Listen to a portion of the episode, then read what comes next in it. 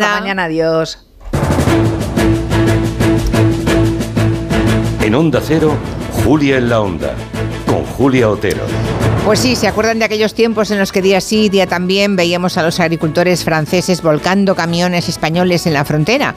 Son imágenes, la verdad, que asociábamos a un tiempo pasado, anterior a la entrada de España en la Unión Europea, pero que vuelven a estar de actualidad con las manifestaciones de los chalecos verdes franceses, o sea, el mundo rural francés, que este mediodía han vuelto a movilizarse y bloquear las carreteras que aprovisionan París. Lo grave es que acusan a España e Italia de usar productos fitosanitarios que ellos en Francia no pueden usar y que eso dicen es competencia desleal. El ministro de Agricultura español, eh, Planas, ha negado categóricamente esa sospecha. Lo que ocurre, ha dicho, es que el campo español se ha modernizado y es más competitivo y de mayor calidad que el francés. Así que hoy en el tiempo de gabinete vamos a analizar por qué protestan los agricultores franceses y la tendencia creciente a defender los productos propios frente a la globalización. Y ojo, porque hay, algo más. Ese movimiento telúrico del campo francés van a intentar aprovecharlo las fuerzas antieuropeas. Ahí puede entrar en escena Marine Le Pen. Y al fondo, las elecciones europeas del mes de junio.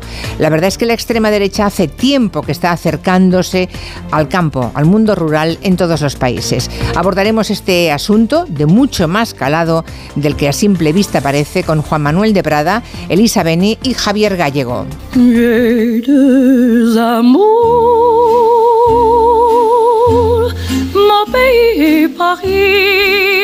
Nos quedaremos en París casualmente de París vamos a hablar mucho hoy, no solamente en el tiempo de gabinete. El París de los años 20 del siglo pasado.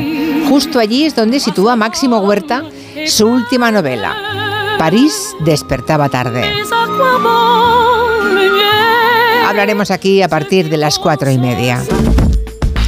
Antes, en el territorio negro, hablaremos del triple asesinato de Morata de Tajuña en Madrid, una historia terrible, estafas amorosas virtuales, unas grandes sumas de dinero en la que todos son engañados, incluido el propio asesino, que casi da pena el asesino. En fin, nos van a contar Manu Marlasca y Luis Rendueles. Para rebajar un poquito la densidad del lunes, a las 5 vienen las personas físicas. Repasaremos la semana que se nos viene encima con Roger de Gracia, Pedro Vera y Raquel Martos. Y ahora, como siempre, abrimos la mesa de redacción con Anaima León. Muy buenas. Guillem Zaragoza. ¿Qué tal? Marina Martínez Vicens. Buenas. Ya les dije que es lunes. Está aquí el barroquista Miguel Ángel Cajigal. Te estarás opinando encima, supongo, ¿no, Miguel Ángel, del tema del Cristo? Literalmente opinándome encima ya de tantas cosas que están pasando. Es verdad que han pasado muchas cosas, ¿eh?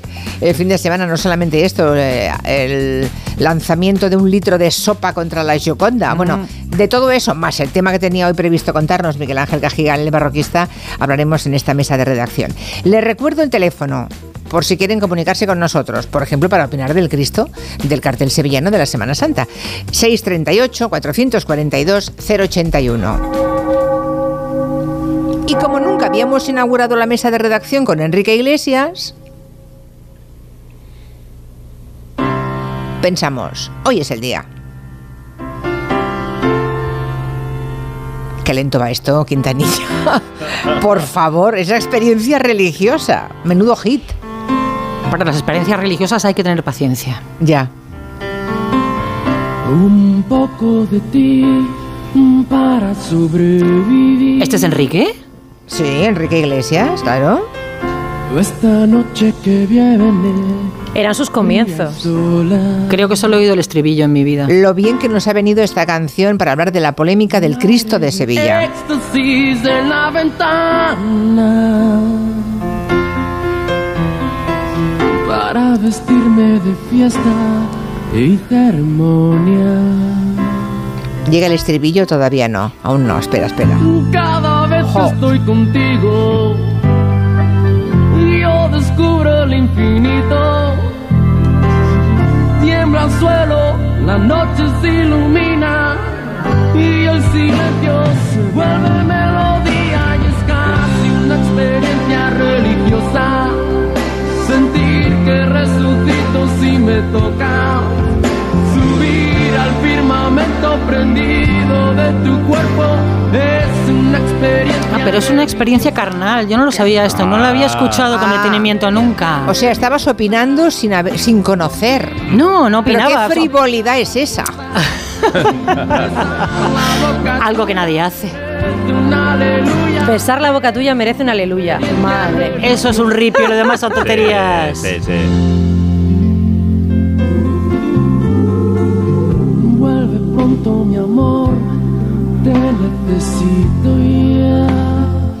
Tiene aquí preparado una pieza sobre el Cristo de Sevilla, eh, Guillem Zaragoza, Sí. ¿verdad? Pero eh, hemos, eh, hemos debatido en la mesa. Antes de empezar en la redacción, ¿qué ponemos? ¿La experiencia religiosa de Enrique Iglesias? Yo optaba por esta otra.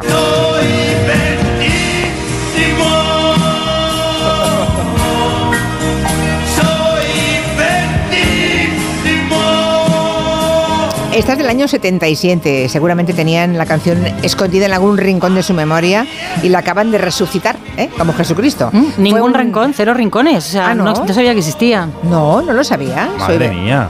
Pues sí.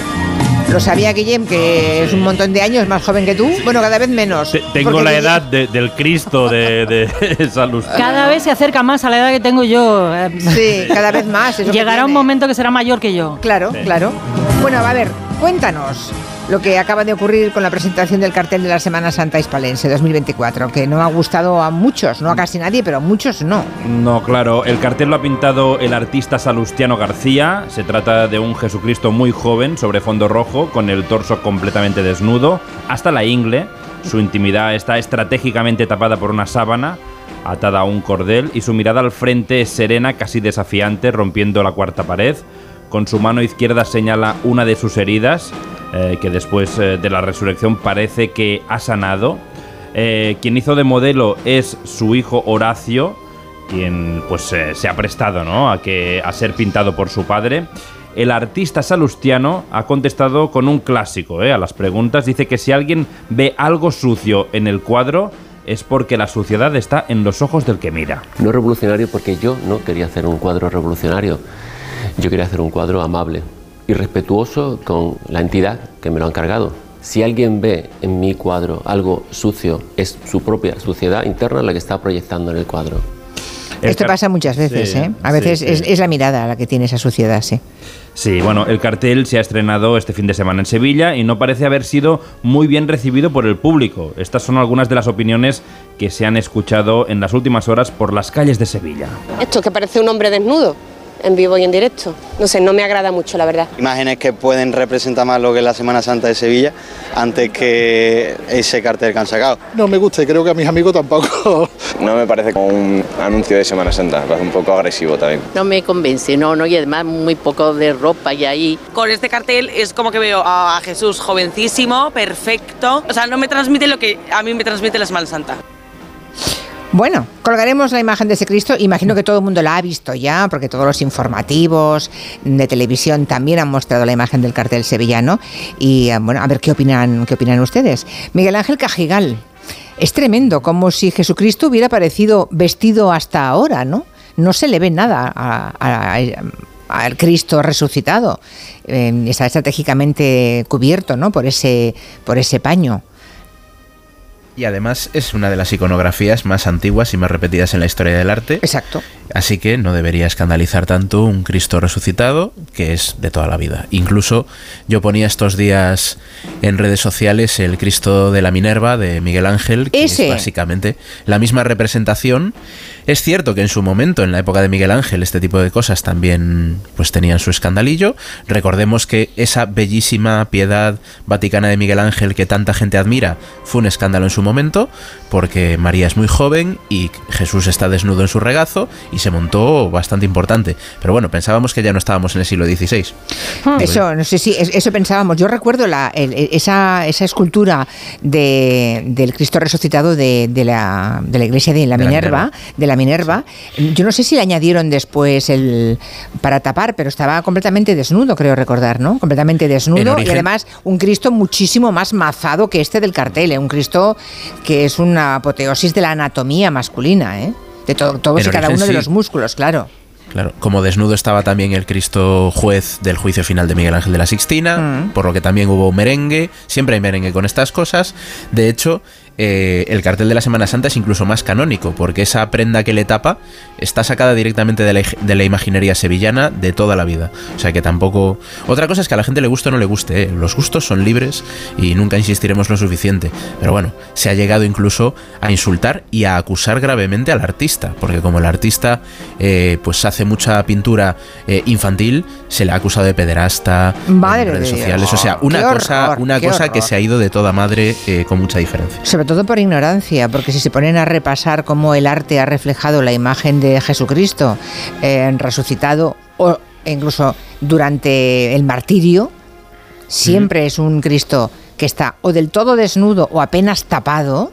Y además con un aspecto físico, insisto, que parece un tratado de anatomía, ¿no? Y se Así quejan ser, de este, es increíble. Bueno, pues nada, ya sabemos tu opinión, eh, la comparto completamente, a ver qué dicen los oyentes en el 638-442-081. ¿Está bien eso de compartir entre dos personas un menú del día, que es individual? ¿Está bien que nos lo prohíban en los restaurantes? Bueno, hay nueva polémica en redes, ya me pronuncio antes de nada. Pronúnciate. ¿Y qué? Venga, dale, dale. Está mal. Está mal. Vale. Hombre, por favor. Estamos de acuerdo. O sea, tú, tú pones un restaurante y haces un menú del día y te vienen dos señores y entre los dos se lo comen a uno y esa mesa la estás ocupando. Ya. Yo en este caso estoy con el señor del bar o del restaurante. Bueno, hay matices, ahora lo vamos a ver. Vamos a ello. Es aquella situación de "Eh, no tenemos mucha hambre, vamos a pedir un menú del día para los dos. Uno se toma el primero, el otro el segundo y comparten el postre, ¿no? Y en todo caso añaden una bebida más. Y el debate, en, en los términos en los que tú lo planteabas, lo ha abierto el restaurador de Zaragoza y TikToker Soy Felber. Son más y más cada vez las parejas que vienen a ocupar una mesa y pedir un menú para compartir entre los dos. Si mi bar tuviese 500 mesas y no las llenásemos, a mí no me importaría, me parecería, vale, me da igual. Pero su bar es pequeño y le hacen roto, dice. No sale rentable, porque luego te vienen 3-4 personas, quieren comer, no tienen sitio y podrían haberse sentado en la mesa donde una pareja está compartiendo un triste menú. Y no solo eso, que además de lo que dejan de vender es que por el precio de la comida de uno, ahora más o menos el precio medio del menú del día en España es de unos 13 euros y medio. Pues por ese precio hay que poner servicio, platos, cubiertos para dos. Dicen los hosteleros que, es- que están en contra de todo esto y luego hay otros a los que no les importa o que incluso prefieren porque así fidelizan clientes y evitan que se derroche comida. Yamil Caicedo, del restaurante Rías Baixas en Galera, en Santiago, por ejemplo, nos contaba que hace unos días reservaron en su restaurante, que ya tiene un menú muy generoso por 15 euros, unas familias con niños que venían de una competición deportiva. Habían pedido 18 menús. Y cuando vieron el menú tan grande, me dijeron, puedo solamente siete, la mitad de lo que me habían reservado. Y les dije, no, no hay ningún problema. Pero, ¿cómo es posible? Y yo dije, sí, no, no hay ningún problema. Para mí perfecto, porque vienen los peregrinos, están también los estudiantes, están las madres o los padres con sus hijos. Entonces también yo soy madre y soy abuela. Y no me olvido, dice ella, porque en mi familia siempre compartimos y a mí me gusta que se comparta, así como concepto. Ya. Hay restaurantes luego que ofrecen la opción intermedia de pedir directamente como medio menú, un plato único, que es un poquito más barato que el menú completo y que te incluye bebida, postre. Y la duda que nos surge es, ¿el restaurante nos puede prohibir compartir el menú del día y obligarnos a tomar uno por cabeza? No tiene sentido que nos impidan disfrutar del plato de nuestro acompañante, como no tendría sentido si pidiéramos una ración que quisiéramos compartir entre dos. Solo sería legal, entendemos en Facua, el que no te permitan compartir un buffet libre, el que te planteen que para sentarte en una mesa con más personas, si una quiere pedir buffet libre, el resto también tendría que hacerlo. Porque si no, imagínate, paga uno el buffet libre y comen ocho. Claro. Gratis. Ahí sí tiene toda la lógica, ¿no? Rubén Sánchez de Faco nos decía que hay que mirar la legislación autonómica. En España solo aparece un caso claro, que es Asturias. Allí desde 2003 la ley contempla que el menú del día es unipersonal y que el restaurante puede negarse a servir un solo menú para dos personas. Claro, es que una fabada Hombre. para uno comen siete. Claro. Entonces tendrán que hacer algo para, evitar los desmanes. Pero bueno, si la ley le protege, si no, claro, imagínate. Pero también se podría hacer subir el precio, es decir, puede usted tomarse medio menú, vale. Si el menú, ¿cuánto costaba ese menú? ¿12 euros? El de Galicia 15. 15. Bueno, si es una persona, 15 euros. Si quiere usted medio menú, pasa a 9. Claro. por ejemplo. Sí, sí, O sí. si no, que cobren entrada. Claro, entonces... eh, Que cobren entrada. Si no se puede compartir, que cobren entrada y- y como mínimo sacarán algo de cada cliente aunque no come nada. A ver si encontramos a algún oyente que haya pedido medio menú y haya pagado un menú solamente entre dos personas. Y si tiene usted un bar o un restaurante y nos quiere contar si es una práctica extendida, con mucho gusto lo escucharemos también. 638-442-081.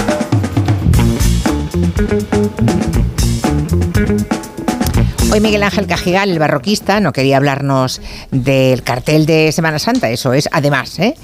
pero mm, sino de mm, otra cuestión muy interesante, que si los museos son coloniales.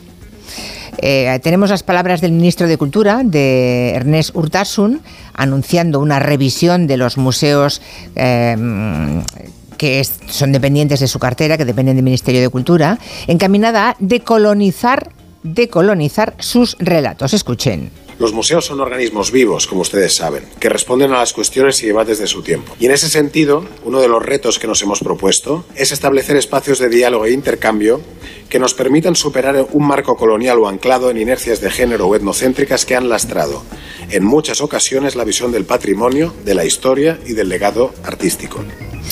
Alguien, ma- alguien mm, podemos decir, malinterpretado lo que ha dicho el ministro de Cultura, Ernest Urtasun, y lo que va a hacer Miguel Ángel Cajigal es analizar esta polémica, ¿no?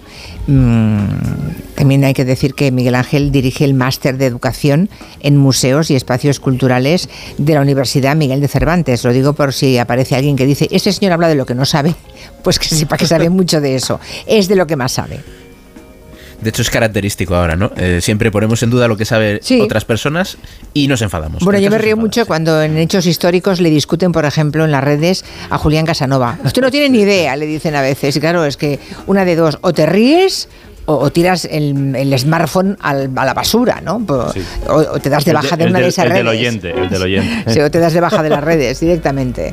Cuenta, cuenta. A ver, vamos a dejar claro que el trabajo de los profesionales de la historia del arte, la historia de la arqueología, es revisar nuestro pasado, ¿no? Eh, eh, si no, no existirían estas disciplinas. Eh, cómo era nuestro pasado y cómo lo contamos. Porque la manera de contar el pasado está cambiando constantemente. Y ya ha cambiado cientos de veces y seguirá cambiando hacia el futuro. O eso es lo de, lo de esperar, ¿no? El personal técnico de los museos se encarga de hacer esto. Así que lo que ha dicho el ministro Urtasun no es que sea sorprendente, es que es lo, lo que hay que hacer. Y, y de hecho, en todo caso, quizás la crítica podría ser, eh, ah, que es que no lo hacían hasta ahora. Pues si no lo hacían hasta ahora, van tarde, evidentemente. Lo que se ha anunciado es básicamente lo que marcan las directrices internacionales de museos, no tiene nada de particular, no es radical. El Consejo Internacional de Museos, que es el ICOM, lleva décadas trabajando en esta dirección en museos de todo el mundo, también en museos españoles. Quizás la diferencia puede ser que ahora el gobierno de España, a través del ministro, pues manifiesta que, que va a hacer énfasis en esto. Pero vamos. Que es una directiva existía. europea, vamos, clarísimamente, Claro. ¿no? E- Europea y global, incluso en Estados Unidos también lo hacen y los museos son independientes del Estado, ¿no? De hecho, incluso quien se preocupe, eh, si, el, si el Ministerio en realidad tiene muy pocos museos, la mayoría de los museos españoles no son del Ministerio de Cultura, son de las diputaciones, las comunidades autónomas, y hay que decir que diputaciones y comunidades autónomas de todos los colores políticos ya están haciendo esto. O sea que al final yo creo que el problema es que se queja la gente de los museos y no va mucho a museos, o no se ha enterado de cómo funcionan los museos por dentro por lo menos. Ejemplos en Europa de decolonización en museos importantes. El Museo de las Culturas del Mundo de Viena, el Quai Branly de París, el Museo del África Central de Bruselas, Bélgica, que tiene una historia colonial además terrible. Han tenido que revisar el museo de arriba abajo. El siempre polémico Museo Británico, al que le tiramos de las orejas con razón muchas veces, pero que son unos pioneros en este tipo de, de actividades.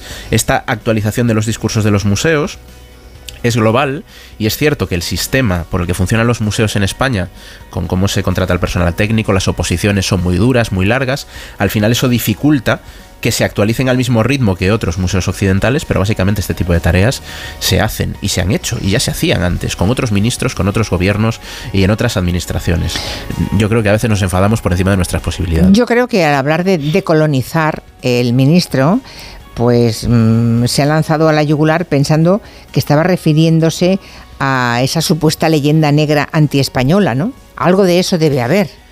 Es, es curiosísimo. Yo he leído cosas de ese tipo y no entiendo por dónde van los tiros. tampoco. Porque la gente que, que defiende, o sea, que esto de la leyenda negra se ha puesto muy de moda últimamente, eh, cuando en realidad es un término historiográfico que está en debate y la gente lo utiliza como si fuera un hecho completamente documentado, pero bueno, eso ya sería otra película, y se ha utilizado... bueno, no- es que no, no tiene lugar en este caso. Se ha hablado de muchas cosas y la leyenda negra no tiene absolutamente nada que ver con esto.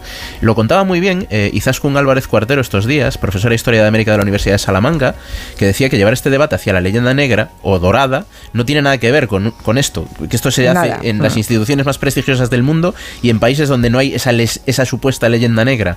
Tiene que ver con cómo se cuenta el museo, cómo se explican las piezas, cómo le explicas las piezas al público, cómo planteas los programas educativos. Ahí es donde se incide. O sea, na- De hecho, nada que ver, nada que ver con desmantelar museos ni devolver piezas, nada de eso, que yo creo que es lo que algunos pensaron.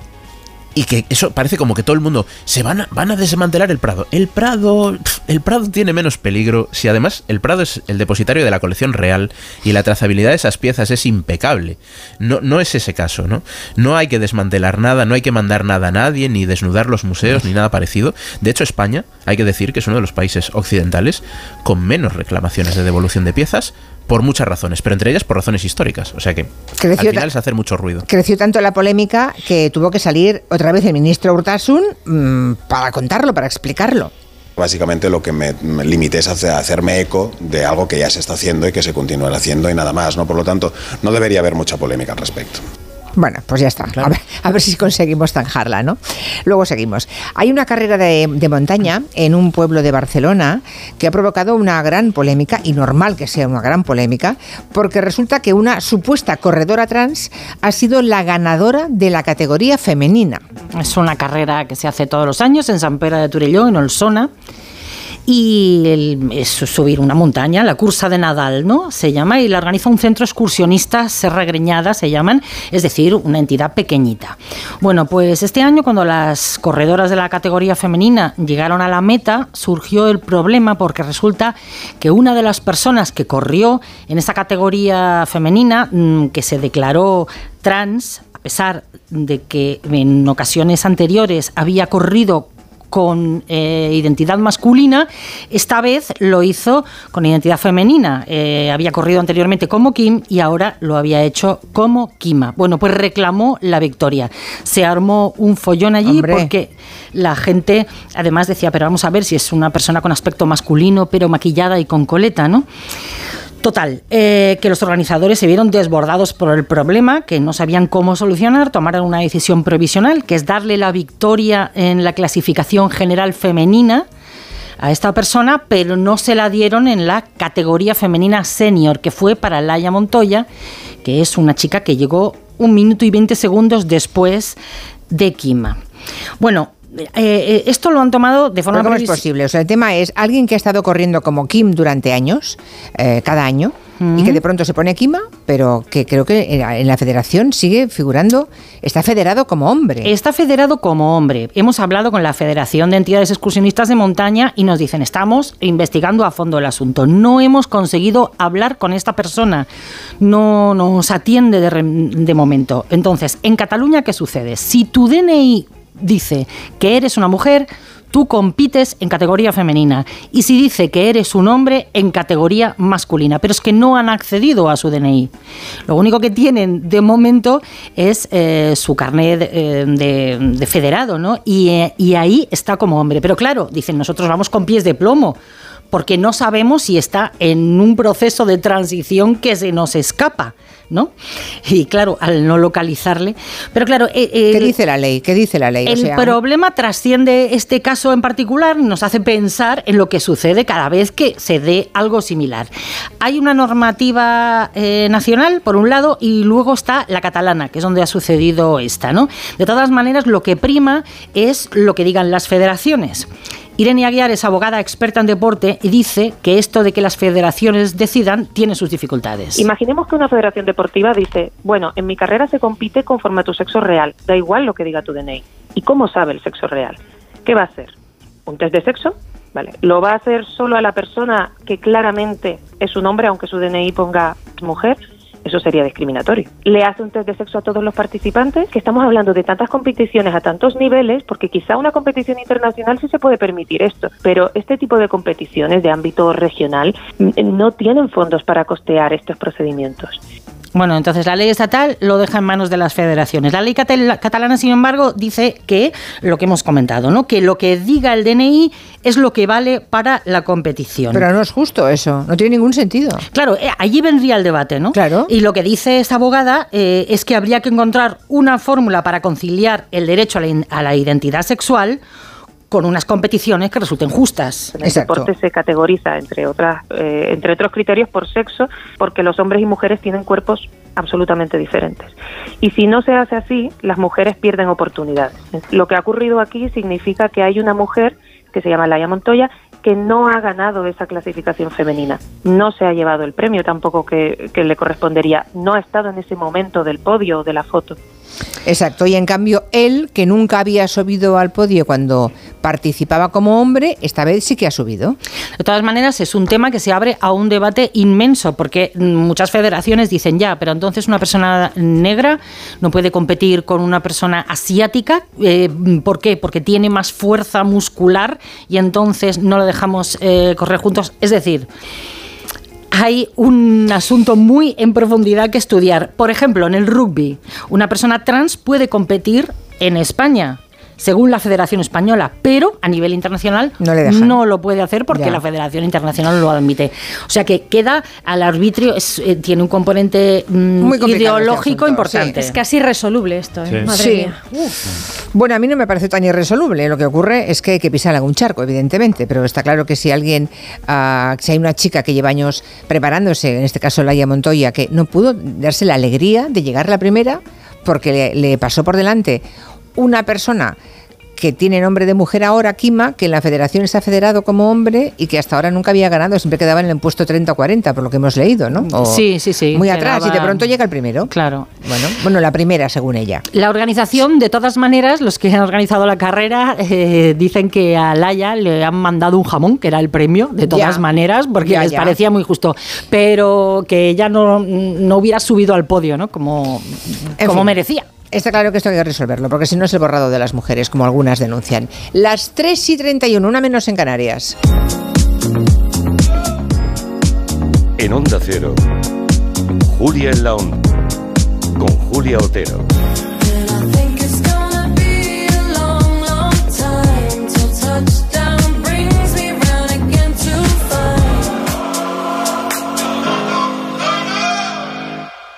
Te lo digo, te lo cuento. Te lo digo, estoy harto de cambiar de compañía cada año para poder ahorrar. Te lo cuento, yo me voy a la mutua. Vente a la mutua con cualquiera de tus seguros. Te bajamos su precio, sea cual sea. Llama al 91 555 5555. 91 555 5555. Te lo digo, te lo cuento. Vente a la mutua. Condiciones en mutua.es. En el sexo como en los toros hay que triunfar. Energisil Vigor con Maca estimula el deseo sexual y ahora consigue un efecto más rápido con Energisilistan.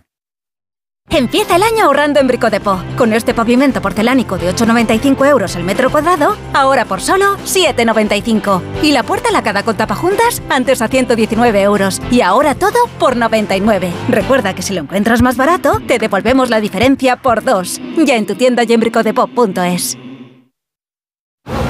Mira, cariño, los de la casa de enfrente también se han puesto alarma. Ya, desde que entraron a robar en casa de Laura se la han puesto todos los vecinos.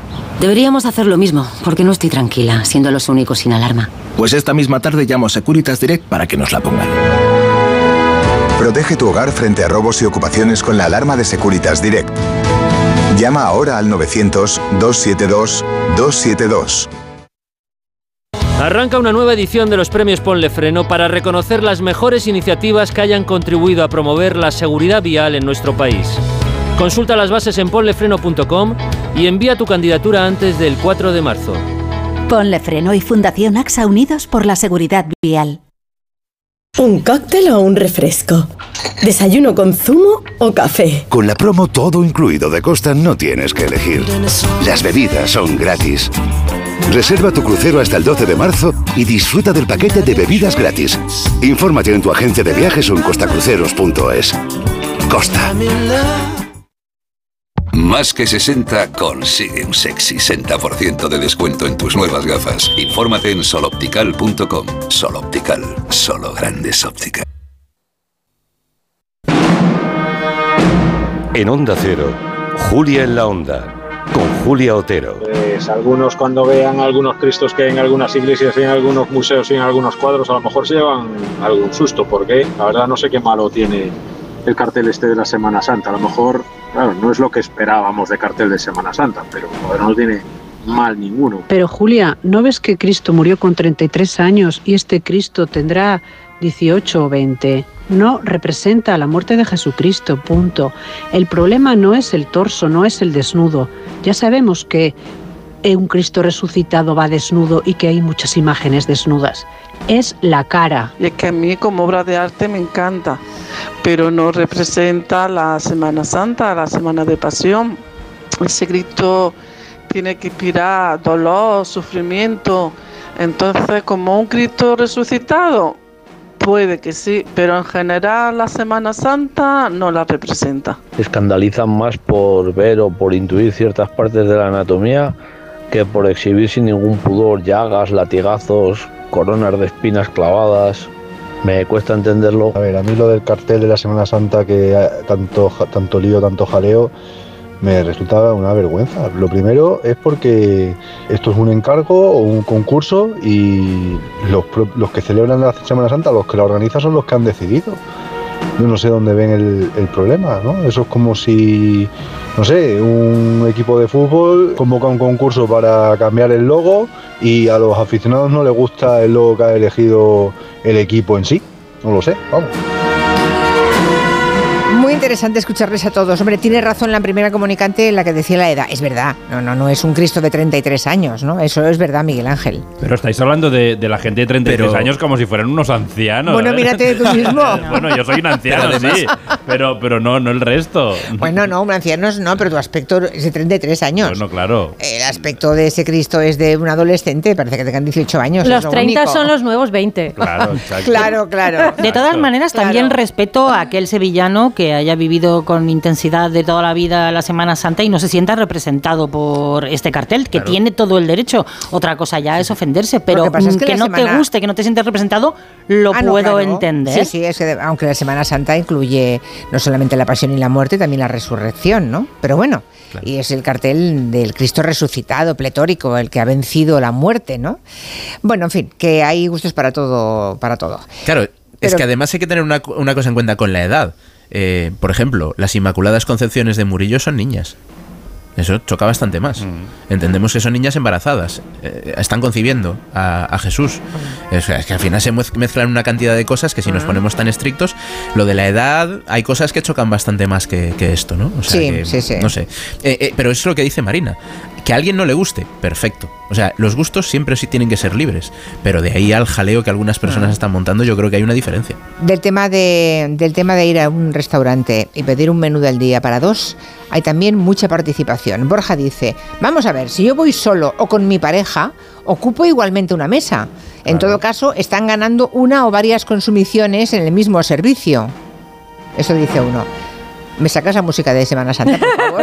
Sí, es que- Y si vas a un restaurante de Semana Santa, ¿qué pasa? Sí. pues Claro, está bien Es que- ambientado. Es que te clavan, te clavan en Semana Santa. Es que hay dolor en esta situación Otro más. también. David dice, a nosotros nos pusieron de vuelta y media por pedir un menú para compartir entre los niños en un restaurante de Oviedo que estaba completamente vacío.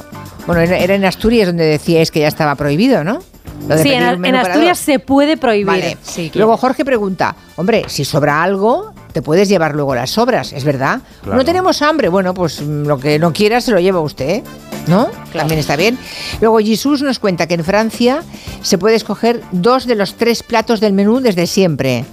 Y dicen, en cambio en España la avaricia les hace perder clientes. Prefieren no ganar 15 a ganar 11, por ejemplo. Bueno, ahí está la diferencia de precio que yo decía antes. Esa es una alternativa. Si el menú vale 20 euros, pues 20 cada uno. Si quieren uno a repartir, pues en lugar de 20 bueno, pues eh, que, que cueste más, ¿no?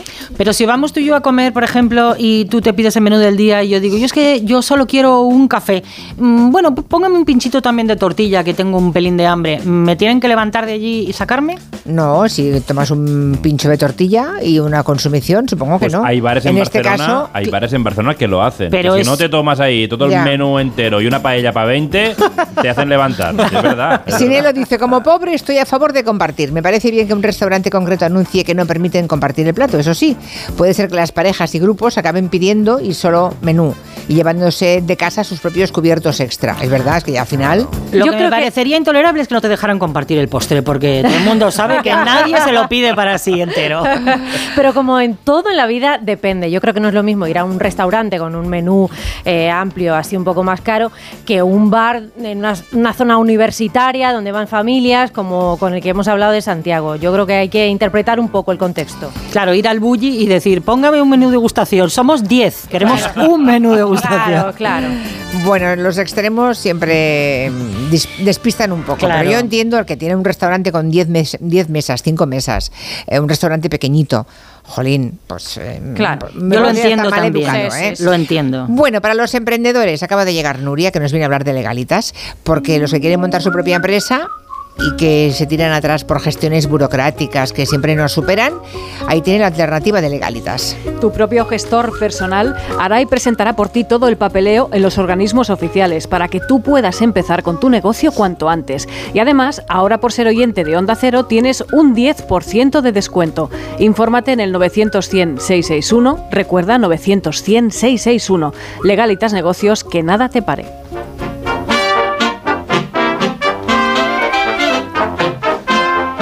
En Torremolinos hay un bar que hace descuentos a los clientes simpáticos. Esta es la actitud, Julia, esta es la actitud. Es el bar 314 de Torremolinos, Málaga. En sus facturas se puede leer una arroz a la cubana, un tataki, café y postre y a continuación hay descuentos por distintos conceptos. Descuento por amabilidad, descuento por la sonrisa, descuento por la paciencia, descuento por la generosidad, incluso hay un descuento por recomendar el local. Así es la política de precios de Eric eh, que es el dueño del 314. Dice que se le ocurrió para que el cliente se vaya a casa con una sonrisa. Era algo gracioso también tener un detalle con el cliente, que muchas veces lo más amargo de a comer por ahí siempre es pagar. Entonces, por lo menos hacerlo, hacerlo de, de forma graciosa. A ver, ¿de qué cantidad son estos conceptos? Pues tampoco mucho, un céntimo, dos para cada concepto, es decir, a lo mejor el precio final de la factura desciende 5 o 6 céntimos. Dice Eric que esto lo lleva haciendo desde hace bastante tiempo, que se le ocurrió hace un par o tres de años para generar buen rollo entre su clientela, pero que se ha, ahora se ha ido un poco de madre desde que alguien lo colgó en TripAdvisor y los digitales pues lo replicaron. La cosa es que ha surgido ahora y ha saltado la liebre, pero esto llevamos haciéndolo por casi tres años. Pues ¿qué ha pasado ahora? Pues que en ese bar todo el mundo trata fenomenal a Eric, el barman, para comprobar si al pagar la cuenta les hacen un descuento por ser tan majos. Ahora hay que distinguir las sonrisas mm, sinceras de las que son para... Claro, efectivamente. ¿Y el descuentico? claro, es verdad. Bueno, volviendo al tema de los museos, parece que hay mucho desconocimiento, ¿no, Miguel Ángel? De la historia de los museos, ¿no? Quizá hay algunas cosas que deberíamos dejar claras, vamos, que, tú nos debes dejar claras. A ver, hoy día cuando vamos a un museo, sobre todo vamos en nuestro tiempo de ocio, cuando hacemos turismo, y a lo mejor nos cuesta entender que los grandes museos estatales occidentales no nacieron solo como espacios de belleza y para pasar el rato. Para empezar, al principio, la mayoría de la gente no podía entrar en ellos. Los museos, los más famosos del mundo, el British, el Louvre, se crearon como espacios donde se presumía de una alta cultura e incluso se marcaba una discriminación social se pensaba pues, pues, que las clases bajas aprendan el elemento más alto de nuestra cultura y se decía así. Ah. y al mismo tiempo se traían elementos de otras culturas como quien se lleva un animal a un zoológico para exponerlos. En algunos casos con admiración como puede ser el caso de los mármoles del Partenón del que hablamos mucho y seguro que seguiremos hablando y en otros casos como ejemplo de culturas entre comillas atrasadas cuando se traían materiales de África de Oceanía. Y esto está ahí Eh, los Sí, museos sí. europeos nacieron en- como aparatos de propaganda estatal, de un tipo eh, de cultura muy concreta, y eso hay que tenerlo en cuenta, ¿no? Para, para representar las bondades de la cultura y el arte europeos. Eso hay que tenerlo en cuenta. Y si, y si creemos simplemente que vamos a un sitio a ver cosas bonitas, pues a lo mejor el propio museo ha fallado a la hora de contarse, ¿no? Eh, No, no, no tiene mayor historia en realidad, pero, No, sí, sí, pero es hay que tener claro para qué sirve un museo. No es solamente un sitio para ir a ver cosas bonitas, obras de arte, sino que hay un mensaje y siempre hay una persona o grupo de personas que han escrito ese mensaje. Lo curioso es que precisamente los museos españoles, a diferencia de, de otros museos del mundo, no, no hay tantos objetos, digamos, obtenidos de forma inmoral, ¿no? No sé, yo creo que tenemos casi todo lo que tenemos eh, se puede acreditar, como decías tú antes, la trazabilidad de esas obras de arte.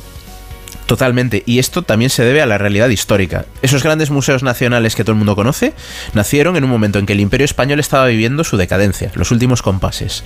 Por eso, mientras que si vamos a París, a Londres, a Berlín, a Tokio, tenemos un montón de objetos de otras culturas, muchos obtenidos de forma ilícita o como mínimo poco ética, Sí. en el caso de los museos españoles estos son situaciones muy extrañas. Fijaos que hemos hablado mucho en el programa, que dentro de España son más frecuentes las peticiones de devoluciones en el propio territorio estatal. ¿no? Pero aquí En el dentro, de ¿eh? la entre comunidades. Claro.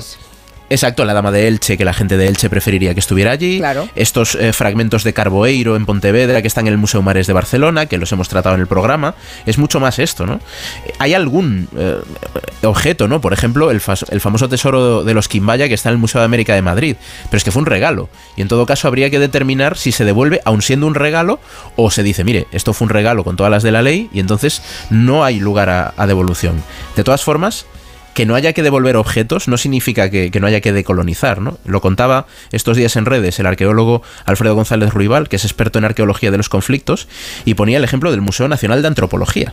Eh, las colecciones del Museo Nacional de Antropología proceden de territorios que fueron colonizados por España, Filipinas, Sáhara Occidental, Guinea Ecuatorial, y como ejemplo de decolonización proponía González Ruibal que se podría explicar, por ejemplo, en el Museo Nacional de Antropología, que mientras se traían estos objetos para el museo, se creó un zoológico en el retiro donde se exponía a personas de Filipinas. Madre y de eso hace poco más de 100 años, ¿eh? No Qué tanto. bárbaro. En el zoológico. Sí, se, se- se hizo como una especie de. personas.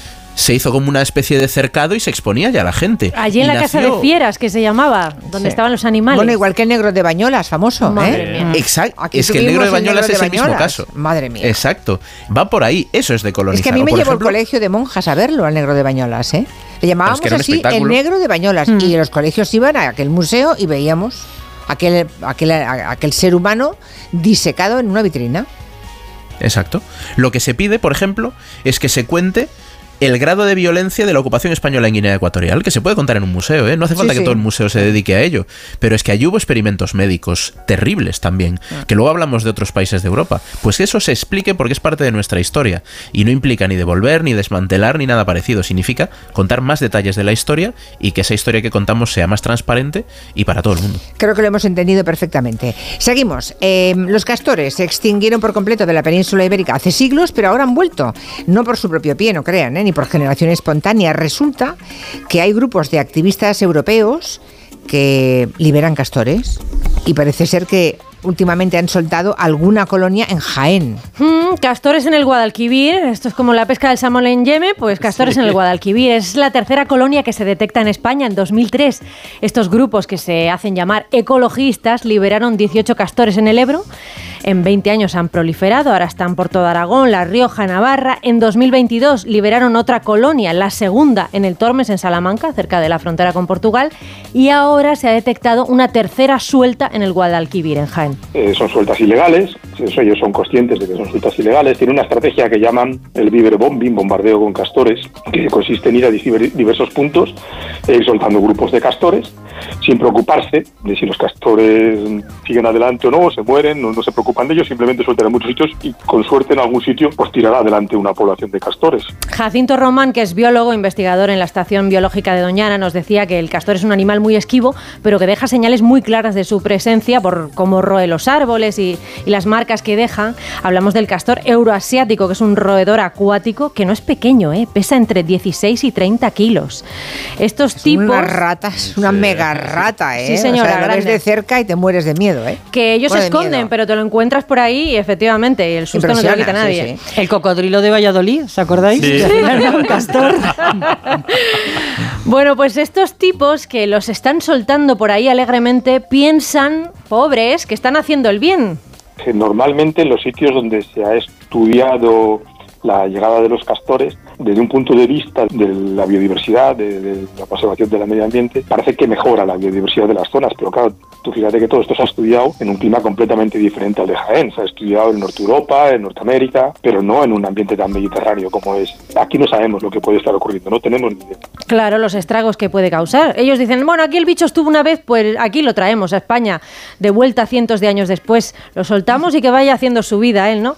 Bueno, pues esto para empezar es ilegal, no se puede trasladar fauna sin controles sanitarios y luego que no se sabe qué consecuencias puede tener porque cuando se hace una reintroducción de una especie la hacen los científicos con una evaluación previa, con miles de controles, Claro. los seguimientos y no así a las bravas. Ala, ahí os quedáis, Y castores. sabiendo que puede ocurrir, claro, claro, claro. A ver qué nos comentan más los oyentes. Mira, nosotros todos los días desde hace un montón de tiempo en, en el mismo restaurante cogemos un menú, pero con la diferencia de que no hacemos ningún gasto, porque me lo llevo a mi casa y nos lo comemos allí. Yo nunca he hecho eso del, del medio menú para dos, pero pedir medio menú para mí sola sí, porque hay bares que lo ofrecen y yo con eso tengo comida de sobra. Muy bien. Bueno, pero claro. eso es otra cosa, claro. Y como dice aquí Josana, lo mejor es anunciarlo si tienes un restaurante. O sea, pones menú por persona, no se admite menú para dos. Y que de esa forma ya saben lo que hay, claro. Como mínimo eso. Yo siempre pido dos menús y mi mujer que se pida lo que quiera. Exacto, hay más así que creo que de la otra forma, ¿eh? Para conocer mejor la vida del campo y aprender a disfrutarla, hay algunas instalaciones agrícolas y ganaderas que te dejan ser pastor o agricultor por un día. Pues sí, mm, esto me hubiera venido bien a mí en su día. Yo una vez iba con mis hijas en el coche y eso que se han pasado muchísimo tiempo en el campo, pero vieron unas vacas que había ahí, tendría mi hija mayor como tres años y dijo, mamá, ¿la vaca da pollo empanadito? bueno, hay que me ir algún recuerdo, me recuerdo a la profe que me contó que le preguntó a un niño de dónde salían los pollos y dijo que de la nevera. Claro, Ya, ya, claro. ya, Bueno, pues estos lugares no son granjas escuelas, sino eh, sitios de trabajo donde tú puedes ir y compartir un día o un fin de semana de lo que ellos tengan que hacer, ¿no? Se apuntan sobre todo familias con niños y uno de los lugares donde hacen esto es la casa rural eh, Chulilla de Villarroya, de los Pinares en Teruel, que es una de las zonas más despobladas de España y allí las dueñas de una eh, pequeña explotación, que son Teresa Villarroya y Visi Bonet, que tienen eh, tres hijos, pues pensaron, estos chavales no quieren ir a la ciudad, hay que inventar algo que nos permita mm, vivir aquí y que ellos tengan también algo que hacer, ¿no? Bueno, pues pusieron en marcha este pastor por un día. ¿Qué hacemos? Pues nada, subimos y vamos explicándoles nuestro día a día. Tenemos ovejas, cabras, vacas, gallinas, pavos, mm, conejos, todo lo que son animales de granja. Y vamos haciendo el día a día. Pues vamos primero a las vacas. Venga, la actividad no tiene nada que ver una vez con otra, porque depende qué tipos de animales hayan nacido, en qué época del año estemos, si estamos en verano hay que cosechar el, el- el trigo, si estamos en época de parida hay que darle de mamar a los, a los corderos. Y si un cordero se ha muerto, pues se lo explican también a la gente. Pues mire, los animales mueren a veces, ¿no? No, no todo es Bambi. La vida es así. Nos cuenta Bisi que todo esto se le ocurrió pues por algo parecido a lo que decías tú, Julia, que vieron un documental en el que los niños pues decían, los tomates vienen del súper, los huevos de la fábrica, tal, y dijeron, bueno, vamos a enseñárselo y además no solo aprenden ellos, los padres también. Les digo, esto es un huevo, cogemos huevos, cogemos huevos morenos, cogemos huevos blancos, les digo, una gallina blanca pone un huevo blanco, un huevo, una gallina serrana pone un huevo moreno y les explico que las gallinas, por ejemplo, no necesitan un gallo para poner un huevo. Y entonces dicen los padres, ¿ah, no? y se sienten muy culpables y si les dice, bueno, no sé, no pasa nada, aquí estamos para explicar, yo no sabré de lo tuyo. Pero vamos, que alucinan muchísimo con todo lo que aprenden. Que los rumiantes no tienen dientes en la parte de arriba. Por ejemplo, una vaca, una cabra, una oveja no tienen dientes en la mandíbula superior, tienen ocho dientes en la parte de abajo y tienen muelas arriba y abajo. Esto yo no lo sabía. Yo tampoco. Vamos a hacer de pastor. Yo aún recuerdo con rubor cuando era pequeña y un día con mis primas en el campo eh, cogí unas bolitas y dije, ¡ay, qué piedrecitas tan redondas y perfectas! Y me dijeron, ¿pero que no ves que eso es mierda seca de conejo? Claro, que no sabes nada. Niña de piso, que eres una niña de piso. Es muy curioso. La gente de ciudad, la verdad es que cuando nos trasplantan a un núcleo Sí. rural de verdad, no a un lugar de esos de postal que aparenta ser rural, sino a un mundo rural de verdad, nos damos cuenta de lo profundamente ignorantes que somos. Eso es así. Bueno, ¿os acordáis de la película El ladrón de cuerpos? Vendieron los cadáveres al doctor Knox por 10 libras los grandes y 8 los pequeños. Un buen negocio, Joseph. Podríamos hacer eso. Cuénteme cómo lo hicieron. Le enseñaré cómo lo hicieron, Joseph. Bueno, en Valencia ha ocurrido algo parecido. La Policía Nacional acaba de desarticular una banda que lo que hacía era robar cadáveres de la morgue y los vendía a las universidades y centros de investigación. Es un negocio. Pero ¿eh? cadáver que no era de nadie. O sea, quiero decir, Bueno, la no de tenía, no tenía familia. No, ten- No, no, no, no. Vale. Bueno, hay cuatro detenidos ¿eh? por este caso. Hasta 1.200 euros podía ganar este grupo criminal por cadáver que vendía. La investigación se inició a principios de 2023 después de que se detectara la retirada irregular de un cadáver de un hospital valenciano por parte de una funeraria. Tras una extensa investigación se descubrió que dos empleados de esta funeraria habían adquirido un cuerpo de la morgue del hospital falsificando todos los documentos y lo habían enviado a una universidad para su estudio en lugar de ser enterrado como correspondía. Los sospechosos buscaban personas fallecidas sin familiares cercanos, preferiblemente extranjeras o con condiciones de vida muy precarias para cometer este tipo de irregularidades y evitar así la detección por parte de los familiares. Además, se descubrió que realizaban un doble fraude, ya que las universidades, después de finalizar esos estudios, les mandaban de vuelta los cadáveres para ser incinerados y les pagaban por cada cuerpo. Por incinerarlos. Sí, pero ellos metían varios cuerpos en el mismo ataúd, los incineraban todos juntos, pero a la universidad le cobraban el precio de cada una de las incineraciones por separado. Era un poco el millet de los cadáveres. Es muy- madre mía. Madre mía, madre mía, qué fuerte. Bueno, ah, me- Es que es como la película, es una como vez, la película ya, que- pero una que vez, una vez muerto, bueno, pues no sé. Bueno, como es Pepe Farruco, me encantará. Voy, voy contigo enseguida, ¿eh? Eh, Miguel Ángel, pero es que hablando de los castores, Pepe Farruco, nuestro amigo viñetista también, acaba de inventarse el logo. Margaret Castor. Margaret Castor. Bueno, lo de la Gioconda, Miguel Ángel, en el, en el minuto que nos queda, ¿cómo se puede llegar hasta allí con un termo, con un litro y medio de caldo y llegar a lanzarlo? A ver, eh, se va a convertir en una tradición tirarle cosas a la Yoconda. También hay que decir que, bueno, puestos a tirar, a hacer lo que no se debe, e- ese es el cuadro más protegido del mundo. Eh, recordemos que hace solo dos años un visitante se disfrazó de mujer y le tiró una tarta. ¿Os acordáis que se levantó Sí. de la silla de ruedas y le tiró una tarta?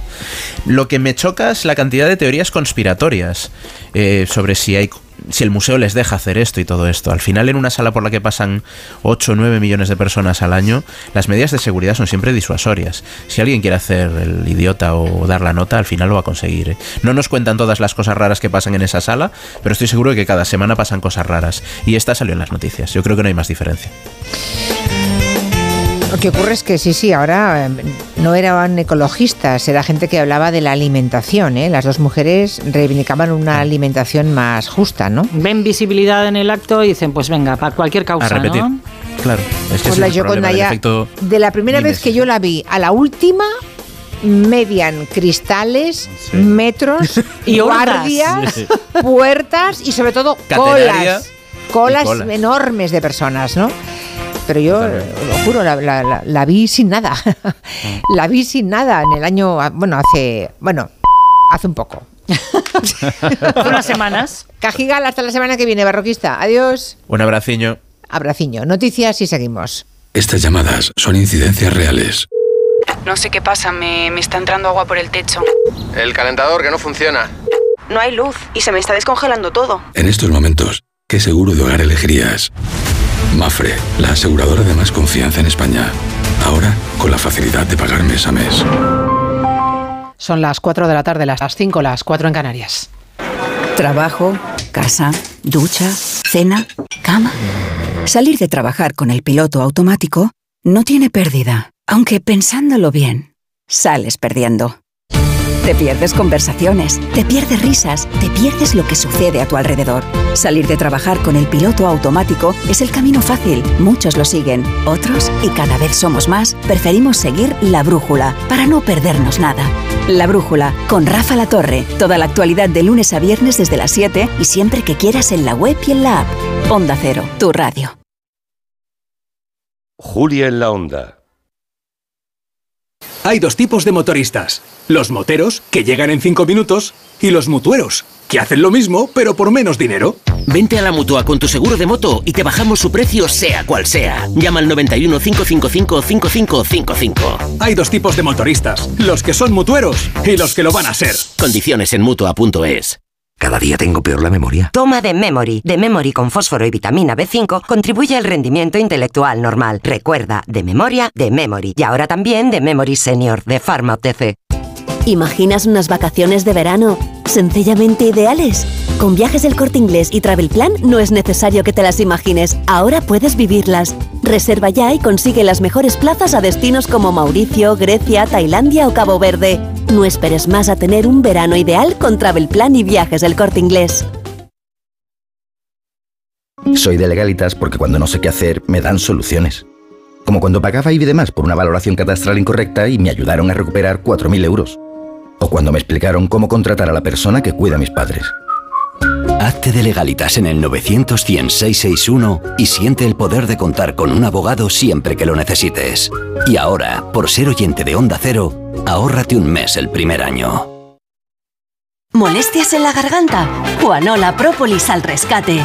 Juanola Própolis pastillas blandas ayudan a suavizar la garganta de forma natural gracias al efecto que producen en la mucosa bucofaringe al chuparlas. Juanola número uno en ventas. Cuida de tu garganta. Reimagina tus vacaciones. Reinicia. Mira hacia tu interior y verás las Islas Baleares. Revive la emoción de descubrir lugares asombrosos y nuevas sensaciones. Reconecta contigo y disfruta de un entorno único para vivir la cultura y el deporte al aire libre. Reencuéntrate en las Islas Baleares. Alma Mediterránea. ¿Cada lunes es un drama? Tranquilo, toma Ansiomet. Ansiomet con Asuaganda te ayuda en situaciones de estrés y ansiedad. Y ahora también Ansiomet Autoestima, de Pharma OTC. Luis Lacasa, inspector de policía. Dos brillantes policías. No olviden que manda aquí. Condenados a entenderse. Nadie puede abandonar la isla, déjaselo claro a esa mujer. Para descubrir al asesino. Ese rollito condescendiente de godo colonialista que lo puedes meter por donde te quepa. Una vida menos en Canarias, con Ginés García Millán y Natalia Berbeque. Serie ya disponible solo en A3 Player. Te vamos a dar los dos mejores consejos para estar siempre en forma. 1 y 2, 1 y 2, 1 y 2. Apúntate al mejor gimnasio del mundo. Caminar por tu ciudad con Callahan Adaptation, el primer zapato que se adapta al pie y a tu forma de caminar.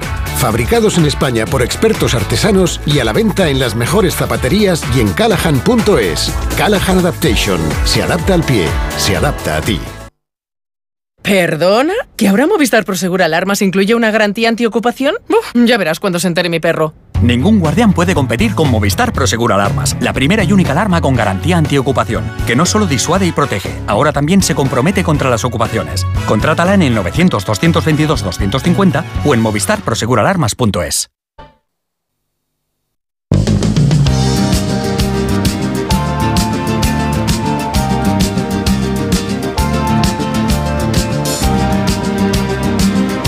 En Onda Cero, Julia en la Onda, con Julia Otero.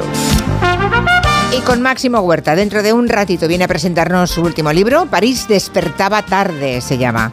Antes habremos repasado una operación a la que la policía dio el nombre de Calvario.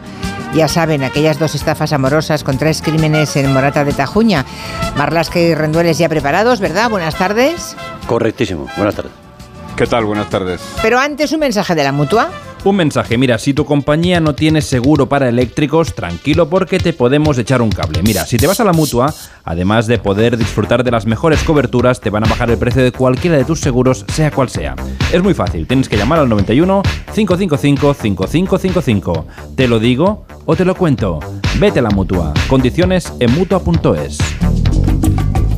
La historia es reciente y seguro que está en la cabeza de muchísimos oyentes cuando supieron que dos mujeres y un hombre, que eran hermanos, los hermanos Gutiérrez Ayuso, fueron encontrados muertos, apilados en, su casa, en una casa de Morata de Tajuña, en Madrid. Hay un hombre que está en prisión, acusado de los crímenes, de los asesinatos, y es una historia tremenda en la que todos son engañados, incluso el pobre asesino. Bueno, iba a decir el pobre, pobre no, ¿eh? porque es el asesino, o presuntamente es el asesino. Pero la historia, la verdad, es que es tremenda. Hoy en este territorio negro, Manu Marlasca y Luis Rendueles nos cuentan esta historia que resulta increíble. Todo empieza con una estafa amorosa virtual que eso es lo más increíble de todo, que tanto tiempo estas señoras mm, estuvieran convencidas de que no les estaban levantando la camisa, ¿verdad? Eh, empieza con, en redes sociales y se bueno y acaba, se desata con esos tres crímenes en la vida real ocho años después. Estamos en el año 2015, ¿no? 2015. Morata de Tajuña, allí viven tres hermanos, los Gutiérrez Ayuso, que, bueno, van de dinero, no es que sean muy ricos, pero van bien, ¿no? Los tres están solos, ninguno de los tres tiene pareja. Eso es, el hermano mayor, Pepe, tiene una discapacidad intelectual y cobra una, buena pensión. Lo cuidan las dos hermanas, eh, Ángeles y Amelia. Las dos mujeres se ganaban además muy bien la vida. Una era anticuaria, la otra profesora. Y además tenían un piso en propiedad en Madrid y unas tierras familiares en el pueblo de Torres de Juanabad, en la provincia de Ciudad Real, de donde era originaria toda la familia.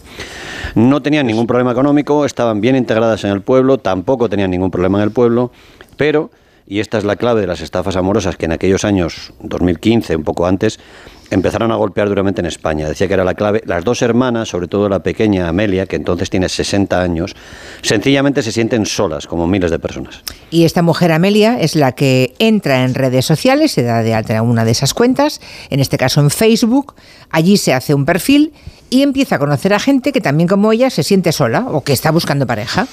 Sí, eso es. Y, Tan simple. Una, Pensemos en una persona de más de 60 años que no ha tenido antes ningún contacto con el mundo digital ni con las redes sociales y que debuta a esa edad, ¿no? Y bueno, y así conoce a quien parece ser un apuesto militar de Estados Unidos, en ese momento destinado en Afganistán. El hombre le escribe, bueno, pues cada vez mensajes más románticos, le va cebando, que diría Luis.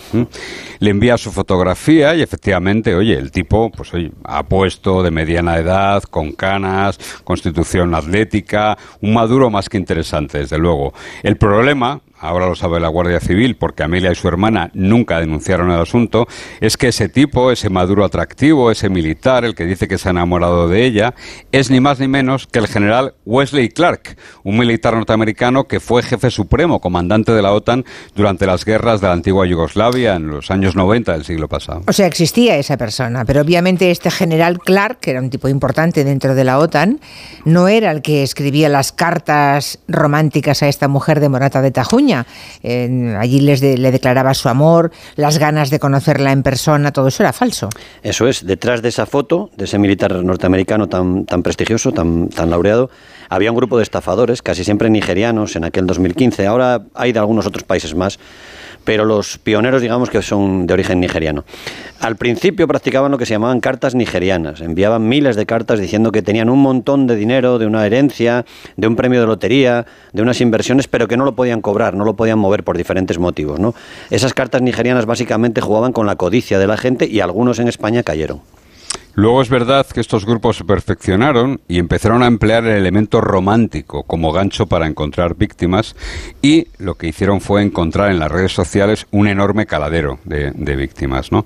Tenían mucho dinero, pero antes las enamoraban por redes sociales con mensajes muy románticos, casi, casi, bueno, casi no, cursis directamente, ¿no? Completamente acaramelados. Después de tener a la víctima bien enganchada, bien cebada, entonces ya llegaba el asunto monetario. En el caso de Morata, el falso Wesley Clark, lo que le pasaba es que necesitaba bueno, pues bastante dinero para hacer diferentes gestiones, pero especialmente el dinero lo quería y esto nos remite a las originales cartas nigerianas, porque era la misma excusa, decía que iba a cobrar una herencia de 7 millones de dólares, pero que necesitaba hacer frente a unos gastos para poder hacer efectiva la herencia, ¿no? Así que no habría problema. Cuando cobrara esa herencia devolvería el dinero a Amelia y además podrían vivir pues una vida felices y empapada en dólares. Pero aquí más de una vez habéis contado que cómo operan estos grupos, ¿no? Buscan personas solas, ¿no? Y por lo que veo son muy especializados, porque ellas tenían buen nivel cultural, no podían escribir escribir con faltas de ortografía, aunque fuera un inglés, no sé, supongo. ¿eh?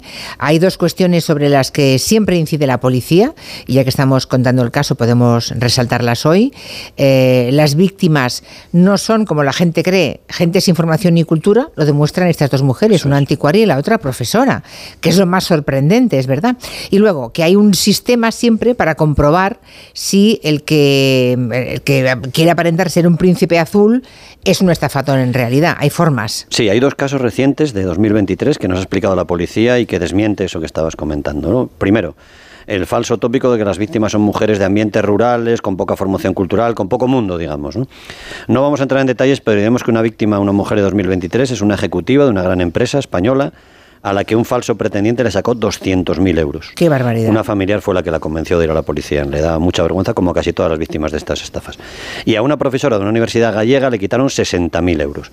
Las víctimas son personas, casi siempre mujeres, que están solas o se sienten solas. Con eso juegan los estafadores, que son muy buenos y son muy constantes. Ya me imagino. Envían fotografías de tipos apuestos. Por ejemplo, además del general Wesley Clark, de Mario Rubio, que es un político anticastrista de Miami, de un antiguo ministro de Defensa de Letonia. En fin, envían mensajes de todo tipo, hasta capturas de pantalla de supuestas cuentas corrientes donde se muestra el supuesto dinero que tienen ellos y que no pueden sacar. Pero habéis dicho que hay un sistema ¿no? para detectar a los estafadores en las redes sociales y decís que la inmensa mayoría de las víctimas de estas estafas amorosas suelen ser mujeres también. Sí, vamos a empezar por la segunda. Eh, policías y guardias civiles nos aseguran que también, también hay hombres estafados por este método. Hay una serie, ya están empezando a utilizar eh, estos estafadores la figura incluso de algunos príncipes árabes para captar a víctimas homosexuales, a víctimas gays, pero es verdad que hay hombres que, bueno, eh, caen en otro tipo de estafa menos romántica, más explícitas. No están meses o años esperando, sino que quieren ver imágenes de las mujeres, imágenes explícitas, vídeos, hablar con ellas es a tener algo de sexo virtual, ¿no? Por eso los grupos de estafadores, también mayoritariamente africanos, especialmente de Costa de Marfil, los estafan a esos hombres con lo que una clásica sextorsión. Les ofrecen servicios sexuales y luego los chantajean con decírselo a su familia, a su pareja, colgarlo en redes, mandar los vídeos de ellos, por ejemplo, masturbándose delante de la pantalla a todos sus contactos. somos menos románticos, digamos, los, los estafadores, los que sufrimos estafas hombres. Volviendo a las estafas románticas o amorosas, un método para saber si estamos en peligro, si hay un riesgo, es simplemente meter la foto del supuesto enamorado, de la persona que nos dice que está enamorada de nosotros, en, algo tan sencillo como la búsqueda de imágenes de Google. Si las hermanas de Morata de Tajuña, en este caso Amelia al principio, lo hubiera hecho, habría visto que quien decía ser Edward, porque firmaba como Edward, era en realidad Wesley Clark, que era un general retirado y antiguo jefe de la OTAN. Hay otra fórmula también eh, los grupos eh, africanos, que son casi todos los que dominan este tipo de estafas, emplean traductores traductores de Google, traductores eh, online, digamos, y a veces cometen incorrecciones. En el caso de Morata, una de las frases que más repetía es "te ves guapa". Sí, salen giros. en la traducción es un giro que está traducido textualmente por un traductor. A veces salen giros you look so pretty en inglés latinoamericanas, eso es. Eso es, eso es. Bueno, volviendo a Morata de Tajuña, tenemos a esta mujer, por tanto, de 60 años, eh, Amelia Gutiérrez Ayuso, que se siente sola y que se engancha a este falso militar norteamericano. ¿Cómo sigue la estafa? Porque duró años. Sí, le van sacando dinero a Amelia poco a poco. Consiguen también información sobre ella. Saben que tiene una hermana mayor esa hermana mayor se hace un perfil en Facebook, se llama Ángeles, está jubilada, también está sola, también vive con ella en su casa, en Morata, y casualmente em, aparece entonces un amigo del militar americano que comienza a escribirse con Ángeles y también se enamora de ella y ella de él. La sangría que empiezan a sufrir las dos hermanas, pues es, bestial. Eh, eh, es eh, de tal dimensión que venden el piso que tenían en Madrid, venden sus tierras en Ciudad Real, todo para hacer frente a todos esos pagos solicitados por los dos falsos galanes, y lo que hacen es empezar a pedir dinero a todos sus amigos y vecinos de Morata de Tajuña. Le piden dinero incluso al párroco del pueblo. Eh, cada vez que se encontraban con alguien prácticamente le decían que necesitaban dinero y no, no pedían 100 o 200 euros, no, no, pedían 3.000 euros cada vez, ¿no? Así que algunos vecinos, bueno, pues les ayudan en un principio, pero claro, luego les insisten los propios vecinos y los propios amigos que están siendo engañadas y que denuncien, pero ellas o no lo ven o no quieren verlo. Que es tremendo, o sea, están, están ciegas, ciegamente enamoradas, ¿no? Y desesperadas, o sea, ya no tienen a quién recurrir más para seguir conseguir, consiguiendo dinero y por lo que ha dicho la policía calculan que enviaron más de agárrense, 300.000 euros a esos dos supuestos militares que no, eran más que un grupo de estafadores. Ya han vendido su piso de Madrid, ya han vendido sus tierras en el pueblo, en Ciudad Real. Y aquí, en esa situación tan desesperada, en el año 2021, entra en la historia quien va a ser también engañado. Y luego va a ser el asesino de toda esta familia. Amelia, la primera víctima, digamos, acudía a enviar ese dinero a un locutorio que estaba abierto en Arganda del Rey, que está a unos 11, 10, 11 kilómetros de donde vivía, de Morata de Tajuña. Como la mujer enviaba mucho dinero y muchas veces en ese local, acabó cogiendo confianza con el encargado del locutorio, que es un hombre pakistaní que se llama Dilawar Faisal. Amelia le contó a Dilawar su historia, le contó su amor imposible con el militar americano y le contó también que había una herencia de 7 millones que estaba en juego. Y el pakistaní la creyó. También. También picó. Así que ella le pidió entre 25 y 30 mil euros, lo que él pudiera, para desbloquear esa herencia. El hombre, que también vivía solo en España desde hace un par de décadas, desde hace 20 años, pues digamos que ahí a él lo que le cegó fue la ambición, vio una oportunidad de negocio, ¿no? Él tenía una parte del negocio que tenía era de prestamista. Dejó su casa, dejó su negocio, lo dejó todo y consiguió, según la versión que ha aportado la Guardia Civil, alrededor de 25 mil euros. Eso sí, se quedó sin trabajo, se quedó sin nada, en la calle prácticamente. Aún investiga la Guardia Civil si pudo pedir un préstamo por el método Hawala, del que aquí hemos hablado en alguna ocasión, un método milenario que, se practica en los países islámicos como Pakistán. El caso es que le prometieron que iba a conseguir en pocos meses el doble de dinero, que iba a cobrar unos intereses brutales, que iban a pagar 50.000 euros cuando ellas cobrasen la herencia. O sea, tú déjanos 25.000 que luego te devolveremos 50.000. 25.000 que luego te devolveremos 50.000. Así que este, este hombre, mm, me sale el pobre todo el tiempo. ¿eh? Bueno, ahí era un pobre hombre. era un pobre hombre, claro, que se queda sin nada. O sea, él consigue 25.000 euros, eh, como no tiene casa ni tiene nada, ¿cómo se sentirían de culpables ellas? Que las dos hermanas se lo llevan a vivir a su casa en Morata de Tajuña. Y allí también vive el tercer hermano de la familia, que es el hermano discapacitado, que es Pepe. Eso es, estamos ya en otoño, empezamos en 2015, estamos ya en otoño de 2022 los vecinos de la familia asisten asombrados a la llegada a esa casa en la travesía del Calvario de Morata de Tajuña, por eso lo de Operación Calvario. Digo, asisten sorprendidos a la llegada de este hombre pakistaní, al que en el pueblo van a, van a llamar muy pronto el negro, que aparece acompañando a Amelia a hacer la compra y hacer otras gestiones por el pueblo. O sea que eh, aparece este nuevo inquilino de la casa, pasan las semanas, bueno, me imagino la maledicencia popular, ¿eh? ahora en eso no vamos a entrar, pero me imagino los comentarios en el pueblo.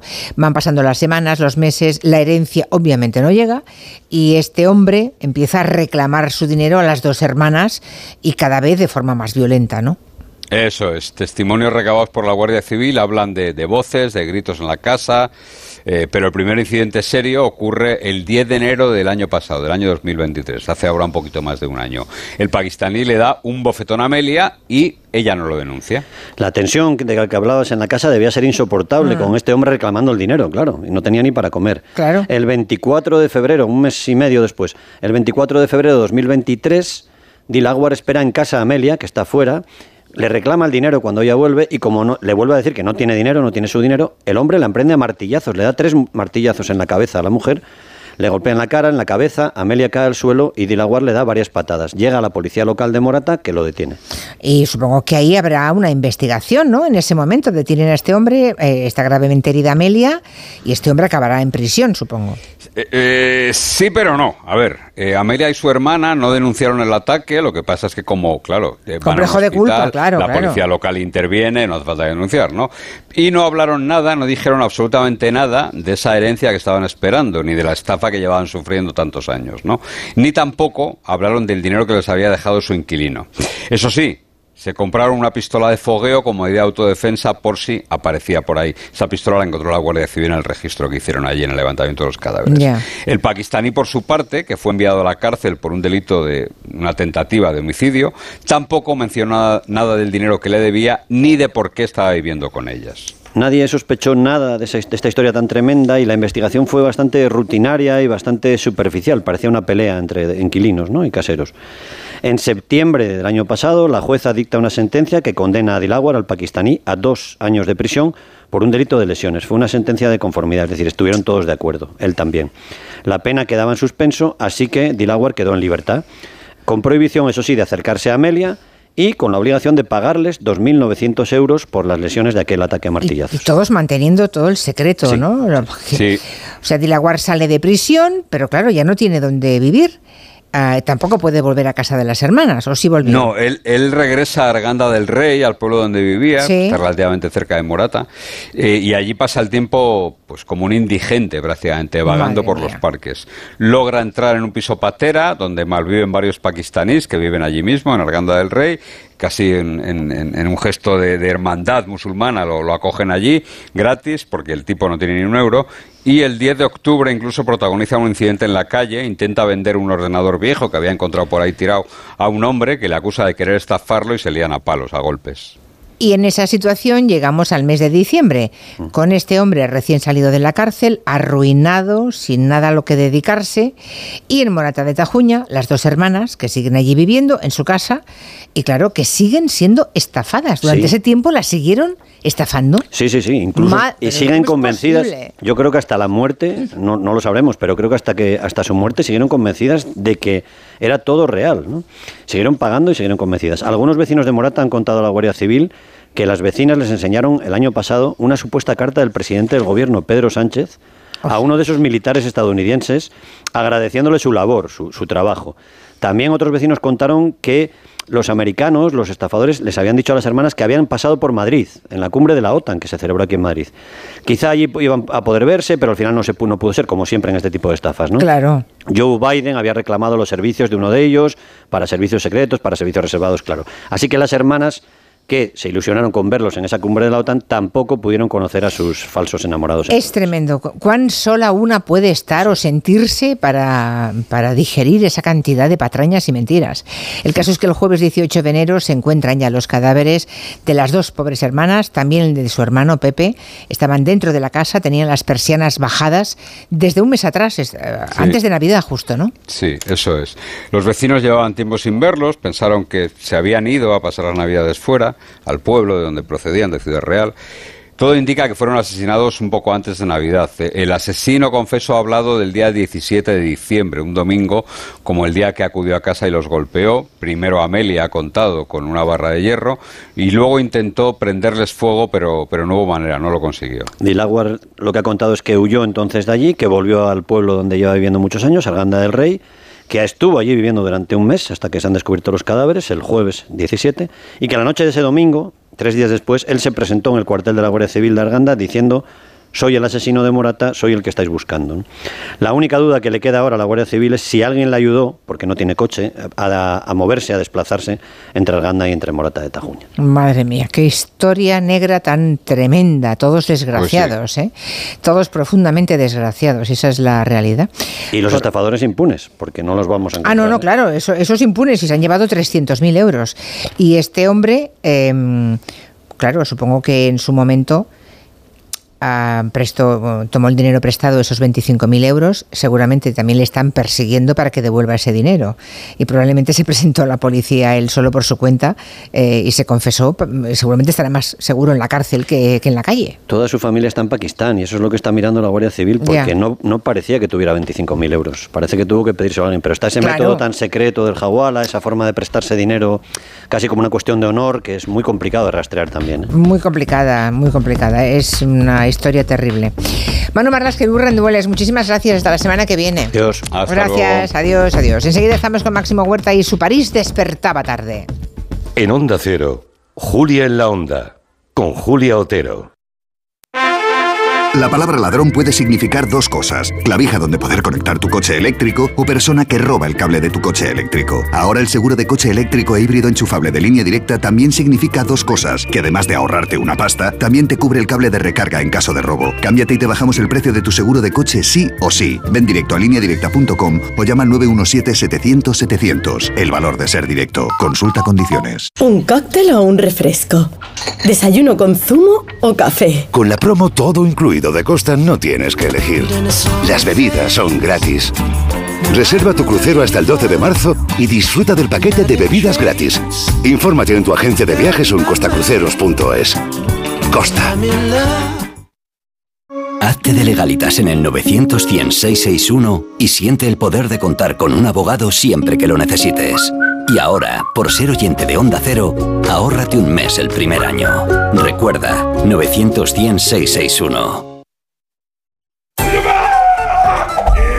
Este es Xiaolin, especialista de cine en artes marciales.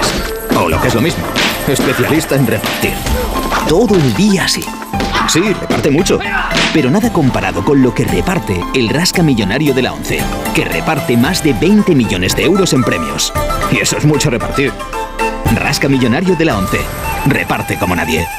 A todos los que jugáis a la 11, bien jugado. Juega responsablemente y solo si eres mayor de edad. Ahora en Carglass queremos que mejores tu visión cuando conduces bajo lluvia. Por eso, con la reparación o sustitución de cualquier luna, te aplicamos el tratamiento anti lluvia gratis. Carglass cambia, Carglass repara. Promoción válida hasta el 10 de febrero. Consulta condiciones en carglass.es. Más que 60 consigue un sexy 60% de descuento en tus nuevas gafas. Infórmate en soloptical.com. Soloptical, solo grandes ópticas.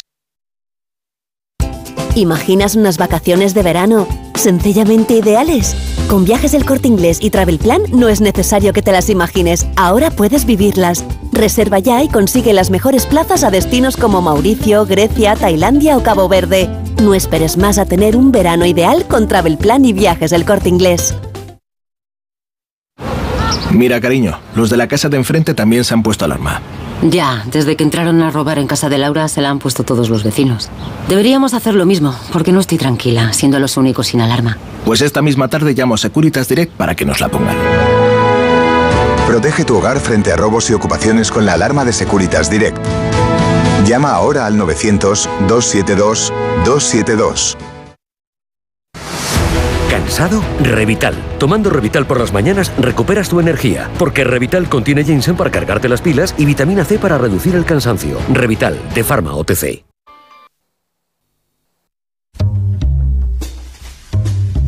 En Onda Cero, Julia en la Onda, con Julia Otero.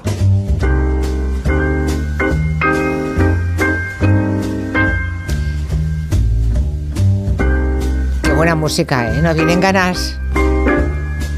No vienen ganas de hablar si no fuera porque tenemos aquí sentado un caballero al que le gusta mucho conversar y a mí me gusta mucho conversar con él. París era una fiesta. Así llamó Hemingway las memorias de su etapa en aquel país, mm, en aquel París bohemio de los años 20. Felices años 20, pero del siglo pasado, ¿eh? no crean que de este, no, del siglo pasado. Donde eran muy pobres, decía Hemingway, pero muy felices. Bueno, pues en esa ciudad, en esa época, con Hemingway como figurante, bueno, Hemingway y otras figuras mm, muy preeminentes, muy importantes, sitúa Máximo Huerta uh, su última novela, que se llama París despertaba tarde. Muy buenas, Máximo. Eh, buenas tardes. Qué gusto. ¿Eso quiere decir que lo has comprobado? Eh, sí, yo lo he comprobado. ¿Eres de despertarte tarde? Me, eso es que me lo he pasado muy bien por la noche. Cuando está la sábana más arrugada de lo normal, eh, huele a mí o a más personas. Eh, Hombre, a, otra más. No, yo soy de solo un plural. No, no, no, no, una, no gestiono más plurales. Vale, me, me, ayuda un poco. No, no, no, me sale. Entonces sí, es un, es un París que despertaba tarde y feliz. Tarde y feliz. Tarde y feliz y que a ti te empieza a entusiasmar en un viaje que haces hace ya bastantes años. Sí. Es cuando te prendas, te enamoras de París Sí. y, y de una época concreta de París. Tal vez eh, sí, es- siento admiración por esos años 20, esa locura de pronto de gente que viene de una guerra que de pronto tiene que olvidarlo todo, y es que era muy joven para, para haber vivido todo eso y de pronto viven la vida como si fuera el último día de sus vidas, que eso es un buen concepto. Tampoco hace falta gastar todas las monedas hoy ¿eh? en el casino, ¿eh? pero... Pero eso es agotador, Pero ¿eh? es agotador, pero sí que dices, bueno... Bueno, por eso no- mu- murieron tantos jóvenes, ¿eh? También. Hombre, acabaron. eh, Acabaron unos mal de- y otros mal de- por otros asuntos. De vivir en exceso en aquellos años acabaron muy mal. Kiki de Montparnasse acabó hasta arriba, me- destrozado por droga. O sea, pero me, me- siento admiración hacia esa mezcla de vanguardias, moda, sexo, social, todo lo que se da en esos años. Verdadera admiración. ¿Y te, te llegaste a empadronar allí o no? O sea, ¿te fuiste, te fuiste a París a vivir una Yo temporada? me fui una, una- sí, cuando dejé la tele me, me fui para allá. Dije, necesito, pero tendrás algo, seguro que tienes algo. Esas cosas que te dicen en las teles, ¿lo dejas porque, porque tendrás algo? No, no, no. Me fui porque me apetecía y me empadroné allí un, un tiempo. Lo disfruté mucho. Y recorrí como buen paseante todas las calles y terrazas. De modo que... Y cogí historias. Claro, de modo que estuviste ahí hurgando ¿no? en, la, Sí. en la historia, cosas que igual no tenías previstas y que luego aparecieron Sí, en la novela, digo. Sí, sí. De hecho, en uno de esos paseos yo veo a esas dos falleras, Hombre, dos las valencianas. Las famosas falleras valencianas. Sí, que están en el Sagrado Corazón, que en uno de esos paseos veo a dos valencianas allí en, el- en un, en un mosaico. Ahora, ¿cómo, ¿cómo te diste cuenta que eran falleras? Por la falda, porque hay una que lleva la falda roja Sí. y está, todos son santos y muy, como es una escena muy, muy gris eh, de San Ignacio de Loyola, pero de pronto hay dos señoras con una luz y cuando afino un poco la vista, estaban sucios, ahora están ya restaurados, veo dos valencianas y ya empiezo a investigar. Y me, de pie- hilo, Me puede la claro. curiosidad, Julia, me puede la curiosidad. Y tiré del hilo y averigüé qué sedas eran, quién las había y qué año era. Y era ese 1924, 100 años justo ahora. Eh, y justo un poco antes de que llegaran los Juegos Olímpicos a París, ¿no? Sí. Que la novela está... el novela ambiente de ese momento es- lo refleja muy y bien. además son esos mil, Pa- París 1924, cuando los últimos Juegos del Barón de Coubertin, en los que participa Tarzán, bueno, eh, Weissmuller, aquellos de Lili Álvarez, Yo la vi, española. fíjate, cuando vi aparecer a Johnny Ah. Weissmuller en, en la novela pensé, a que sale luego y se lía con alguna, pero no. Hay una sugerencia, pero no acabas una de- sugerencia, Una porque, claro, sugerencia. un buen nadador va sin ropa y atrae mucho. Sí. Entonces sí pero que yo pensé que sería personaje, ¿eh? mira por dónde, al aparecer. lo dejé ahí. Vale. Lo dejé ahí simplemente. ¿Tuviste alguna tentación? Yo con Tarzán. no, tú no, pero como escritor puede que sí. Con- co- como escritor sí que me apetecería, claro. Este estuvo casado con Tita Cervera, ¿no? Con Tita, que me estás contando? ¿No fue este? Johnny Sí. Alex Baxter, sí, era Bueno, otro. Otro Tarzán. Era otro Tarzán, sí. ¿Cuántos Tarzanes ha habido como Batman? Eh, pues por lo visto he visto, ha habido varios Ha habido Tarzanes. varios Tarzanes. Sí, sí, sí. sí, bueno. no, me, me metí en esa historia y en esa historia de amor que es, que es esta novela y con esos personajes, con el Johnny Weissmuller, con todos, para que, para que fuera más real. Y para luego, que fuera más real. claro, no, y además está muy bien, ¿no? Tomar personajes de la historia, mezclarlos con la ficción, de pronto permite es hacer- una levadura Te puede hacer, que te hace permite- crecer la novela. Hacerte un pequeño mini dios, Claro. mezclar a quien me apetece, con quien quiero, en el terraza que quiero, en la cama que quiero, en el café, en la fiesta. Es, Y luego está el ambiente, porque claro, los años 20 del siglo pasado, eh, que ahora se recuerdan como los años locos, aquellos felices y locos años 20, ¿no? Había acabado la Primera Guerra Mundial, ah, acababan de pasar por una pandemia, la famosa gripe española le llamaron entonces, ¿no? Ah, parecía que todas las revoluciones eran posibles en aquel momento. todo cabía. ¿Tiene algo? Aquí tenemos a Julián Casanova, nuestro historiador de cabecera, que siempre dice que la historia nunca se repite, pero que rima. No me digas que el- lo que vivimos hoy no rima mucho con lo que tú has investigado de París hace un siglo. Rima, pero ellos tenían mucho más ganas de olvidar. La diferencia es que tanto la- mi protagonista como los parisinos de, esa, de ese momento lo que tienen es ganas de olvidar. No están para homenajes al soldado, no quieren conmemoraciones, son muy jóvenes y lo que tienen ganas de olvido. Que el olvido sienta muy bien.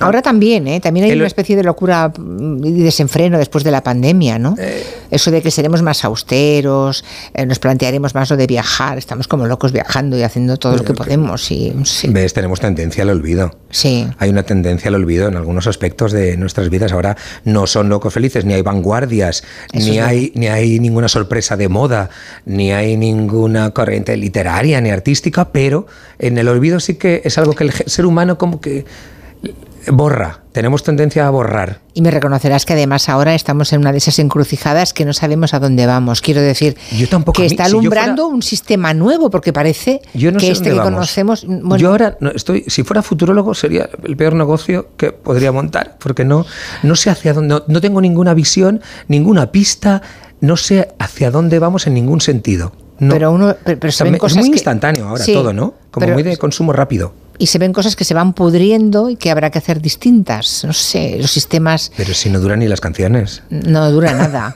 no dura nada. Es todo caduco ahora. ¿Cómo llevas tú lo de la librería? Porque las librerías, ah, la librería de Doña Leo, se Hablando de llama. cosas caducas, ¿no? Hablando, no, no, habla, bueno, es que ahora hay como 100 libros nuevos cada día.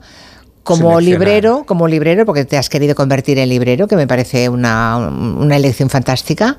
¿Cómo llevas eso de que cada día te quieran cambiar el, el escaparate y el mostrador? Eh, ¿O te resistes? me- Yo me- lo decido yo. Y me gusta mezclar eh, caprichos míos, gustos míos, fetiches, con novedades. Las selecciono yo. Yolanda está ayudando y ella lleva la gestión y yo decido qué se queda y qué no se queda. Es una criba complicada. Es una criba complicada, pero bueno, uno ya tiene la, la pulsión, eh, no sé, la temperatura cogida también al, al, a- al mundo que me rodea y en el pueblo en el que vivo. Y esa pulsión de elegir es, es, es complicada, pero fascinante. Pero tú también tienes ese olfato. A ver, esto, yo creo que esto va a gustar hoy. Ah, este tema nos gusta, pues mm, igual. No sé si tengo ese olfato. Ah, bueno, pero al menos tienes. Pero ¿Cuántas veces has dicho esto en televisión va a ser un esto es un, Un truño, es un nunca va a triunfar? Pero porque no lo has decidido tú todo, triunfa. porque sobre papel es muy bonito a veces. Ya. Eh, no, y luego dices, dices, no, aquí había mucho engaño, me han engañado, me han hecho mucha promesa de amor y no era esto. Bueno, les cuento que eh, París despertaba tarde. Es la historia de, de Alice Humbert, que monta una tienda de ropa en esa época en la que París se preparaba para los Juegos Olímpicos de, 2000 de 1924, ¿no? Y la vida artística bulle en ese momento. Sí. Y el hilo de las valencianas que antes contaba Máximo, que vio en el Sacré-Cœur, es porque mm, hacen, ah, digamos, acaban conectadas porque esas telas, ¿tú crees que se hicieron en O sea, las telas de Valencia, ¿crees que llegaron a la, a la tienda de esa de Alice De? Ali, sí, sí. De hecho, eh, los, en ese tiempo no tenemos, es cuando la fotografía está, el cine, pero no hay fotografía en color. Entonces, los, eh, los telares, los únicos telares que hacían ese tipo de, de tela están en Valencia, en Moncada, son tejidos garín que llevan desde 1870 y son los únicos que con ese dibujo que les enseño yo, me dicen qué tela es, de qué año es. O sea, que has corroborado, has podido corroborado. confirmar que se Como buen aquí. hijo de modista, Julia, yo me gusta no dar puntadas sin hilo también, en este sentido, e ir eh, hilvanando toda la historia. Me necesitaba que fuera real y, me- y la pista la tenía cerca. Es esa tela, Ah. esa famosa tela que decimos vulgarmente de fallera, es esa tela, ese tejido con esos espolines. Pues Bueno, a todo esto... eh, la escena, la escena es para flipar, la escena que se ve en el Sagrado Corazón. Sí, sí. Realmente. Es, realmente impacta a mí como valenciano. Y bueno, de pronto dices, ¿qué hace aquí esto? Y ya tiro del hilo y construyo toda esta historia de amor que es la de la novela, en medio de todos esos personajes de, de- de- de la época y en medio también de esos Juegos Olímpicos. Claro, fíjense que aparece Monet, Coco Chanel, ah, Modigliani, Hemingway, ah, Scott Fitzgerald. Claro, en aquel momento París era un poco la capital del mundo. Es la ciudad más cosmopolita. Nunca he vuelto a ver una ciudad tan cosmopolita. Es refugio para negros de, Estados Unidos que vienen, que allí hay racismo, Ku Klux Klan. Y entonces aquí vienen, son las estrellas. Mira Josephine Baker bailando desnuda que les con los plátanos, esa, esa imagen. Vienen polacos. eh, me- Alemania está oliendo ya a rancio, Italia está oliendo un poquito más a rancio con, con Mussolini. Entonces, de pronto, para todo ese mundo, también para homosexuales, para, eh, se convierte París en una, en una isla de libertad, de libertinaje también un poquito. Hay gente que ni se enteró, pero los que se enteraron fue una isla de libertad de pronto en 10 años, deslumbrantes, insolentes. Pero además, eh, no todos eran, como estás contando, era gente que había llegado de otros continentes y de otros países. Venían no atraídos. eran franceses. No, no, es que el éxito no Ya depende. sabes, esa- eh, los malos ahora, cuando, se- dicen? cuando alguien quiere ser malote respecto a París, dice que París es maravilloso, pero está lleno de parisinos. Que me perdonen todos los parisinos que nos estén A mí escuchando. también, por supuesto. pero en aquel momento es que tengo la sensación Pero de el que éxito no había de- pocos parisinos. Es que el éxito no se debe al talento nacional, se, de- se debe al talento de la inmigración. El talento eh, es de Modigliani, italiano, Kisling, polaco, eh, Picasso, que está allí, eh, que es español, eh, Hemingway, o sea, el talento viene de fuera.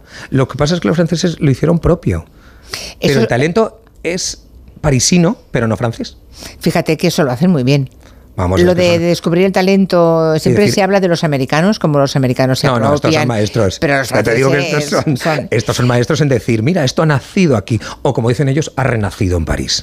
Que por cierto, es buena cosa. Eso, es, Dicen- muy- eso es muy francés. Eso es muy francés, de tú has nacido allí en Barcelona, pero has Ha renacido en. París. Que por cierto es muy curioso porque eh, esa es la gracia, una de las gracias que tiene la novela de, de Máximo Huerta. Como van apareciendo esos personajes y sin obsesionarte en hacer la biografía de ellos, digo, eh. Modigliani, por Sí. ejemplo, Coco Chanel y demás, pero dejas como pequeñas miguitas para que el que quiera averiguar las vaya tomando. puede Yo ser. había olvidado por completo cómo murió Modigliani, por ejemplo. esa gran y a historia. partir de ya, pero a partir de la no- yo me había olvidado de Modigliani, de cómo murió.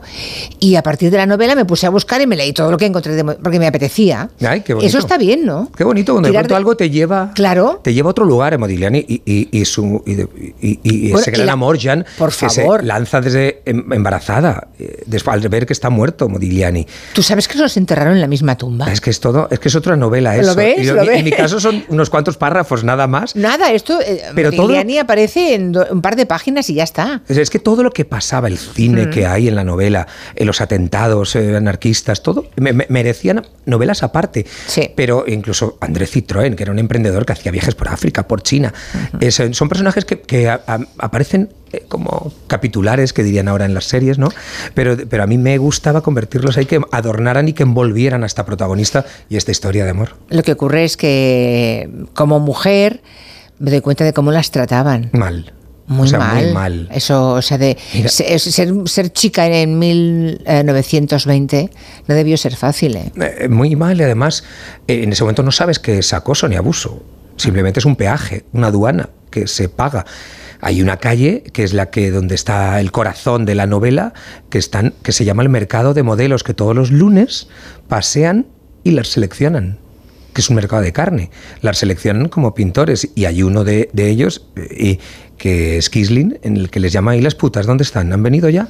Ese es el Porque se trato. desnudaban para que las, para Claro, que las talleres, dibujaran, ¿no? en para que las talleres de, de pintores en los que poca, eh, no muy abrigados, poca calefacción, y ahí es donde mi protagonista ha posado también para ellos, Alice, y todas las demás. O sea, es un, es un mundo muy hostil que es el que ahora vamos a un museo, disfrutamos y vemos Mujer Anónima, no, Mujer Anónima no se llamaba Julia Otero. Ya, no ya. es mujer anónima. Entonces yo lo que he querido es ponerle nombre a esas mujeres que fueron... Que son eh, las protas de la novela. que son las protagonistas, son esas mujeres que eh, eh, usaron, ignoraron y utilizaron. Y luego ellas también disfrutaron como pudieron, salvando, salvando esos obstáculos. Pero en este caso la literatura y tu pluma las has salvado, pero te, Yo las, sí. pero te las has inventado. Eh, sí, Claro. Mm, yo sí. O sea, igual. Qué, bien es la qué buena es la ficción. Igual, sí, ¿eh? Qué ¿Cómo te necesaria, es una buena mentira. el mundo? Sí, ¿eh? Y además, Miénteme, Julia. sí, dime que me quieres, aunque sea mentira, ¿no? Como Johnny Guitar. Sí, eso es muy bueno. Yo creo que eh, la ficción te permite reconstruir eh, eh, la historia y dar, eh, hacer un reconocimiento a esas mujeres que paseaban calle arriba y para abajo, que se habían quedado solas, que por eso se liberaron, porque se habían quedado sin marido y sin padre, muchas. Claro, de la, de la guerra mundial. De la guerra mundial. claro. Entonces se liberan gracias o como consecuencia a que se han quedado solas. Entonces hay que sacarse las castañas del fuego Mm. en 1924, eh, frente a todo. Y, frente- y entonces la amistad de las mujeres, ahora le llaman sororidad, amistad eh, es en lo este que- caso también está en el. Es un Sí, poco el alma es- de la es novela. el alma de la ¿eh? novela, es ese La hilo. amistad entre ellas. Ellas sí. dos, como una tira de la otra, vamos, vamos, sigue. Pues sí, es sororidad. Escribo para perdonarme, dice Alice Umber en la novela. ¿Y tú para qué escribes, Máximo? Pues para que la gente se entretenga. Yo soy muy Dickens. Eh, se escribe para que, para que te lean y disfruten de la novela. Disfruten de la novela. No, no, no, no es ningún ah, asunto psicológico, porque pasamos a la psicóloga y le cuento todo y ya está. ¿Vas a la psicóloga también? Eh, claro que sí. Bueno, ahora se ha puesto de moda. tú. Ahora todo el mundo, no, digo también, porque todo el mundo que pasa por ese micrófono me está cogiendo Pues yo me complejo. cambio, me voy allí. Pues. No, no, por, por ese o por el de enfrente, por todos los micrófonos pero, que ves aquí. pero ya la Pepa voy y le cuento ya, ahora ya ya está las cosas. Ya lo el- yo el armario ya lo he desordenado, lo he ordenado y lo he colocado todo en Ya. su sitio. Bueno, o sea, es, ya que, está. ta- es que no me extraña, ¿eh, Máximo? También, porque ser ministro cinco días. Siete. Oye, a ver Bueno, si siete. Julia. Es verdad, yo es que siempre le llamo cinco, es verdad que fueron siete días. Eso, eso es muy duro, ¿eh? Bueno, muy duro. Eso debe de dejarte como Yo que creo te ha que pegado un par de sopapos, ¿no? Es una buena cicatriz. Hmm. Es una buena cicatriz. Ahora, ¿no te has eh, congratulado de aquel final, aunque fuera abrupto y tuvieras hecho alguna ilusión, en vista de cómo ha ido todo? Qué dureza lo de la política hoy, ¿no? Sí, de, de hecho, y qué hostil. Qué hostilidad, qué, violencia. Qué violencia verbal, qué, qué- qué infantil, qué, qué dis- qué- qué discursos más pobres, qué, qué réplicas más, eh, más de cara al, eh, al show y no a la- al debate, eh, buscando un clickbait. Eh, me parece muy pobre. muy pobre. No, no, ni me alegro ni me arrepiento ni nada de aquello, porque vamos, sucedió lo que sucedió y ahí está. Eh, fueron parte de mi pequeña historia. Esos cinco. Voy a ir restando. A lo mejor dentro de un tiempo son tres. Siete días. Ah, ¿Te han tentado desde la tele para que vuelvas? Sí. ¿Y que no te dejas? Eh, es que tiene que ser muy bonito. Ya. Es que tiene que gustar. O Bueno, engañarte has, bien. Has ¿eh? vuelto un rato, pero te has vuelto a ir. O Sí, sea, depende de lo que te gusta. Es como tener un amante. De pronto dices, "Ay, pues si me apetece que me saque a pasear, ya está. Pero no, afortunadamente, eh, las novelas disfruto con ellas y afortunadamente hay un montón de lectores deseando leerme. Pero, no, pero tiene que ser muy bonito el proyecto, engañarte muy bien.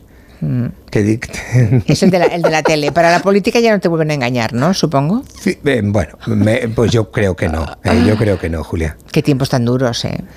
No, es que no, no, no me ha Ahora llegado. resulta que tenemos un gobierno que es una dictadura.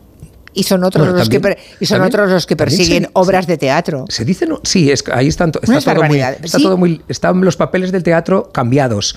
Hay Sí. algo como si. No, no, que este texto no es tuyo, que este es el mío. Nos hemos intercambiado el, el- el papel. Exacto. Hay, hay algo. eh, Y tantas hipérboles. ¿A dónde nos lleva una hipérbole detrás de ¿Sabes a qué? otra? A perder, a perder valor. La hipérbole lo que hace es que el otro tiene que sumarla, engordarla. Entonces, Lo veo lo- te insensibiliza. como te jugar hace- al mus, ¿no? Sí, pues órdago. yo lo veo y dos más. Dos más. Es un poco. te- al ciudadano yo creo que le convierte o le- en un poco impermeable.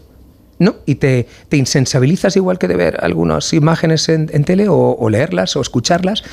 eh, Te insensibiliza y creo que no, no juega a favor la hipérbole del ciudadano ni del suyo, porque Ni- insensibiliza. yo diría que ni del partido que las ni de los partidos que las, que las promueven. Porque si todo es tan horroroso y no Mm. pasa nada en el ¿Qué- día a qué día. ¿Qué pasa luego? Que, que- que claro. los que, que están paseando dicen, ah, ven, que venía el fin del mundo. Ah, pues no, pues yo me he seguido yendo al cine, o sigue valiendo el aceite esto, Ah. o, o está- o me he subido al taxi, o, o he perdido el... No, dice, mi mundo eh, no está en, en- de construcción. Hay uno de los personajes que dice, uno se muere y después se muere un poco más a medida que van desapareciendo quienes lo recuerdan. En efecto. En efecto. Nos morimos cuando el, el último que nos que se acordaba de nosotros ya no está. Sí, es, el recuerdo es lo último que te, que te mata. Mira, el otro día poniendo flores a mi abuela allí en el, en el cementerio, ay, me fija, eh, miraba los- las, las- las- las fechas y me impactaba. Decía, José, me han olvidado las fechas. Digo, José, me irán olvidando eh, sabores de recetas que me hacía o, o el sonido de la voz, que ya no lo recuerdas. Es difícil, es difícil. Entonces me quedé Es verdad, las voces al final. Las voces, dices, ¿cómo era la voz? Sí, se van perdiendo. ¿Cómo era la voz? No sé qué tono tenía. Te- tienes que cerrar mucho los ojos para, para recordar. Puedes entender qué te, qué te abrigaba o qué te... Pero es que, claro, eso ha pasado. Entonces me, tenía esa sensación, digo, oye, el olvido, que... Ay, ¿cómo, qué- ¿Cómo elige qué cosas olvidarás? ¿Qué cosas decide el olvido Mm. que se vayan y otras no? Otras se te quedan aquí, otras no se olvidan.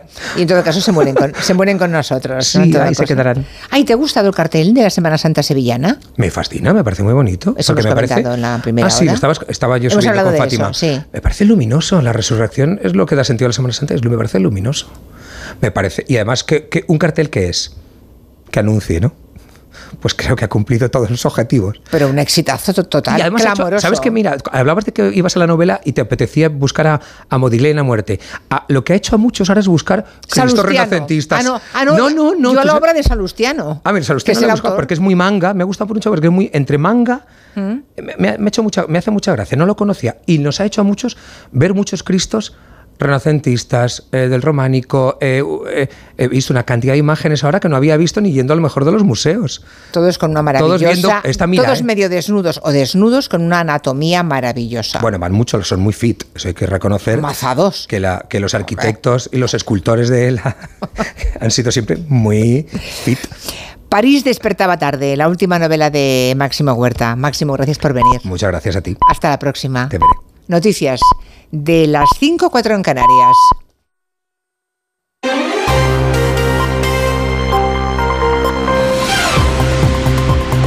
Noticias en Onda Cero. Buenas tardes. Primera mirada a Francia. Los agricultores de ese país mantienen el bloqueo de la ciudad de París desde primera de la mañana, mientras Bruselas le ha pedido al gobierno francés explicaciones por lo que está ocurriendo. La Unión Europea niega que haya ningún tipo de competencia desleal por parte de los camioneros españoles que han pedido hoy la intervención de nuestro gobierno. Margarita Zavara. Sí, la Confederación Española de Transporte de Mercancías recuerda que 20.000 camiones cruzan la frontera cada día hacia Francia y que de mantenerse el bloqueo actual deben asumir unas pérdidas diarias de 600 euros cada uno de ellos. Por eso le piden al Gobierno que actúe porque desconocen en estos momentos qué está haciendo, a pesar de que el ministro de Agricultura asegura que están trabajando para reconducir la situación. Estamos trabajando para que solución, para que esta situación se, se reconduzca. Esta es la acción que está llevando a cabo el Gobierno de España y no solo el Ministerio de Agricultura, sino también el Ministerio del Interior y el Ministerio de Exteriores, que somos todos los ministerios implicados en esta materia. Los camioneros denuncian además que Francia les está obligando a pagar la limpieza de la mercancía una vez que se la han tirado por el suelo y lo califican de humillante. Entre las comparecencias en el Congreso de Ministros del Gobierno para explicar las líneas de actuación de sus departamentos esta legislatura, la del titular de Inclusión, Seguridad Social y Migraciones, José Luis Escriba, que ha anunciado que el Gobierno va a impulsar una ley de ciberseguridad para minimizar el impacto de ciberataques en la economía. Patricia Gijón. José Luis Escriba se compromete a llevar al Parlamento una ley integral de ciberseguridad antes de que termine el año, un paraguas normativo, dice el ministro de Transición Digital, para combatir los numerosos ataques informáticos. Desgraciadamente, a medida que, la, que, la, que las nuevas tecnologías se van desarrollando y cada vez estamos más digitalizados, más posibilidades de que los malos intenten eh, ataques y, por lo tanto tenemos que invertir, invertir en seguridad, invertir en, en mecanismos de coordinación y seguir trabajando con el sector privado como lo estamos haciendo hasta ahora Escriba pide además un acuerdo país para lograr el impulso y uso ético de la inteligencia artificial, una revolución tecnológica que aportará cinco décimas adicionales al PIB en cinco años. El Ministerio de Industria y Turismo va a contar con un nuevo PERTE del vehículo eléctrico y conectado. Así lo ha confirmado el ministro Jordi Ereu en la Comisión de Industria y Turismo del Congreso de los Diputados. Esta nueva convocatoria, cuyo lanzamiento está previsto para el primer trimestre del año, va a contar con ayudas de 300 millones de euros. Del total de esta convocatoria, 200 millones corresponderán a subvenciones, otros 100 millones serán préstamos. Jessica de Jesús. Esta convocatoria estará dirigida a proyectos de batería y cadena de valor del vehículo eléctrico. A su vez, en el segundo semestre se publicará una cuarta convocatoria del PERTEBEC que estará dotada de 1.250 millones de euros. Así lo ha anunciado el ministro de Industria y Turismo en la comisión del Congreso, donde también ha confirmado que se está trabajando en el caso de Alcoa, como lo demuestra a su juicio la reunión del viernes con la Junta, la empresa y los trabajadores. Decirles que nosotros estamos para que se cumplan los acuerdos. ¿eh? Y es evidente que nosotros lo que no queremos es perder proyectos, proyectos industriales. En este país, quien esté dispuesto a liderar proyectos tendrá nuestro apoyo y quien no tenga la voluntad de desarrollar proyectos industriales, también les diremos que no nos hagan marear la pérdida. Jordi Ereu confirma que van a negociar y trabajar para que se defiendan proyectos industriales y para ello avanza que se está trabajando en una futura ley de industria. El comisario de Justicia Comunitario, Didier Reines, advierte en Bruselas que para la Comisión Europea es importante que además de la renovación del Consejo General del Poder Judicial haya una reforma del sistema de elección de los vocales que se ajuste a los estándares europeos. Corresponsal comunitario Jacobo de Regoyos. Reinders sube las apuestas, no solo cree que los resultados de su mediación se verán antes de los dos meses que se ha dado de plazo, sino que incluso habla no solo de conseguir la renovación en ese tiempo, sino la reforma. En nuestro informe pedimos aplicar los estándares europeos en el Consejo General del Poder Judicial y en España en particular, no solo de renovarlos, sino de reformarlo. Eso sí, recuerda que la mediación tiene sus límites, que son las fuerzas políticas en España las únicas que pueden al final resolver la situación poniéndose de acuerdo. En la Casa Blanca en estos momentos se inicia la reunión del presidente Joe Biden con responsables de las distintas unidades de inteligencia. Y el presidente de Estados Unidos va a analizar la respuesta que habría que dar ante los ataques que ha sufrido este fin de semana Estados Unidos en las bases militares que tiene en Irak y sobre todo en Jordania, con tres soldados norteamericanos muertos. John Kirby es el portavoz del Consejo de Seguridad Nacional de la Casa Blanca. Conocemos bien la conducta y las acciones desestabilizadoras de Irán, su apoyo a estas milicias, a estos grupos en Irak y en Siria, a Hamas y Hezbollah, y los ataques marítimos que permiten de los Houthis. Lo sabemos muy bien, como también sabemos de su influencia en la región. No estamos interesados en extender el conflicto o en una nueva guerra, pero haremos claramente lo que debemos hacer para protegernos. Es todo por el momento. Volvemos con más noticias aquí en Onda Cero a las 6 de la tarde, las 5 en Canarias. Trabajo Casa, ducha, cena, cama. Salir de trabajar con el piloto automático no tiene pérdida, aunque pensándolo bien, sales perdiendo. Te pierdes conversaciones, te pierdes risas, te pierdes lo que sucede a tu alrededor. Salir de trabajar con el piloto automático es el camino fácil. Muchos lo siguen, otros, y cada vez somos más, preferimos seguir la brújula para no perdernos nada. La brújula, con Rafa La Torre. Toda la actualidad de lunes a viernes desde las 7 y siempre que quieras en la web y en la app. Onda Cero, tu radio. Julia en la Onda. Te lo digo, te lo cuento. Te lo digo, cada año pago más por mi seguro. Te lo cuento. Yo me voy a la mutua. Vente a la mutua con cualquiera de tus seguros. Te bajamos su precio, sea cual sea. Llama al 91 555 5555. 91 555 5555. Te lo digo, o te lo cuento. Vente a la mutua. Condiciones en mutua.es. Luis Lacasa, inspector de policía. Dos brillantes policías. No olviden que manda aquí. Condenados a entenderse. Nadie puede abandonar la isla, déjaselo claro a esa mujer. Para descubrir al asesino. Ese rollito con descendiente de godo colonialista te lo puedes meter por donde te quepa.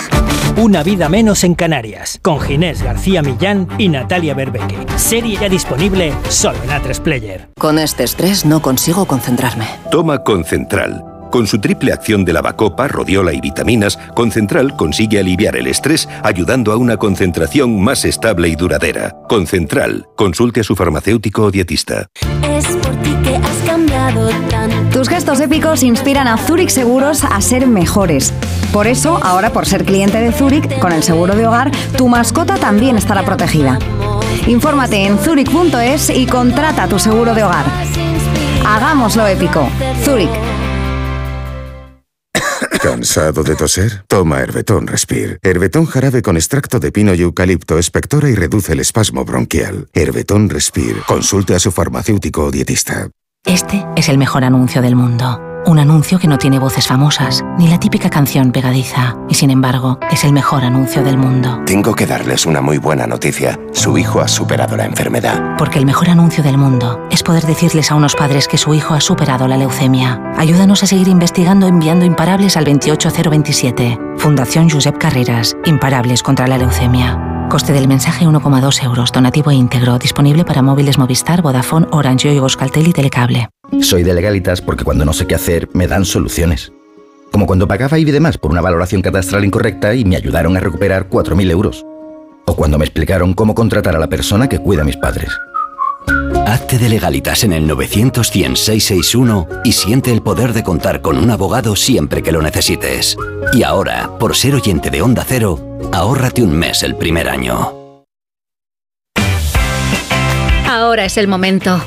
Descubre Nueva York, el corazón de la ciudad, sus icónicos barrios, las experiencias más glamurosas, sin olvidar sus lugares de película. Reserva tu próximo viaje a Nueva York. Cinco días y tres noches en hotel de cuatro estrellas en Manhattan, vuelos con Iberia y traslados incluidos, por solo 890 euros con viajes el corte inglés. Consulta condiciones. Tu radio.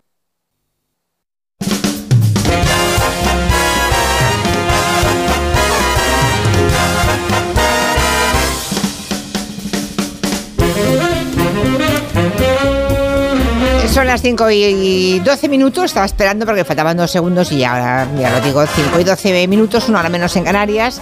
Saludo a las personas físicas, no a todas, porque no sé qué, es como una maldición, siempre falta uno. Rusi de Gracia, buenas tardes. Hola, ¿qué tal? Raquel Martos, buenas tardes. Hello, people. Y Pedro Vera, muy buenas. Buenas tardes a todos. Vaya tres patas para un banco, ¿eh? Qué ¿Ves? bonito. Como falta Colubi, pues como diría aquel, hecho de la necesidad virtud. Muy bien, ¿ves? Ahora te sirve, te sirve el refrán. Muy bien, muy Sí, bien. Bueno, vamos con las previsiones. ¿Estáis todos bien? ¿Todo Sí. está bien? Vale, vale. Genial. Mm, Vamos con las previsiones informativas de Raquel. Como el chiste, ¿bien o te cuento? ¿no? Déjalo, déjalo, que si no, Vamos a no da tiempo. Va. Por cierto, necesito 30 segundos, no ahora, ¿eh? ya me los tomaré para limpiarme las gafas, no veo nada. Me da ¿30 segundos tardas? No. Eh, ¿Cuánto tardas tú? No sé, me las limpian.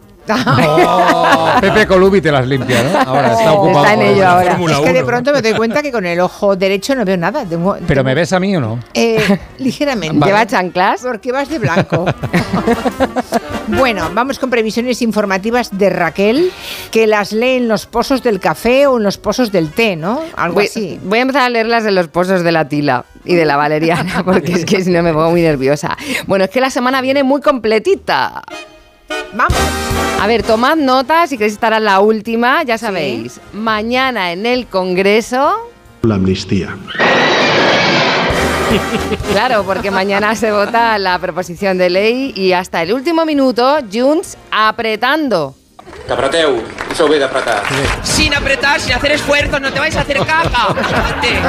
Bueno, ha dicho el PSOE que no va a admitir más cambios, pero también ha dicho que hay tiempo. Bueno, si no va a admitir más cambios, esto traducido así a un catalán que se entienda bien, sería como que el PSOE le está diciendo a Junts. ¡Calli! ¡Calli! ¡Calli!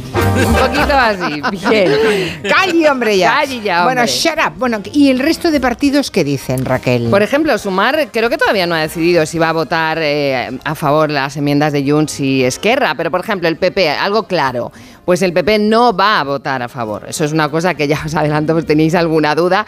Ayer hubo una manifestación y oye, por cierto, que Almeida eh, gritó mucho más que otras veces y ahora sí que está totalmente en modo Pepe Isbert. Que fuiste, que te sacaste la foto y que ahora los abandonas y los dejas tirados. Pero si parece la porta. No la voy a dar porque os la debo. Porque la explicación es innecesaria. Porque vosotros sois inteligentes y despejados. Perdón, perdón. Bueno, es que no me digáis que no se ha puesto en modo Sí. Pepe Isbert total. Total.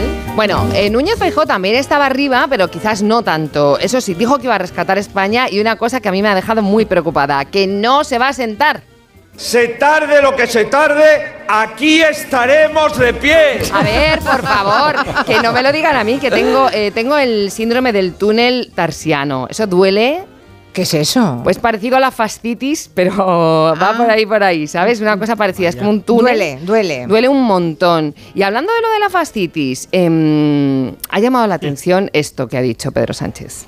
Toda esa fachosfera, pues lo que hace es polarizar, insultar, generar. eh, bueno, pues Fachosfera, fachosfera. Es un- Fachosfera, fachosfera. bueno. Es un término francés que Idafe Martín, un periodista del país, entre otros medios, pues que ha traducido, cambiando algún matiz, y habla de la fachosfera. Y entonces el presidente del gobierno pues se lo ha, mm, ha- le ha debido gustar, y entonces él lo ha dicho, claro, suena raro, ¿no? Que esto lo diga un presidente del gobierno, pero mm, ¿sabes lo que más raro me suena? Porque tú dices, la fachosfera, y es como que te suena que lo digas así como fachosfera, como enfada un poco. Sí. Pues no, lo ha dicho muy relajado, tan relajado que es como que la Tila y la Valeriana mía se la ha tomado él. A ver. Y vamos a empezar a centrar nuestra atención en la respiración. Toda esa fachosfera, pues lo que hace es polarizar, insultar, generar. Inspira suavemente eh, y profundamente. tienen un naufragio de ideas. Están parasitados por la ultraderecha. ¿Cómo pueden derrocar a un gobierno legítimo? Recomiendo inspiréis en 3, 2, 1 de dos partidos de izquierdas, creando ruido para desmovilizar al electorado. y te podrás sentir completamente aliviado y libre de todo lo que te preocupaba. Venga, levantarse, que os Oye, veo ahí que ahí queda dormido. No Totalmente, ¿A que ¿eh? Esa es la, la declaración con Valeriana, completamente. Totalmente. Bueno, pues todo eso ocurrirá mañana, ¿verdad? Sí. Mañana que es martes. Martes. Sí. ¿Alguna otra previsión clave para la semana que estamos empezando? Tomad nota, miércoles, reunión en Bruselas entre Bolaños ¡El bola! y González Pons. Con la crema de Pons o la limpieza profunda de Pons. Se van a reunir con un mediador, bueno, acompañante, mm, señor que está en la reunión, que es importante, es el comisario de justicia Reinders, porque les va a pedir que desbloqueen ya de una vez ya lo del... Que es que esto no lo desbloquean. O sea, digamos que Reinders no se rinde. ¡Hoy! ¡Hoy! Me ha gustado, me ha ha gustado. gustado, me- ¿eh? Ha A dado mí como sí. cosilla. A mí sí. Como Reinders no picor. rinde. A favor. Oh. Da cosas, sí. Sí, todo. ¿eh? Me ha salido un sarpullido ahora mismo. O dos. Bueno, Raquel, la verdad es que siempre está con el ojo muy fijo en lo que hace Macron. Macron. Aquí le llamamos Macron, pero deberíamos Macron. aprender de cómo lo dice Elisa Beni. Macron. ¿Qué es Macron? No, Macron. no, no, ¿qué va? ¿Qué va a decir? ¿Cómo lo dice ella? Macron. no. Macron. Bueno, ¿No mañana. hace daño? Dentro de un rato, cuando esté aquí, le preguntaremos. Le diré, di Macron. Porque así lo tenemos ya montado para los Somos Humanos del viernes. Guay. Bueno, sabes que tiene follón en Francia, ¿no? Sí, y nosotros sí, sí. también tenemos follón con Francia. Sí, sí, sí. Bueno, a lo mejor él cree que lo va a parar todo y que va a poder conquistar los corazones de los que se han plantado ahí, porque él es un seductor. Soy el conquistador, sí señor. Las conquisto con mi olor. Ah, oh, oh, Es sencillo. Por su olor, no sé yo si están los agricultores para perfumes, pero como enfrente lo que tiene son agricultores, ¿cómo os convencerá? ¿Hablándoles de verdura? Yo soy la col que le falta a esta ensalada. Ah, oh, oh. Bueno, no sabemos cómo va a acabar esto, pero está la cosa tremenda. Ah, y otra cosa, por cierto, tomad nota, que esto no os lo he dicho. Sí. El jueves, la noche del jueves al viernes, que ahora ya sí que sí, que empieza oficialmente la campaña de las gallegas. ¿Mm? ¿Hay ganas de campaña electoral? Tóqueme usted las narices. Pues sí, empieza ya la campaña de las gallegas. Bien, toca hablar de, de fútbol. Ahora, por dejar un poquito la política, dejamos la política ahí metida en el cajoncito. ¡Calli! Sí, calle, calle. Eso lo dice, eso lo dice Quintanilla pensando en lo que vamos a hablar Ya. de fútbol. Claro, No si quiere. hablamos de fútbol, esta semana hay que hablar de Xavi, que ya ha dicho que en dos meses se va, que ya no sigue como entrenador del Barça, Roger. Sí, y es una mala noticia que se vaya, pero lo que es peor eh, es que seguirá hasta el junio. Por eso, por Eso sí que es favor. mala noticia. Pero qué malo eres, pobre Xavi. Bueno, Hernández. A ver, a ver, ya sabéis que en Cataluña somos gente moderada y ahora mismo la afición se divide entre los que le están diciendo a Xavi. Anda, anda para allá, bobo, anda para allá. Sí, y los que opinan que...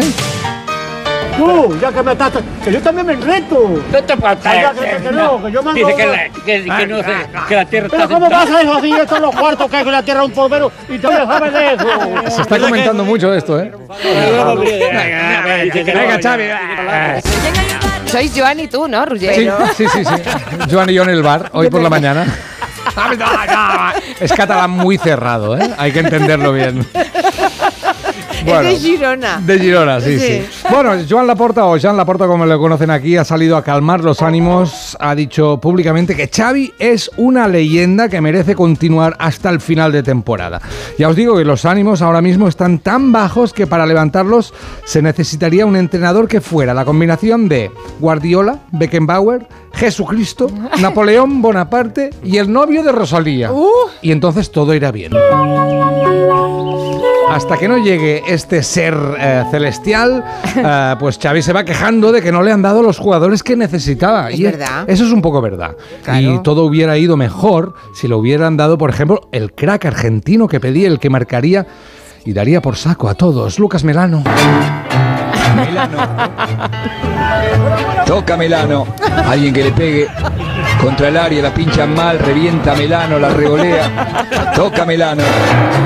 Claro, revienta? Melano, el gana todos los partidos. Es insuperable. ¿En serio se llama? Hay un futbolista que se llama Lucas Melano. Sí. Toca Melano, revienta Melano. Pero Es ¿cómo- verdad. Pero ¿cómo retransmiten en Argentina, no? Con mucha calma. Con mucha Toca- calma. ¿Cómo se puede en una retransmisión Es maravilloso. decir toca Melano? Oye, podría decir centra Melano. ¿no? Centra También. Melano, pónmelo en el medio. O Bueno, dispara Melano. Dispara Melano. Bueno, Laporta está pidiendo respeto para Xavi porque, eh, insisto, es un mito del barcelonismo. Y es pide, verdad. es verdad. Pide que la gente no le silbe y si hay que agradecerle, se le agradece, se le anima. Y si hay que gritarle algún día al final, viva, recordad que no es viva. En vez de decir viva, hay que decir viva. ¡Viva! Siempre acentuando en la A. Porque es como lo aprendí, porque soy alférez de artillería antiaérea. sí. Entonces hay que decir viva. ¡Viva! Creo que es bueno saberlo. Bueno, en el caso de Xavi sería viva Xavi.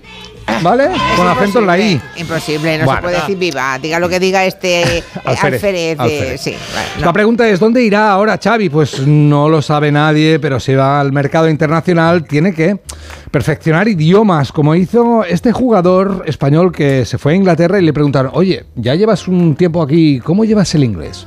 Previously, you played only on Spanish teams. Like, do you have any difficulties communicating in English? Bueno, a ver, yo creo que, que en inglés me comunico bastante bien y...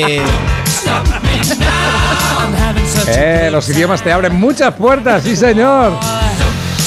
Xavi, Xavi se ha visto superado por los resultados y yo le he visto nervioso en el campo, supongo lo habéis visto, eh, pidiendo el bar, el bar, con los árbitros y también nervioso en la sala de prensa. Y no es fácil mantener la calma en la rueda de prensa y tendría que haber tomado nota de entrenadores con reac- reacciones zen. Ah, como este entrenador que tuvo un partido un poco lioso, pero él dijo que había que concretar. Eh, considero de que el equipo hizo un partido muy concreto. Vale, muy concreto. ¿Ese muy malo? No sé, ¿y tú lo sabes? Yo no lo sé. Era muy concreto. Era un partido muy concreto. Bueno, Sí. es, es Hombre, que concreto era, ¿no? Estar en una sala de prensa después de un partido Mm. que has perdido por mucho, siendo Sí. un equipo importante, no se lo deseo ni a mi peor enemigo. No, no, ¿eh? no, no es También fácil. os lo digo. ¿Y si tu equipo falla un penalti, qué dices? Bueno, el penalti lo falla el que lo tira. Por ejemplo.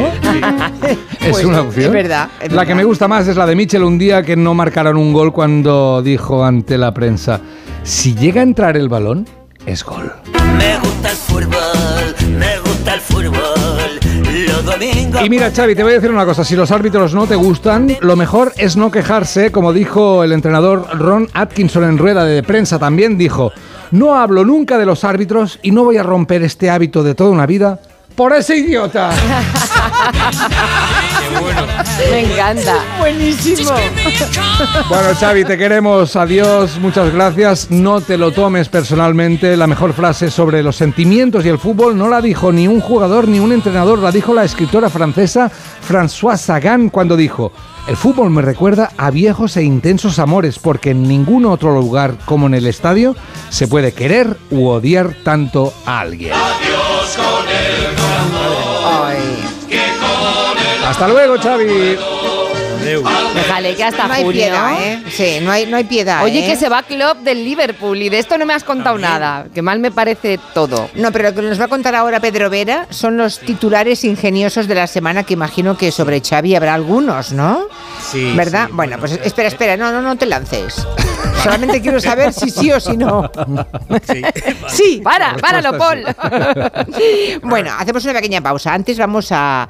a, mm, ¿Dónde vamos? nos va no lo sé, nos va a llevar A limpiar las gafas. Nos va a llevar en una Torre Blanca con viajes el corte inglés. Vamos. a algún lugar con Celebrity Cruises. Exacto, ¿por qué elegir una playa, una ciudad, un restaurante o incluso una piscina? Bueno, pues con Viajes El Corte Inglés y Celebrity Cruises puedes tenerlo todo a bordo de un resort de lujo y relax en el mar.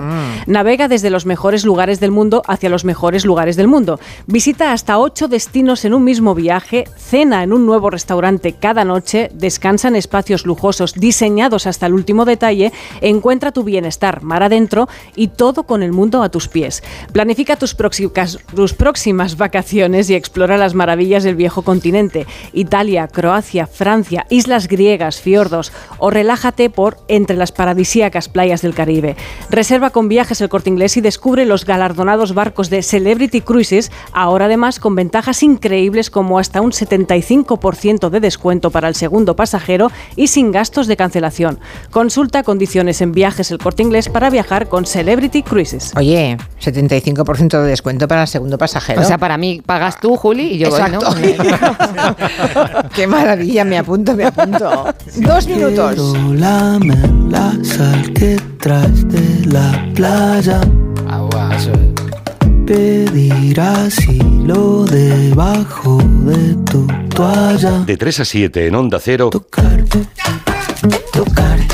Vámonos, Víctor. Julia en la Onda. Con Julia Otero. Te lo digo o te lo cuento. Te lo digo. Encima de que traigo a mi hijo, le subes el precio del seguro. Te lo cuento. Yo me lo llevo a la mutua. Vente a la mutua con cualquiera de tus seguros. Te bajamos su precio, sea cual sea. Llama al 91 555 5555. 91 555 5555. Te lo digo o te lo cuento. Vente a la mutua. Condiciones en mutua.es. Si elegir es ahorrar for you, ahora eligiendo segunda unidad al 70% de descuento en más de 2.000 productos, como en los Activia cremosos de 120 gramos pack de 4. Comprando dos te ahorras el 70% en la segunda unidad. Hasta el 12 de febrero en Carrefour, Carrefour Market y Carrefour.es. Carrefour, aquí poder elegir es poder ahorrar. Mira, cariño, los de la casa de enfrente también se han puesto alarma. Ya, desde que entraron a robar en casa de Laura se la han puesto todos los vecinos. Deberíamos hacer lo mismo, porque no estoy tranquila, siendo los únicos sin alarma. Pues esta misma tarde llamo a Securitas Direct para que nos la pongan. Protege tu hogar frente a robos y ocupaciones con la alarma de Securitas Direct. Llama ahora al 900-272-272. ¿Cansado? Revital. Tomando Revital por las mañanas recuperas tu energía, porque Revital contiene ginseng para cargarte las pilas y vitamina C para reducir el cansancio. Revital, de Pharma OTC. Soy de legalitas porque cuando no sé qué hacer me dan soluciones. Como cuando pagaba IBI de más por una valoración catastral incorrecta y me ayudaron a recuperar 4.000 euros. O cuando me explicaron cómo contratar a la persona que cuida a mis padres. Hazte de legalitas en el 900 661 y siente el poder de contar con un abogado siempre que lo necesites. Y ahora, por ser oyente de Onda Cero, ahórrate un mes el primer año. Soy Manel de Carglass. Con las heladas, el agua que se acumula en el interior de un impacto puede congelarse y agrietar tu parabrisas. Por eso, no te la juegues. Si tienes un impacto, mejor pide tu cita llamando directamente a Carglass o en nuestra web. Carglass cambia, Carglass repara. Si lo que necesitas es oír esto, necesitas la Semana del Caribe de Viajes El Corte Inglés con New Blue. Reserva ya Punta Cana o Riviera Maya en todo incluido para viajar en febrero y Semana Santa. Y si encuentras un precio mejor, te lo igualamos. Disfruta del Caribe con Viajes El Corte Inglés y New Blue.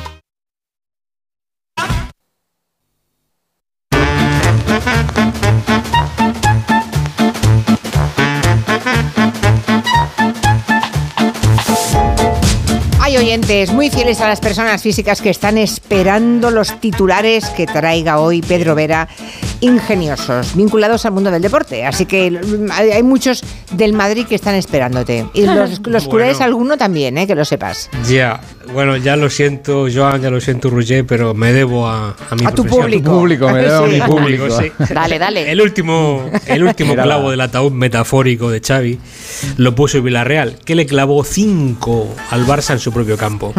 Bueno, titular el Villarreal, recordemos, titular de Goalplay, el submarino hunde a Xavi. El submarino. Recordemos que el Villarreal es el Sí, submarino sí, sí, amarillo. sí. Qué risa, qué risa, Pedro. Qué risa, ¿verdad? Uy, sí, Estamos aquí. me muero.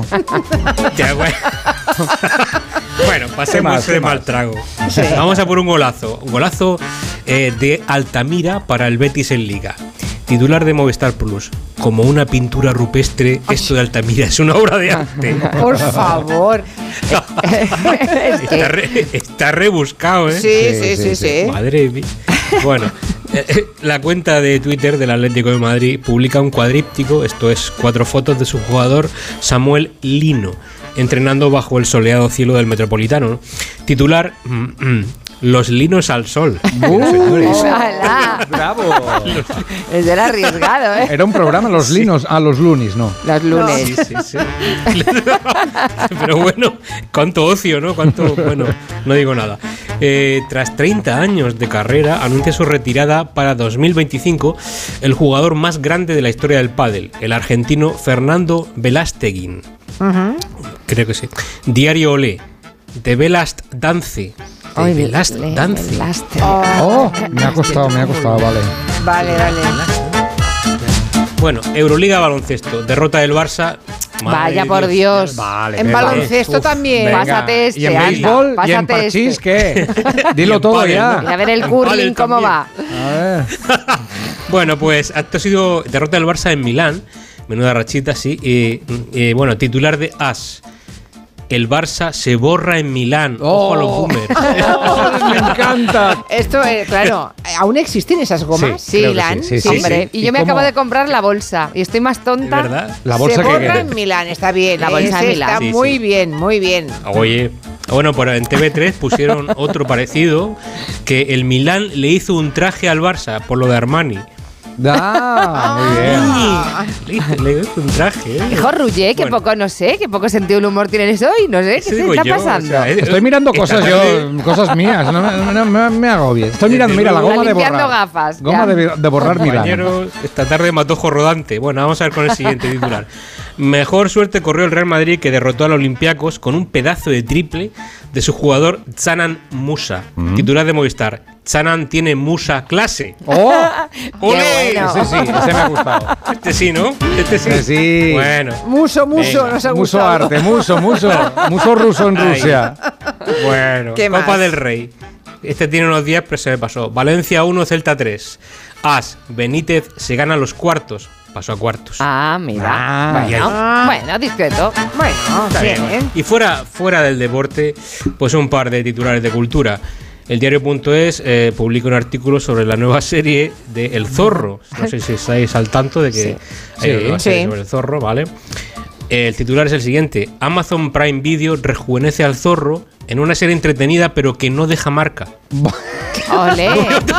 Pero está bien, bueno. Está así, no me lo Está esperaba. bien, Sí, está sí. bien, está bien. Y este es de los que tiran de espaldas. Este es rotundo, simple y directo. Gran actuación de Blas Cantó en las fiestas de San Mateo. Titular de La Rioja. Blas cantó bien. Y ya está, tira. y ya está, ¿para qué más? Es que llamándose cantó, apellidándose cantó, Claro. es que. Es como cuerpo, el es una- ministro. exacto, es una provocación. Están Claro. provocando. Las preguntas de la oposición son algo habitual en los plenos municipales, ¿no? Pero Raquel se ha fijado en una del Ayuntamiento de Huelva porque no es, mm, no sé cómo decirlo, no es una pregunta normal, ¿no? No, No, no, es paranormal Eh. la pregunta. Es un poco paranormal. Una cosa de brujería. En- Espera, que tengo que coger el rollo porque si no. a- tengo que coger el ritmo. Bueno, a ver, portavoz de la izquierda de Huelva, Mónica Rossi, va a preguntar en el próximo pleno si se hizo un ritual de brujería el pasado 25 de noviembre para limpiar de espíritus el ayuntamiento. Eh, bueno, al parecer quemaron Romero. Y lo que quiere preguntar eh, la portavoz que dice, bueno, ya sé yo que esta pregunta es impropia, tan esotérica, es impropia de una democracia del siglo XXI, pero queremos saber si se ha gastado dinero público en la supuesta limpieza de espíritus en la que se vertió sal en el suelo de las instalaciones municipales y se quemó Romero con el cuestionable propósito de ahuyentar malos espíritus. ¿A cómo está el Romero?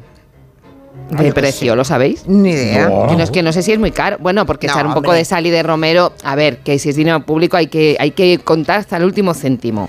Pero igual no es muy cara una limpieza de, de espíritus, que no lo sé. No creo, no me creo estoy que sea metiendo en un jardín que no, no tendría por Jardín qué de estar. Romero. A ver, sal, sal de ahí. Voy a salir de aquí. Sal de ahí. Porque, Ven hacia la luz. No, no, pero es que nos cachondeamos hace tiempo porque nos trajo Ruggier un testimonio bastante heavy de brujería, pero era en el Congreso de otro país, ¿no? Ruggier, ¿cómo era esto? Y creo que era en Colombia o en Perú. no me Colombia. acuerdo. En Colombia, ¿Qué pasó? sí. ¿Qué pasó? Es verdad. Sí, un, un diputado se quejaba que estaban haciendo brujería en el Congreso. Arriba están haciendo brujería en el Congreso.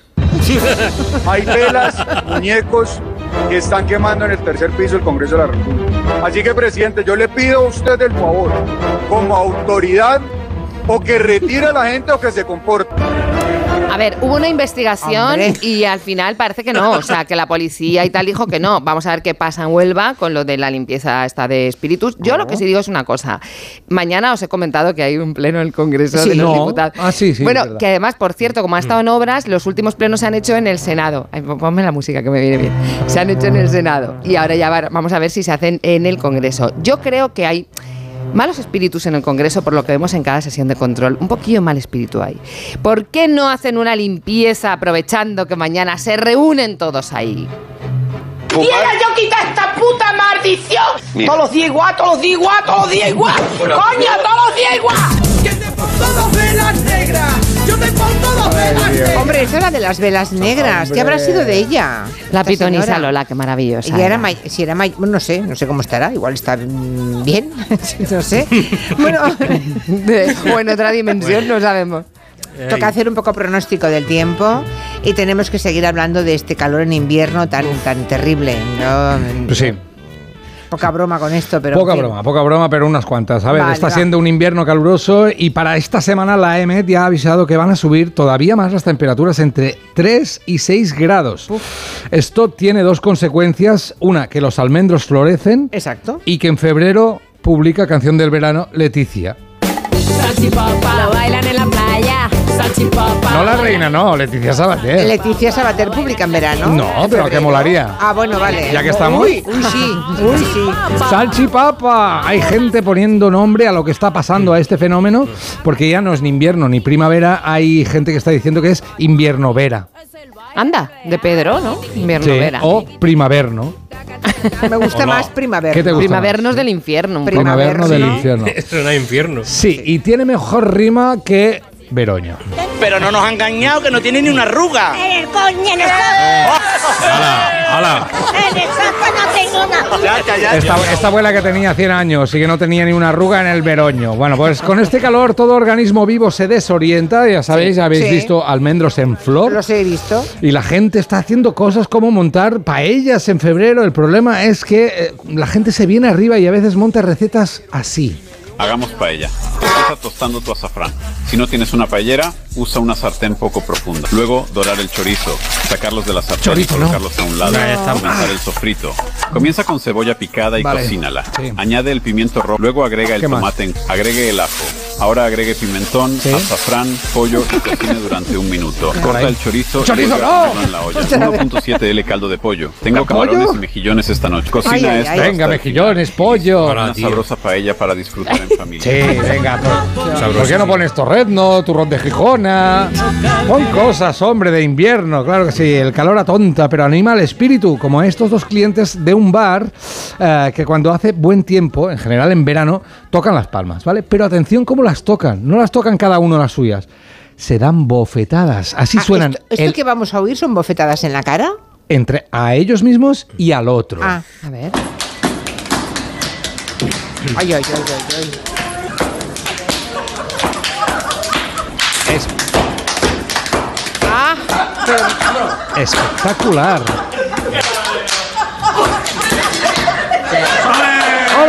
Pero me duele, no lo he visto y ya me duele la cara. Oye, lo del suelo es taconeo, no son patadas, ¿no? Sí, sí, está coneo, está Vale, coneo, vale. está coneo. Sí, sí, sí, sí, sí. Los bares, ya os digo, se animan, pero siguen los avisos. El otro día los, los comentábamos, los avisos, por ejemplo, de los niños. Si el niño está suelto mucho rato, lo, se queda aquí en el bar a vivir, frega los platos. O este eh, eh, cartel que hemos encontrado en un bar en el País Vasco que dice: Señores clientes, si utilizan el baño, orinen dentro. La persona que limpia los baños es la misma que hace los pinchos. ¡Qué bueno! ¡Qué venganza! Me Es parece así. sensacional el letrero, sí señor. La primavera ya está aquí y eso altera también la cosa de la seducción, pues ropa corta, músculos, te pones tonto y luego tienes esta conversación en Twitter como uno que dice, tengo tanta hambre que me comería una de 16 y una le dice, hombre, eso es muy ilegal, Digo, o muy gay de 16. Ya, ya. Vale, música. Música. Bueno, invierno caliente. yo Pon no sé las qué- bofetadas otra vez. Las bofetadas, invierno caliente, yo no sé qué haréis vosotros, pero yo con este calor lo tengo clarísimo. Mi semen es de fuerza. Vamos a por la niña. Os dejo, os dejo avisados. Es tremendo, es tremendo. Yo estoy muy deprimida con esto del calor ahora, ¿eh? Diga eso que Es tremendo. Bueno, Vera quiere hacer también una reflexión sobre los juegos de palabras al hilo de un suceso que ha ocurrido en Mercamadrid hace unos, hace unos pocos días. ¿Qué ha pasado en Sí. Mercamadrid? A ver. Bueno, sacarle punta a cualquier noticia con jueguecito de palabras se está convirtiendo en una pandemia. ¿m? No sé hasta dónde vamos a llegar. Al final, el drama se termina convirtiendo en comedia. Bueno, voy con el titular. Titular de ABC. Brutal pelea de pescaderos en Mercamadrid con un apuñalado. Todo ocurrió a primera hora de la mañana en una nave de pescado. Bien. Y ahí vamos. La cuenta de Twitter Aquel Coche abrió la veda al comentar así la noticia. La mayoría de los presentes durante el suceso no fueron más que meros espectadores. Meros. Sí, yo estaba con el, con el ambiente ¿Eh? así lúgubre y... Eh, Si estabas con el corazón en un puño Sí, y yo sí, añado sí, de sí. la mar el mero y del chiste el tuitero. Bien, pues los testigos afirman, ya seguimos, ya cuesta abajo. Los, testi- los testigos afirman que los implicados se llevaban la mar de bien. Bien. Dicen que Muy uno bien. metió la gamba, la provocó un deslenguado ¿Quién le manda a meterse, ¿Quién le manda a meterse con el que corta el bacalao? Uno de los pescaderos provocó al otro y claro, este último mordió el anzuelo.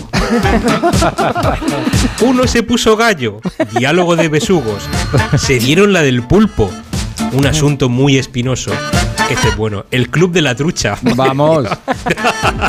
El mayor momento de tensión se vivió cuando un marisquero llegó con una caja de navajas. Caja de navajas por una mujer, es la canción de Mecano, ¿no? Sí, hay más, hay más. En esta reyerta hay algo que me escama. Uy, señor. Venía, y dice otro, venía a hacer este chiste, pero ya está todo el pescado vendido. otro, otro continúa, sería bonito verlo. Otro, la que sal montado por nada. La, Dios señor, la pelea tuvo lugar bajo una carpa gigante. Menuda escabechina. Madre mía. Las mejores peleas de pescaderos, las de Madrid. Y por supuesto, esto ha tenido mucha repercusión en redes. Y acabo ya diciendo que esta situación ya pasó hace años, es siempre lo mismo. La pescadilla que se muerde la cola. Pero es maravilloso, ¿eh? Qué ¿Cómo bueno, se le ¿eh? puede Sí. sacar la punta absolutamente a una historia que... Y además es un no parar, Sí, ¿no? Ha pasado con, con la Sociedad de la Nieve, ha sido un no parar. Sí, Es sí, una sí. creatividad brutal. Sí, hay mucho talento por ahí, ¿eh? Sí, sí. Por cierto, ¿cómo hay que Antes, borrar? Mira, tu Sí. amigo, tu amigo Pepe Farruco, hace un rato estábamos con- contando que, por lo visto, han hecho una suelta de castores en, en Jaén y hablando de, de, de- de un- cómo es un castor, ha puesto cremas Margaret Castor. Castor. En fin. ahí. Había que el anuncio, ¿no? A Belén Castores, la madre que lo disfraza de castor. Ay, qué bonito. Ostras. Un apunte rapidito ahora para avisar a los oyentes de que hay un nuevo caso de hackeo masivo, Pues Roger. sí, Uy, sí. Jojo que han hackeado Jojo que han hackeado direcciones de correo y, y contraseñas. La cifra es brutal, ¿eh? 71 millones de direcciones de correo hackeadas y Hola. 100 millones de contraseñas. O sea, la posibilidad de que esté tu contraseña, Julia, ahí Es enorme. es bastante alta. ¿eh? Bueno, depende también del modelo de teléfono, ¿no? Creo, de No. smartphone. Sí, sí, claro, pero bueno, eh, son 100 millones, ¿eh? Sí, sí, Ponle sí. lo que quieras, pero... Madre mía, qué nervios. Qué nervios, sí, sí. Luego os digo la dirección donde mirar si está vuestra contraseña. Ay, Eh, no. Qué ganas poder tener eh, esta noticia para poder poner la canción. Esta. Te di todo mi amor arroba los.com. Del internet, una canción moderna. Bueno, 100 millones de contraseñas. eh, no sé si las vuestras son seguras, si las cambiáis, si ponéis símbolos, eh, fotos de perros, eh, mayúsculas. No digáis nada. No se puede decir nada. Bueno, la mía es. Hombre, no sé. Cállate, Roger. 1, 2, 3, 4, 5, 6. Coño, ¿las has adivinado? ¿Has adivinado la mía? ¡Vaya a cambiarla! Perdona, hay Password. miles de personas que tienen, miles Sí. no, millones de personas, o cientos de miles como mínimo, que tienen 1, 2, 3, 4, 5, 6, 7, 8. Sí, sí, sí, es verdad, es Y verdad. cuando dicen, cámbiala, pone 1, 2, 3, 4, 5, 6, 7, 8, 9. Pedro Vera no está diciendo nada. Igual, igual, el que calla otorga. Ca- sí. No sé si tenéis alguna cosa con las contraseñas vosotros. Yo- Eh, Nada, pero cállate, es que yo estoy nerviosa. No, nada, nada. A mí me gusta imaginar la contraseña de gente conocida. Feijó, de Feijó quiero que sea esta. Bruce Sprinter. Por ejemplo, ¿eh? Bruce Sprinter. Todo eh, en minúsculas. Sprinter, hombre, es buena, Sprinter, ¿eh? eh, Con N final, ¿eh? Bruce Sprinter. mm. Hay una N, ¿eh? Pero hay, Sí. que, hay que estar ahí, ¿eh? Vale, vale. Pero, ¿qué pasa? A veces pones Bruce Sprinter y te dice, no, demasiado fácil. Es verdad. Entonces, Feijó tiene que poner Tiftain. Chieftains. Chieftains. Pero con, con un espacio en medio. Vale. Chief barra baja Tain. Vale. ¿Vale? Vale. Qué rabia da cuando pones un número, un símbolo, tres letras en mayúscula, una en minúscula, una foto de tu abuela y nada, te sigue diciendo demasiado fácil. Eso- Entonces, eso me pone de los ah, nervios. es horrible. Falta un no sé qué, falta un no sé cuánto. Y esas que te proponen, que es imposible que te la puedas aprender, esas Claro. que proponen ellos. Un día, un día a mí el ordenador me propuso esta. Benson, señora. Me llamo Benson, señora. ¿Benson, señora? Sí, señor. James, señor. Benson, señora. ¿James, señor? Sí, señor. ¿Y Emson, señor? ¿Benson, señora? Sí, señor. Qué raro. Era mi padre, señor. Y ahora tengo esta. La acepté. Lo que pasa es que a veces me cuesta acordarme de la parte del medio. ¿eh? ¿Benson, señora? Benson, no, Ben- ¿Señor? Mi padre, señor, sí, Benson, sí. señora. Vale. Bueno, 100 millones de passwords hackeados y hay una manera de saber si la vuestra está hackeada yendo a la página Ay, que no. Sí, sí, toma nota, en serio, ¿eh? Have I been pwned? ¿What? ¿Qué? Have I been pwned? ¿Macron? Vale, se escribe. Ay, sí. No, bueno, es igual, no puedo deletrearlo, es muy difícil. ¿Qué? ¿Sí no, que? es Have I Been. sí, No, es P-W-N-E-D. Sí. ¿No? Sí, Have I entras, been entras ahí, Bus- buscas la clave. Sí. ¿Pones Benson, señora? ¿Tienes que ponerla o no? No tengo ni idea, no he entrado. Y si no te tú. acuerdas, y si no te Siempre acuerdas te de tu pide el curro extra, búscalo tú. bueno, ponme la canción de la roba.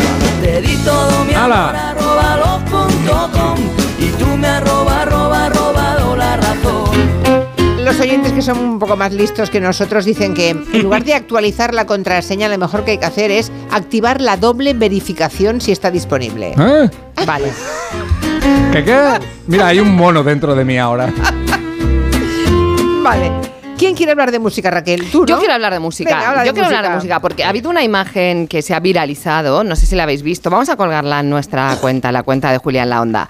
Eh, estaban en, en Fitur, pues mm, Isabel Díaz Ayuso y parte de la plana mayor del Partido Popular, era el Día de Madrid y entonces eh, estaban ahí pues mm, dando palmas porque estaba cantando un grupo indie, La La Love You, y una canción pues que se ha puesto muy de moda. Y están ahí todos ellos, bueno, canturreando. Es- estos son ellos.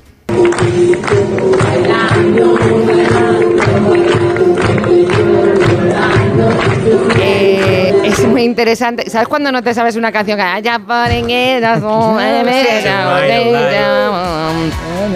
La canción es esta que seguro que la habéis oído mil veces. Claro, ¿qué pasa? Que siempre que tú ves a políticos y alguna canción, extraes, extraes el mensaje, extraes el mensaje. Entonces hay un momento en el que le extraes pasa? ¿Qué el le pasa? mensaje. Imaginaos-. Claro, imaginaos que de pronto, no sé, pues que Alberto Núñez Feijóo, que estaba al lado de Isabel Díaz Ayuso y que se habla tanto del liderazgo de uno y otra, pues imaginaos que hay un momento en el que él le canta a ella eso de mm, hago que no pasa nada y me pierdo entre la gente. Hago que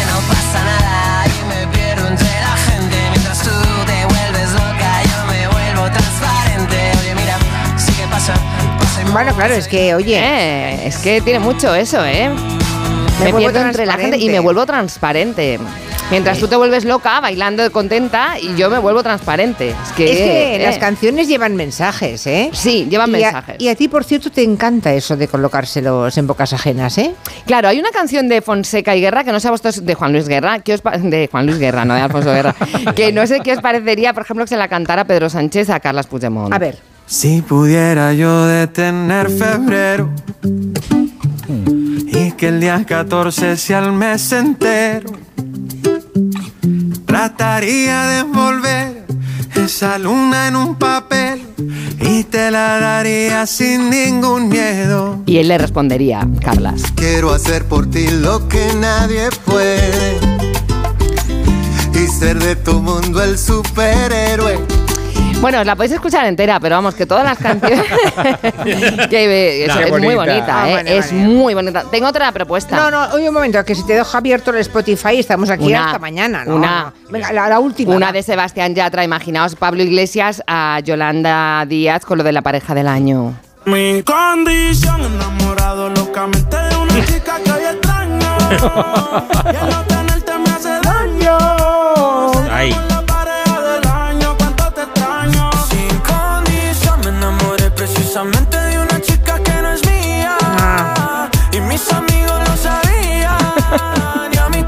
não é. A mí todo el mundo me decía, me dejaría. Ay, es que, es que la música, en la música está todo. Ya, yo, yo es que ay, ay, no los entiendo. Es que incluso los que lo dicen claro, ya mi cerebro está en modo de, como no vas a entenderlo, no ponga, no, no, no pongas atención. Estás que ya solo entiendes a Julio Iglesias, como yo. ya A mí me solamente. pasa. Me olvidé de vivir, sí señor.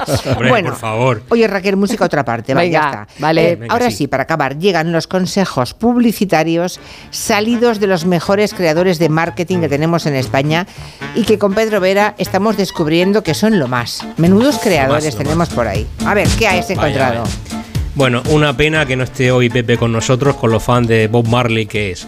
Porque traigo una crema hidratante corporal que le habría encantado. Este body milk se llama No Woman No Dry. me encanta. No Woman No Dry. Muy bueno. ¡Qué maravilla! ¿Eh? Está bien, está bien traído. Bueno, aquí traigo de cómo tirar piedras a tu propio tejado o que este producto, una tarta de chocolate, pues, puede que esté dirigido a unos clientes con gustos muy dudosos. Porque el pastelazo se llama Caca-O. Con exclamación. Oh. Chocolate artesano, caca-o. en Todo mal, ¿no? Todo mal, ¿no? Y Dios. espérate que termina con 100% handmade, hecho a mano. Ay, no, no, no. mano. Muñeco Bueno. de barro. Vaya, bueno, vale, para, Dios. Vale, para quitarnos el sabor, una, una birra bueno, una birra, hace una birra, pues vamos a cervecería en Pocero de Alarcón que se llama Beverly Hills. Ver de cerveza. Ver- No. Para, ver para creer. Ver para creer, sí. Furgoneta de un herrador de caballos con el siguiente texto en pequeño. Porque si los cuidas hoy, los tendrás mañana. Y en grande. Errar es de sabio. Oh, bravo, bravo. Muy sí, señor. Sí, está Errar es- qué bonito, sí, señor. Es bonito. Sí. Tienda de bicicletas en Salamanca para ciclistas muy machos, llamada Con dos piñones. No, A ver. A ver, los piñones ¿otra vez? pollo, el, el engranaje. Ah, vale, vale, vale. Yo ya lo he pillado. Julia, los ¿Y tú? piñones ya. No, es que estaba distraída. Ah, vale. Sí, sí. No, en serio, Te han estoy pillado, te han pillado en clase. Sí. Para déficit de atención tenemos el cartel de la consulta del doctor Alberto Criado, psiquiatra. Especialidad en ciencias ocultas y entre paréntesis se arreglan motosierras. Vale. Le ha- Dos le por uno. poner si estás como un cencerro pide una cita porque ya.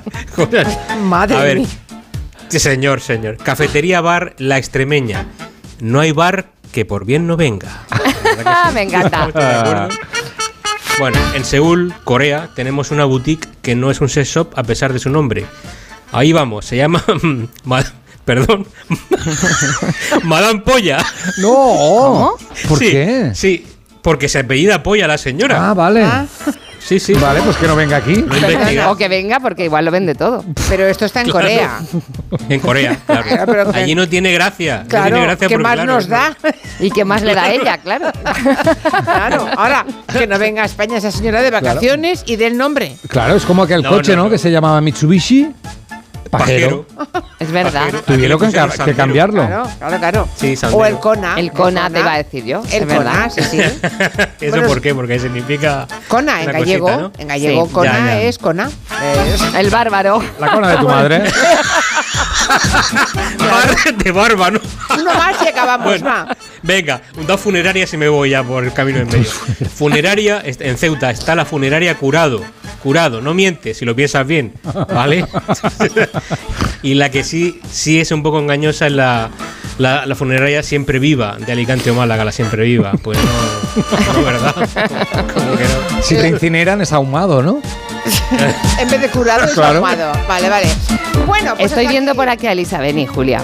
¿Ah, sí? Uh, Macron. Macron. ¿Qué? Hay que Macron. decir, en cuanto entre, le digo que pronuncie. Por favor. ¿Eh? ¿Está dentro o está fuera? Está afuera y además pasando ampliamente de nosotros. Ya, porque no se habrá enterado. No. Si no, ya estaría ahí Está en otra movida ella. Vale, Está limpiando pues- las gafas. Ah, vale, vale.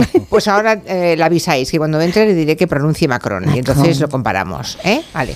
Bueno, eh, eso será el gabinete después de las noticias que vienen ahora, después de que os eche a los tres. Ah, Dios. Gracias. Y hasta la sí, hombre. Y hasta la semana que viene. Adiós. Raquel Pedro Roger, adiós. Adiós. Adiós. I just wanna say hello. Hola, hola, hola. Hello. I was just taking a walk. De 3 a 7 en Onda Cero. In Spain we call it soledad. Con Julia Otero. Hi. Che sorte ti vecchi, so colpi non tocó radiador, sai, chapa. Con el seguro de coche de línea directa no solo te ahorras una pasta, sino que además puedes escoger el taller que quieras aquí o en las Rías Baixas. Y si eliges taller colaborador, también tienes coche de sustitución garantizado y servicio de recogida y entrega. Cámbiate ahora y te bajamos el precio de tu seguro de coche, sí o sí. Ven directo a lineadirecta.com o llama al 917-700-700. El valor de ser directo. Consulta condiciones. Mira, cariño, los de la casa de enfrente también se han puesto alarma. Ya, desde que entraron a robar en casa de Laura se la han puesto todos los vecinos. Deberíamos hacer lo mismo, porque no estoy tranquila, siendo los únicos sin alarma. Pues esta misma tarde llamo a Securitas Direct para que nos la pongan. Protege tu hogar frente a robos y ocupaciones con la alarma de Securitas Direct. Llama ahora al 900-272-272. ¿Un cóctel o un refresco? ¿Desayuno con zumo o café? Con la promo todo incluido de Costa no tienes que elegir. Las bebidas son gratis. Reserva tu crucero hasta el 12 de marzo y disfruta del paquete de bebidas gratis. Infórmate en tu agencia de viajes o en costacruceros.es. Costa. Son las 6 de la tarde, las 5 en Canarias.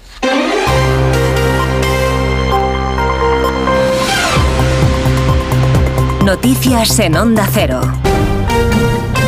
Buenas tardes. Empezamos en Francia, donde los agricultores de ese país han empezado a acercar la ciudad de París para denunciar su situación económica porque consideran insuficiente la primera serie de medidas anunciada por el gobierno galo. De momento el ambiente es tranquilo, pero la intención de los agricultores es mantener esa protesta en el tiempo. A esta hora está prevista una reunión del primer ministro con los sindicatos. No se descarta que el gobierno pueda anunciar nuevas medidas. Corresponsal en París, Álvaro del Río.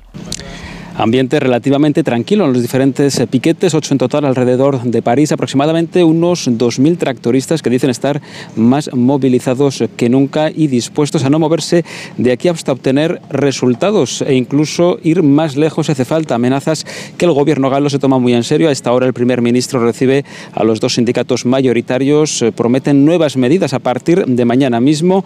Una prioridad, ha dicho el ministro de Agricultura, garantizar a los agricultores que se les paga el precio justo, que es una de sus reivindicaciones. Emmanuel Macron se reunirá el jueves con la presidenta de la Comisión, Ursula von der Leyen, para abordar además posibles renegociaciones. Protestas que están afectando a España, donde los transportistas piden protección, también ser recompensados por los daños económicos. Niegan que exista una competencia desleal, tal y como aseguran los agricultores franceses. Así lo ha señalado José María Quijano, secretario general de la Confederación Española de Transporte de Mercancías, que hablaba de actuaciones humillantes. Aparte de las pérdidas que te puede suponer un momento dado cuando hay un ataque que a un camión y a las mercancías, pues resulta que nos están comentando de empresas implicadas que les están solicitando el que la limpieza de los deterioros que ha habido en las carreteras pues eh, esté por parte de las empresas implicadas, cosa que nos parece totalmente fuera de, de lugar. ¿no?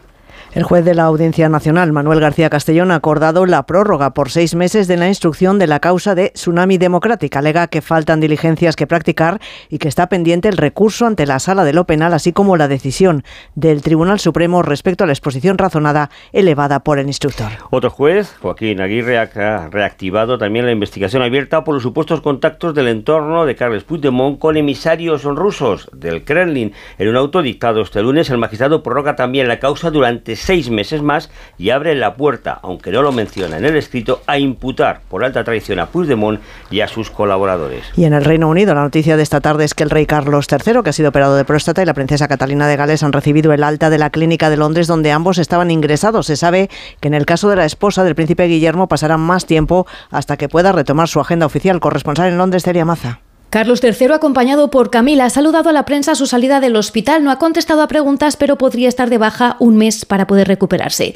De la que no ha trascendido ninguna imagen es de Kay, que ha estado dos semanas ingresada por una intervención abdominal no cancerígena. El comunicado oficial de hoy recalca que su evolución es favorable y agradece los buenos deseos que ha recibido desde todas las partes del mundo. Sigue sin revelar más detalles sobre su salud, pero no debe de tratarse un asunto menor, teniendo en cuenta que no recuperará su agenda pública como mínimo hasta después de Semana Santa y su marido, el príncipe Guillermo, heredero al trono, ha cancelado también todos sus compromisos públicos para estar a su lado. Miramos ahora los mercados. Mal inicio de semana para la Bolsa Española que termina la sesión del lunes con un descenso de casi medio punto. Termina en los 9.890 con la constructora CS como gran protagonista de la jornada y la farmacéutica Grifols liderando las ganancias. Ignacio Rodríguez Burgos. Las acciones de la constructora CS retroceden el 10% al rechazar el Tribunal Supremo la reclamación de su filial Avertis al Estado de 4 mil millones por la AP7.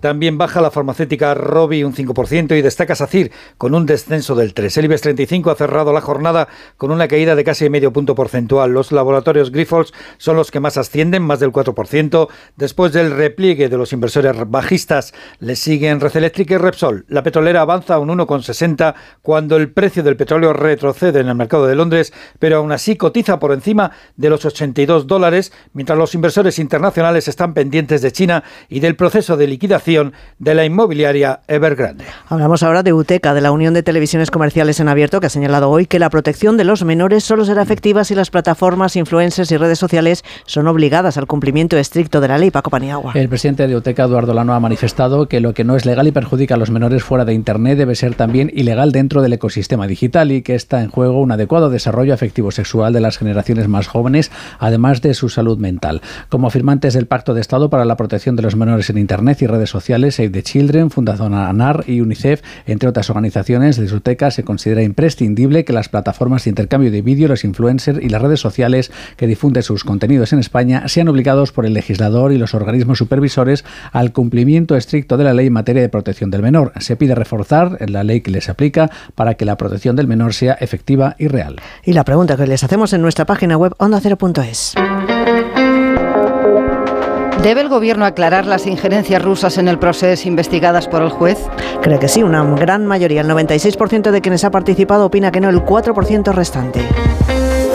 Y los deportes, Aitor Gómez, buenas tardes. Buenas tardes. Después de la derrota este fin de semana del Barça y el anuncio de Xavi sobre su marcha a final de temporada, día intenso hoy en Barcelona, empezando por una comida de todos los futbolistas sin el staff técnico. Alfredo Martínez, buenas tardes. Buenas tardes. Ha sido en el domicilio del centro delantero polaco Robert Lewandowski que ha invitado al resto de los componentes de la plantilla para valorar después del entrenamiento la situación del club tras el anuncio de Xavi Hernández de no continuar siendo el entrenador a partir del 30 de junio. Por cierto, en la comida de conjura de la plantilla no ha estado ningún miembro del cuerpo técnico. Tampoco está entre los futuribles Mikel Arteta, el actual técnico del Arsenal, que figuraba en algunas de las quinielas, se ha descartado rotundamente diciendo que son noticias falsas y que él está muy contento en el conjunto londinense. Hoy también se ha desplazado hacia Finlandia Alejandro Valde para ser operado del tendón y decir adiós a lo que queda de temporada. Será el doctor Lampainen, que ya operó en Turku, en Finlandia, a sus compañeros Araujo, Dembélé o Alarcón. También destacar que en el día de hoy ha sido archivado el llamado caso del trasplante de hígado a Eric Avidal. No queda acreditado el pago de ninguna cantidad de dinero. Gracias, Alfredo. Además, hoy se completa la jornada de Liga a partir de las 9. Getafe, Granada y noticias de lesiones en el Atlético de Madrid. El uruguayo Jiménez sufre una lesión de grado 1 en el muslo. Estará de baja las próximas semanas. Volvemos con más noticias a partir de las 7 de la tarde, de las 6 en Canarias, en la Brújula con Rafa La Torre.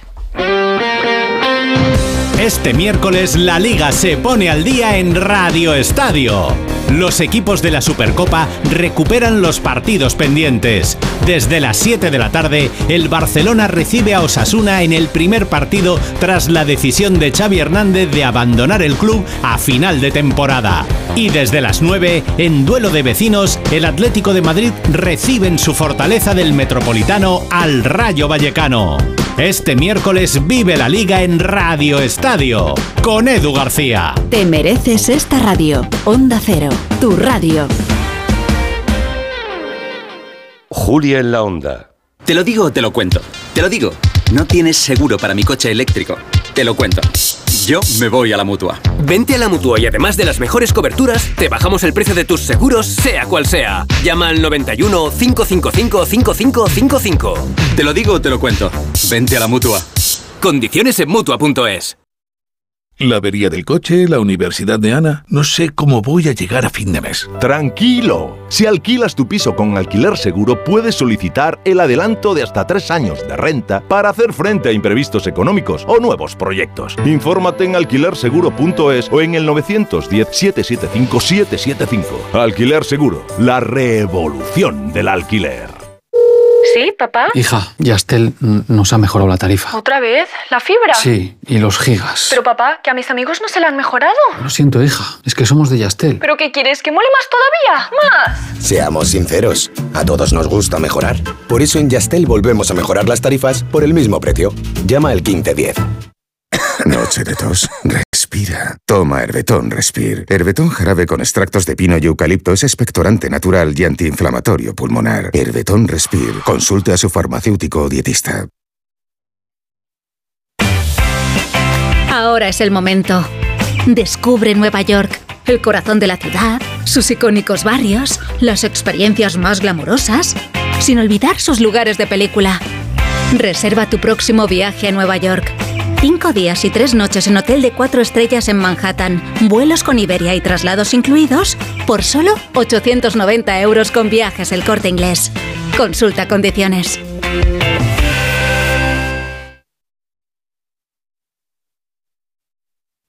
¿Cansado de toser? Toma Herbetón Respire. Herbetón jarabe con extracto de pino y eucalipto espectora y reduce el espasmo bronquial. Herbetón Respire. Consulte a su farmacéutico o dietista.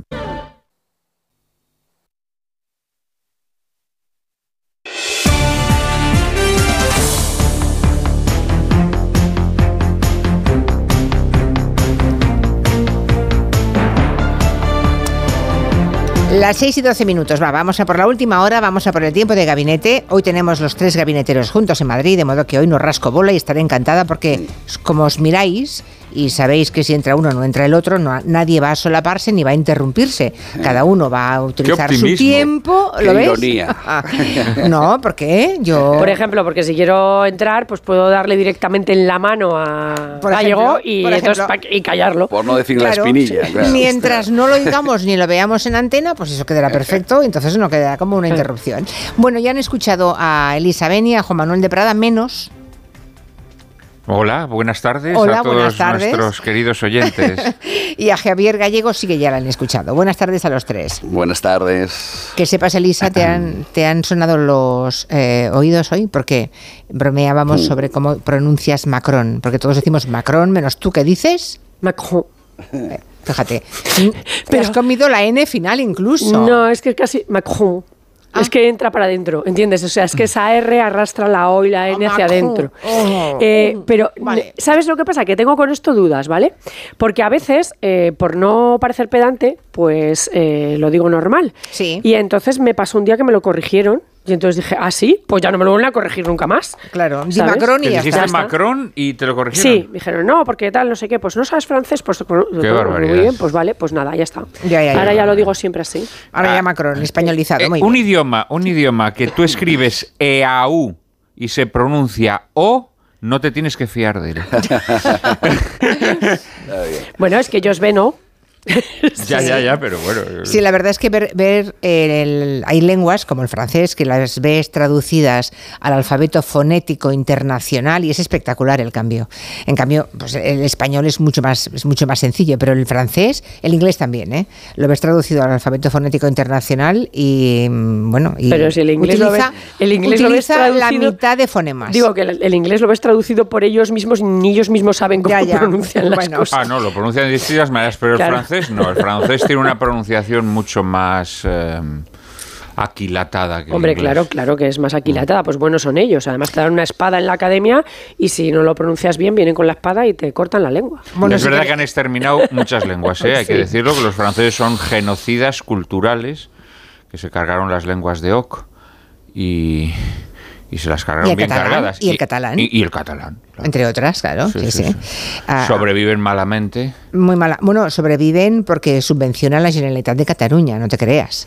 Sí, sí, lo sé, lo sé, lo sé ¿eh? En el sur de Francia se subvencionan desde aquí. Pero el Rosellón es. Cataluña, hay que empezar a reivindicarlo. Sí, la Cataluña Nord, que dicen, ¿verdad? Sí, bueno, a mí eso de Cataluña ahora me suena, me suena fatal, el Rosellón, el Rosellón. Ah. Sí, sí.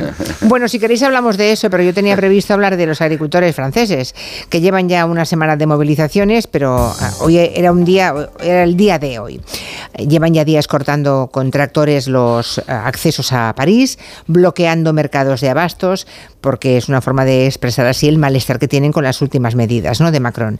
Ah, ¿Qué hacen? Pues piden precios justos, y piden, y eso es lo que nos llamó la atención, acabar con la competencia desleal de italianos y españoles. Eh, han puesto a los transportistas españoles que llevan productos de nuestro país, claro, en el punto de mira. Y el gobierno de Macron, pues lo curioso es que se está enfrentando a este, a este asunto así muy tímidamente, con pies de plomo, porque de fondo, y eso es seguramente lo mollar, están los discursos proteccionistas y populistas como el de eh, Marine Le Pen.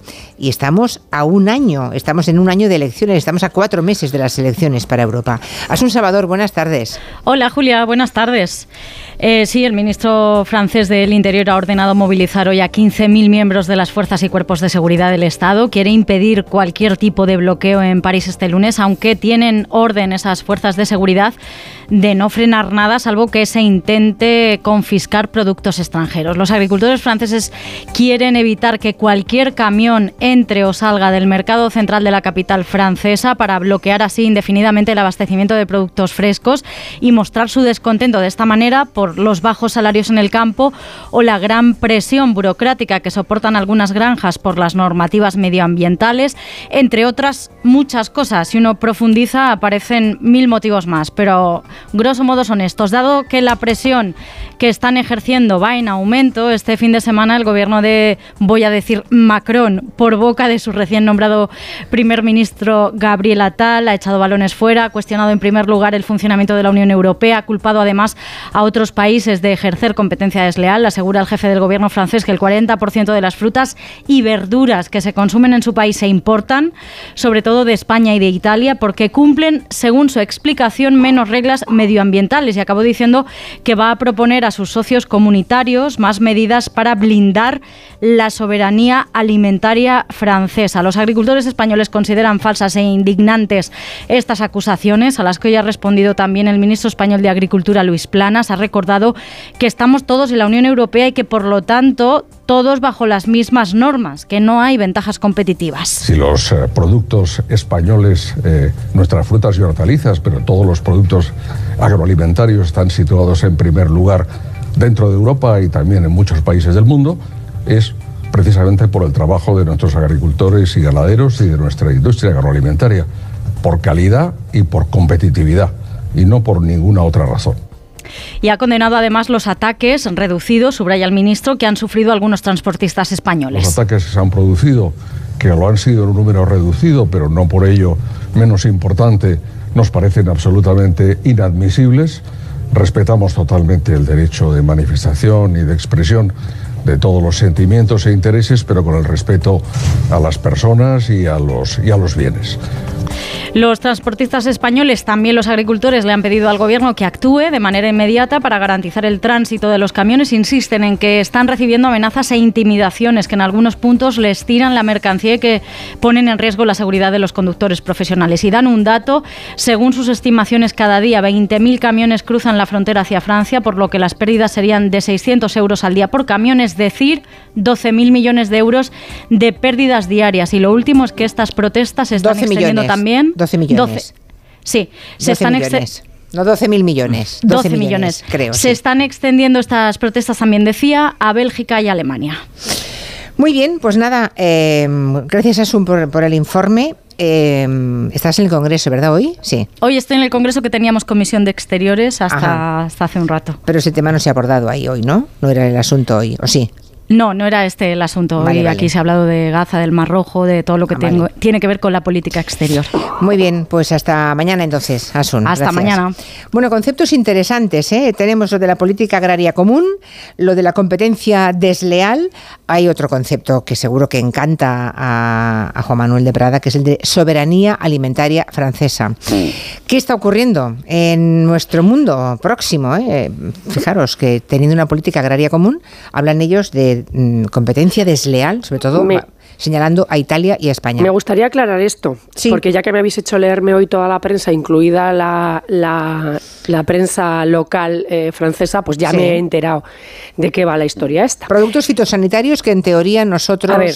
no estamos obligados a usar y ellos sí. Vale, pero es, la queja no va contra nosotros, la queja va sobre, la, sobre, sobre su gobierno que sobretranspone lo que la Unión Europea dice. Es decir, eh, ellos dicen, en Francia tenemos la fastidiosa costumbre de querer ser los primeros de la clase y en esto también. ¿Por qué? Porque, por ejemplo, el, glif- el- el glifosato, que se ha permitido en Europa, la Unión Europea, que se utilice todavía durante, hay un, un periodo de cadencia de 10 años más para poderlo utilizar. Pero Francia ha hecho una regulación específica para Francia en la que lo ha prohibido ya. ¿Vale? Sí, sí, por eso El- decíamos que son las últimas medidas de Macron, la que no les Claro, han gustado. lo- sí. en los CMR lo mismo, es decir, en- en- en- en- han prohibido la Unión Europea algunos, pero en Francia han prohibido todos.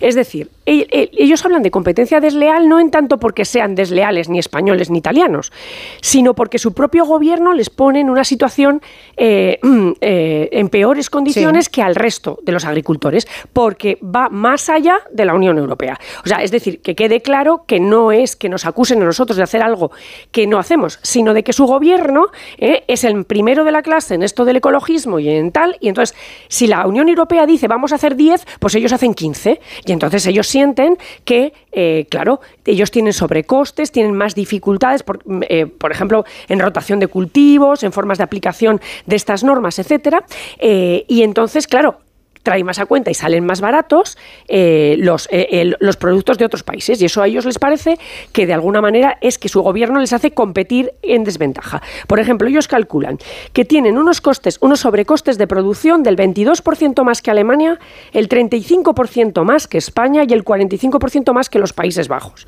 Es decir, que lo que le están diciendo a su gobierno es nos estáis poniendo en una situación en la que no podemos competir, pero que no va con España ni con Italia, que va con su gobierno. Sí, aunque, aunque los camiones que no pasan y que pierden 12 millones eh, diarios son los españoles. bueno, esa frontera más. Eso es la forma de, claro, es la forma de protestar. Ya se ha hecho otras veces. Yo he visto a pescadores españoles tirar camiones que llegaban de Marruecos eh, hacia Francia, tirarlos. Es decir, que bueno, es una cosa que no está bien, que a nadie gusta ni es plato de gusto, pero que se ha hecho, en España se ha hecho también con camiones. O sea, que, que es así, pero que no, no es porque piensen que España eh, compite deslealmente. ¿eh? Su gobierno les pone en una posición de, desventaja con respecto al resto de los países productores agrícolas.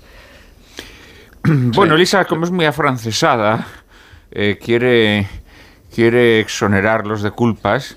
fíjate, estoy ahora rematando una novela ambientada en París durante la Segunda Guerra Mundial y los agricultores franceses ya hacían esto en los años 30 y 40 ya hacían esto, ya paraban camiones, eh, volcaban toda la fruta de los camiones, no los dejaban pasar, etc. Es decir, los agricultores franceses han hecho siempre esto. Em, de alguna manera, de alguna manera, creo que hacen bien. Es decir, em, creo que hacen bien porque, evidentemente, la tierra francesa da frutos y ellos no tienen por qué eh, aceptar que se pongan unos impedimentos o unas cuotas o unos cupones o, unos gravámenes que hacen que, no puedan cultivarla, ¿no? Eh, claro, a mí lo que me gustaría es que los españoles hiciéramos lo mismo.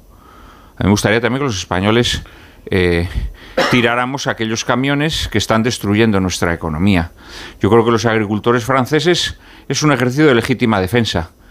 ciertamente pues es muy duro porque lo hacen con los españoles, ¿no? Pero es verdad también que la agricultura francesa, yo no sé estos datos que dice Elisa, de que es una agricultura más grabada que la de otros países, pero la realidad es que la Unión Europea, la Unión Europea, el mercado común europeo... Ojo, que cuando dice Elisa más grabada no, no se refiere a los impuestos, sino a las condiciones en las que debe cultivar y el gasto, la inversión que supone que no tienen otros países. De alguna manera Productos pues fitosanitarios que son caros. Tiene cargas, tiene cargas más, más fuertes en otros países. Pero la verdad es que cuando el mercado común se funda, el mercado común europeo, hay dos países beneficiados y dos sectores beneficiados. Uno es la agricultura francesa y otro es la industria alemana.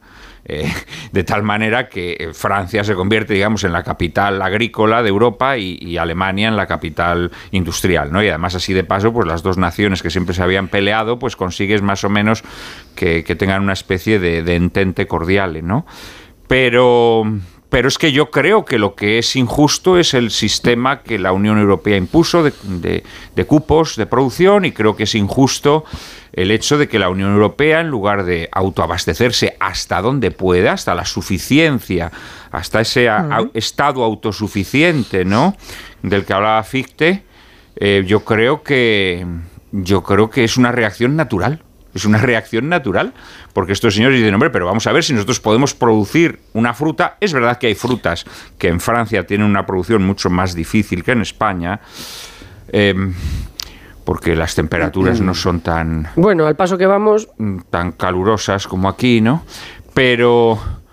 Pero eh, yo lo entiendo perfectamente. Es, es, comprensible, es algo natural, es una reacción natural. Y luego hay que sumar la tradición que existe en Francia, ¿no? Es decir, la tradición de resistencia eh, civil que hay en Francia. Eh, Francia es la patria de las algaradas, mm, Francia es la patria en donde... Eh, es, la, es, el país en donde este tipo de protestas eh, son protestas que se llevan hasta, hasta las últimas consecuencias. Y a mí esto me parece algo algo digno de admiración de los franceses. Pero entonces acabamos con disolvemos la Unión Europea entonces. Si hay una no, pero la Unión Europea común, no bueno, se puede, la Unión Europea no se puede sostener sobre el empobrecimiento de las economías nacionales, que es sobre lo que se sostiene. Porque la Unión Europea hoy en día es una máquina de extraer riqueza de las economías nacionales y trasladarla a no se sabe quién a no se sabe quién. ¿eh? Mm. En España, en España consumimos, España, que era el país, el principal productor de naranjas de todo el mundo, en España se comen muchas naranjas que no son españolas, por ejemplo. ¿eh? Mientras las naranjas se pudren. Pero ese Mientras las mensaje- naranjas se pudren porque a los agricultores no les conviene cultivar los naranjos. ¿eh? Porque en otras partes, con menos derechos eh, de los trabajadores, pueden conseguir el kilo de naranjas a un, a un precio mm, ridículo. Ya, pero es que eso no se puede a- hacer porque una Vale. nación tiene que asegurar, tiene que asegurar los medios de subsistencia de sus, de sus Hmm. súbditos, ¿no? Entonces, Es un mensaje antieuropeo. Solamente quiero dejar eso claro. O sea, es un mensaje antieuropeo de alguna forma. No, no es un mensaje antieuropeo. No es un mensaje antieuropeo, es un Bueno. Mensaje de, de de sostenimiento de las economías naturales y es, un, y, es, y es un y es un ar- argumento de sentido común. Es decir, vamos a ver si tú Es un tienes argumento tierras y agricultores. Proteccionista de lo propio. Bueno, proteccionista de lo propio, naturalmente. Claro. Naturalmente, es decir, si tú puedes producir una cosa, es que Europa ¿por qué se la tienes que comprar a, a Y, Argelia? eh, ojo, y ecológico. Y es un argumento Sí. Hombre, ecológico, claro. porque Sí. consumir lo que se produce cerca es ecológico. Es que ahí viene parte, eh, le dejo ahora a Javier, es- es- ahí viene parte de la locura, de la locura esta francesa, ¿eh? que por un lado quieren ser los más ecológicos, la sociedad francesa está mucho más concienciada en eso que la nuestra, eh, claro. Pero para eso tienes que consumir producto de proximidad. Sí, pero siguen haciendo foie metiéndole un embudo a los, a los patos. Eso es, es- es la gran, aquí es una gran Ya, pero paradoja. si quieres que Bueno, millones de personas coman foie, le tienes que meter un embudo a los patos. Bueno, porque si no, otra el, cosa, el- ¿eh? el- el Ya. foie se convierte en una, en una cosa exquisita para cuatro. Pero Javier, esto no es antieuropeo, Julia. Javier. Sí, sí que lo es. No, no lo es, Julia. No, es que estamos dando por supuesto que ser, ser antieuropeo, eh, estar a favor Bueno, de, que No. tu- de que tus propios conciudadanos se empobrezcan y no puedan No, no. desempeñar su oficio. ¿Tú sabes la cantidad de fondos que ha- hemos recibido en España y otros países, cada uno en diferentes áreas, para que funcione la unidad de la Unión Europea? Sí, para que, para que la Se gente abandone las tierras, para que la gente abandone los Bueno, cultivos, se para han que la gente repartido mate, miles de millones de mate euros. sus animales y Bueno. abandone todo. Pero ¿no? Julia, Vale, Julia. vale, vale, A pues ver, nada. Venga, eh, Javier Es Gallego. que yo voy a ir. Nos en- convertimos en un país de camareros, que Claro. es lo que Juan somos. Manuel, ¿no? que voy, De Y voy eso a ha ir sido en- por Europa, sí. Voy a ir en tu línea, primero subrayando que de forma secular eh, siempre ha habido una crítica, un rechazo, una envidia, una acusación infundada de competencia desleal por parte de los agricultores y ganaderos eh, franceses y sus autoridades con respecto a, a los productos españoles.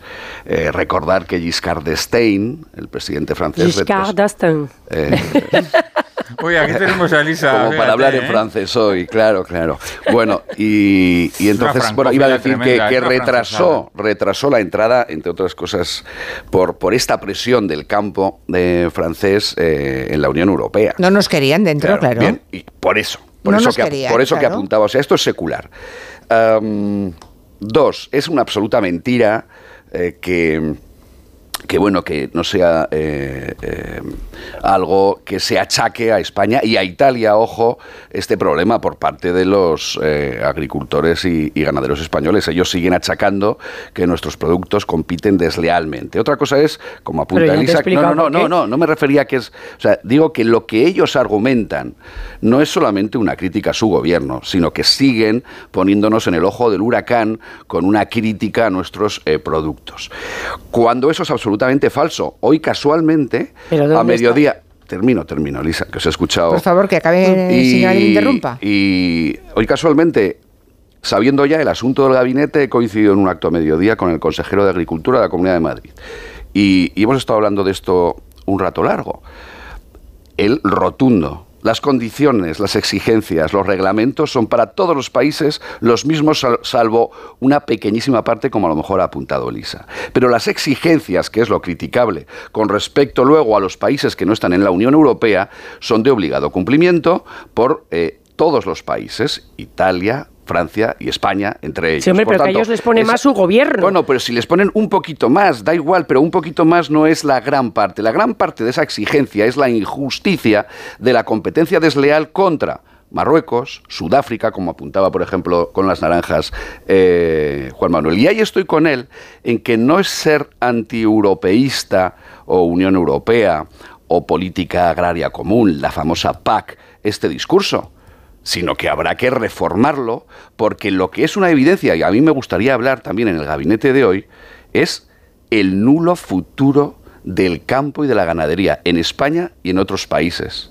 Es absolutamente dramático, es imposible. Te lo dicen amigos agricultores en mi Huesca o en cualquier sitio donde hables con ellos. Ya no solo por el problema del clima, por los costes eh, de los eh, combustibles, por los costes o por las exigencias de la Unión Europea. No, es que no hay ni reemplazo para trabajar en el campo. Y si a eso lo que haces es estrangularlos más con unas exigencias tremendas para la producción en la Unión Europea, pero luego abres la manga para que entren productos, y pongo un ejemplo, las sandías de Marruecos. Hemos comido este verano sandías de Marruecos en España sin un pase sanitario. ¿Qué habremos comido? en muchos casos con esas sandías, porque hay un problema, mucha exigencia para nosotros en la producción y en cambio para la distribución y para la importación de esos productos manga ancha. Esto es injusto y yo estoy con los agricultores y ganaderos y eso no es ser antieuropeo, sino es escucharlos a ellos para proteger primero lo nuestro, para no, no competir en desigualdad de condiciones, que es de lo que se trata, con respecto a otros países del a mundo. ver, el problema en realidad, el problema que plantean los franceses, no si lo queremos, eh, lo queremos orientar como un, problema de los franceses contra los españoles, hombre, pues es muy folclórico, pero realmente no se trata yo he hablado de eso. de la Unión es un, Europea es un problema, y de es la que no es eso. injusticia de competencia Es que no es eso, A no ver, va por ahí, no a va ver, por ahí. Es un problema más No. grave que es. Es el, es, el es el problema eh, de la globalización, en primer lugar.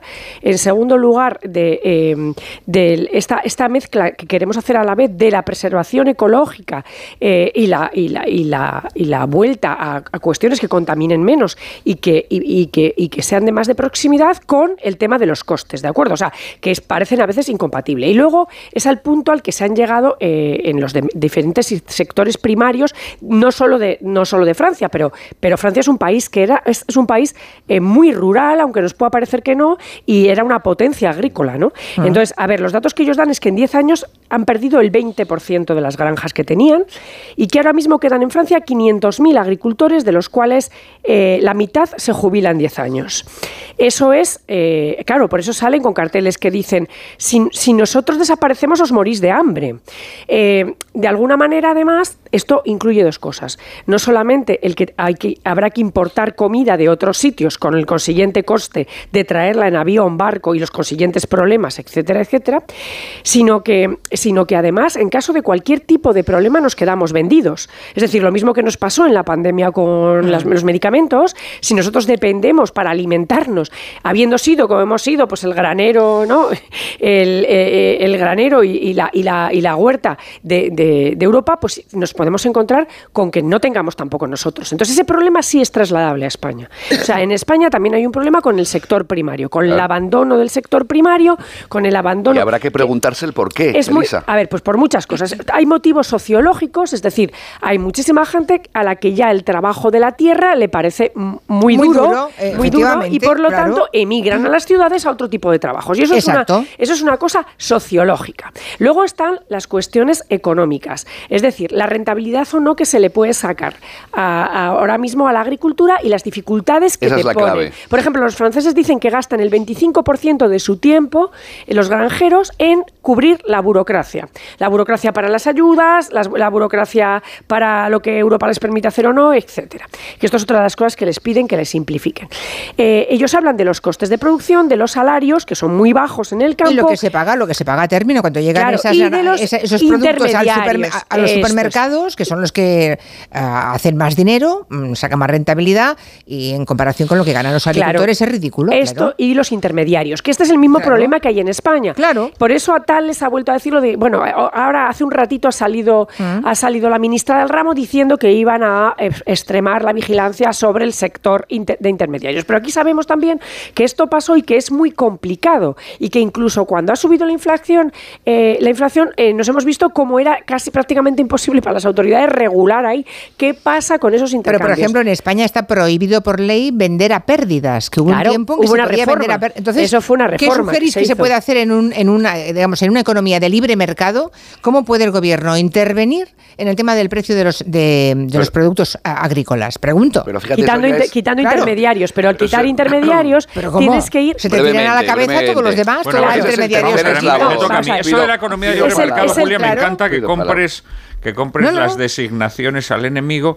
No, pero- no, no, no. sí, hombre, la economía de libre mercado es, Es que es la, la que economía, tenemos, la ¿eh? economía que no hay libre mercado. Ah, bueno, porque, ya. Porque los agentes Ya, no ya. concurren en igualdad de condiciones. Pero, por Entonces, ejemplo, donde mira. no concurren en igualdad de condiciones, no hay economía de libre mercado, Julia. Y entonces nosotros estamos en un régimen mm, de mercado intervenido. ¿Pero intervenido Vale. por quién? No por el Estado. No. Ojalá fuera por el Estado. Ya, ya, no, pero no inténtalo, está, por- no- no está intervenido por el Estado. Pero inténtalo, te llamarán bolivariano, claro. Es que, No, no me llaman bolivariano. ¿Cómo que no? Te llamarán cosas peores. No, la Claro. única manera, vamos a ver, la única manera de construir economías racionales Sí. es, en primer lugar, dignificar todos los trabajos. Y para ello, naturalmente, efectivamente, hay trabajos que están muy poco dignificados. ¿Por qué? Porque están mal remunerados, porque la tecnología no eh, es empleada como tendría que ser empleada, porque no se facilitan una serie de cuestiones, ¿no? Pero es que luego, claro, es que esos trabajos, esos trabajos, una vez que los dignificas, son los trabajos que te van a garantizar te van a garantizar que una nación no se hunde. Elisa ha aludido al momento. ¿Os acordáis el momento en el que en España éramos incapaces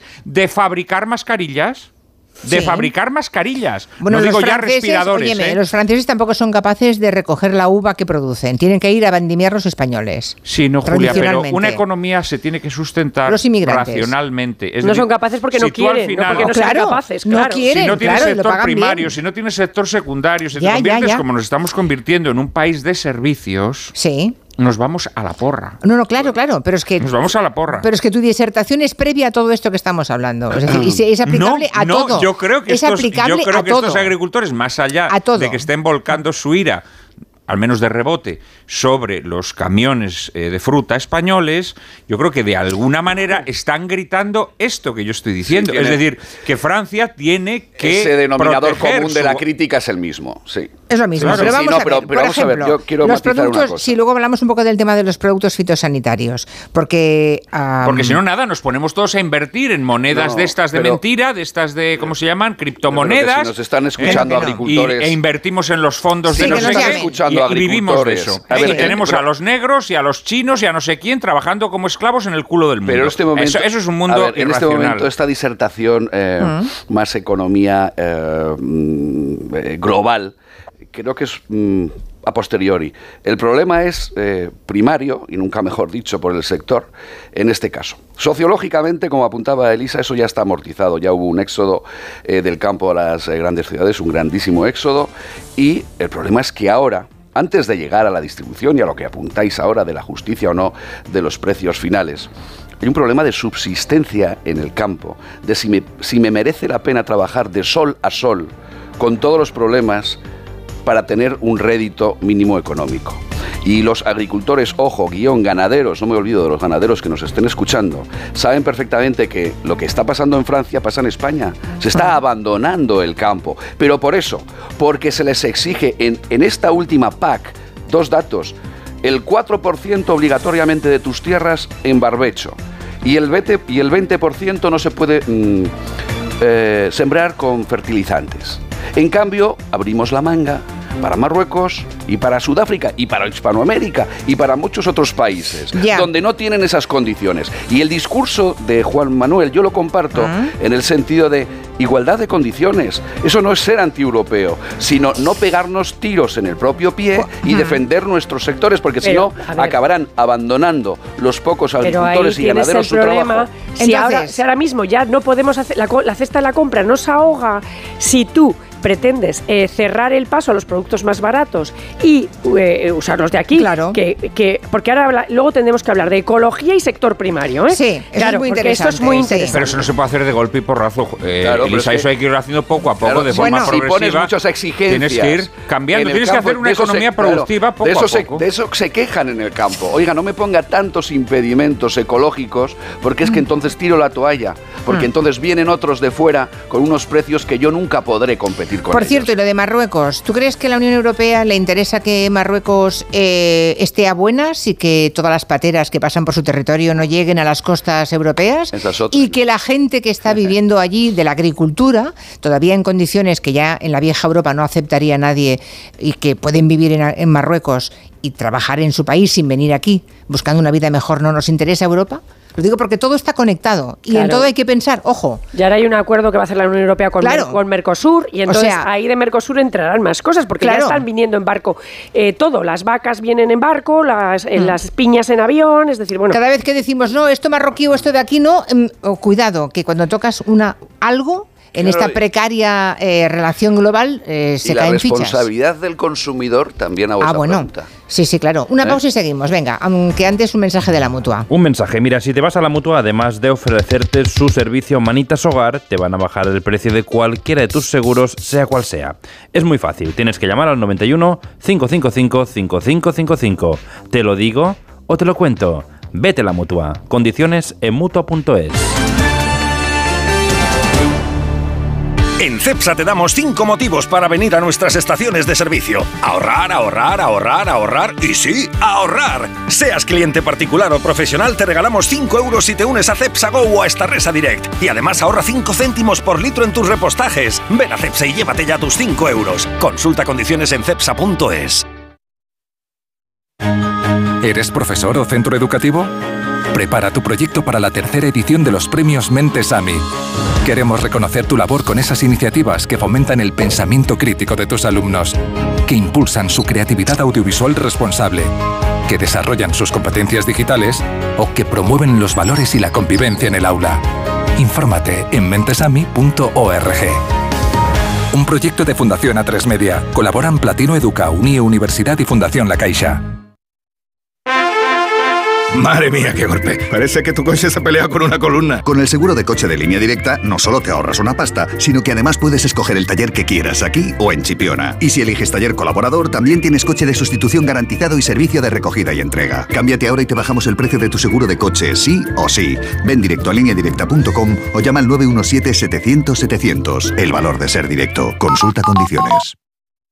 ¿Cada lunes es un drama? Tranquilo, toma Ansiomet. Ansiomet con Asuaganda te ayuda en situaciones de estrés y ansiedad. Y ahora también Ansiomet Autoestima, de Pharma OTC. Luis Lacasa, inspector de policía. Dos brillantes policías. No olviden que manda aquí. Condenados a entenderse. Nadie puede abandonar la isla, déjaselo claro a esa mujer. Para descubrir al asesino. Ese rollito con descendiente de godo colonialista te lo puedes meter por donde te quepa. Una vida menos en Canarias. Con Ginés García Millán y Natalia Berbeque. Serie ya disponible solo en A3 Player. Reimagina tus vacaciones. Reinicia. Mira hacia tu interior y verás las Islas Baleares. Revive la emoción de descubrir lugares asombrosos y nuevas sensaciones.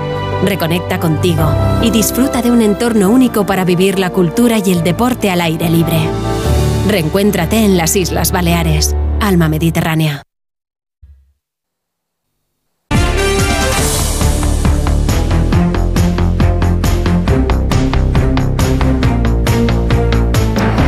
Pues aquí estamos, con pocos minutos por delante para muchos frentes abiertos en el tema que hemos arrancado de las protestas de los agricultores, chalecos verdes, que no amarillos esta vez, chalecos verdes en Francia, con eh, Lisa Beni, Juan Manuel de Prada y Javier Gallego. Ha sacado un poco, ha sacado el tema de, la ecología, Elisa, y mm, cuando hablan de competencia desleal, los franceses se refieren a que ellos están obligados, como decía antes Elisa, porque son más ecológicos que nadie, digamos, y han eh, puesto en marcha prohibiciones que en otros países siguen funcionando.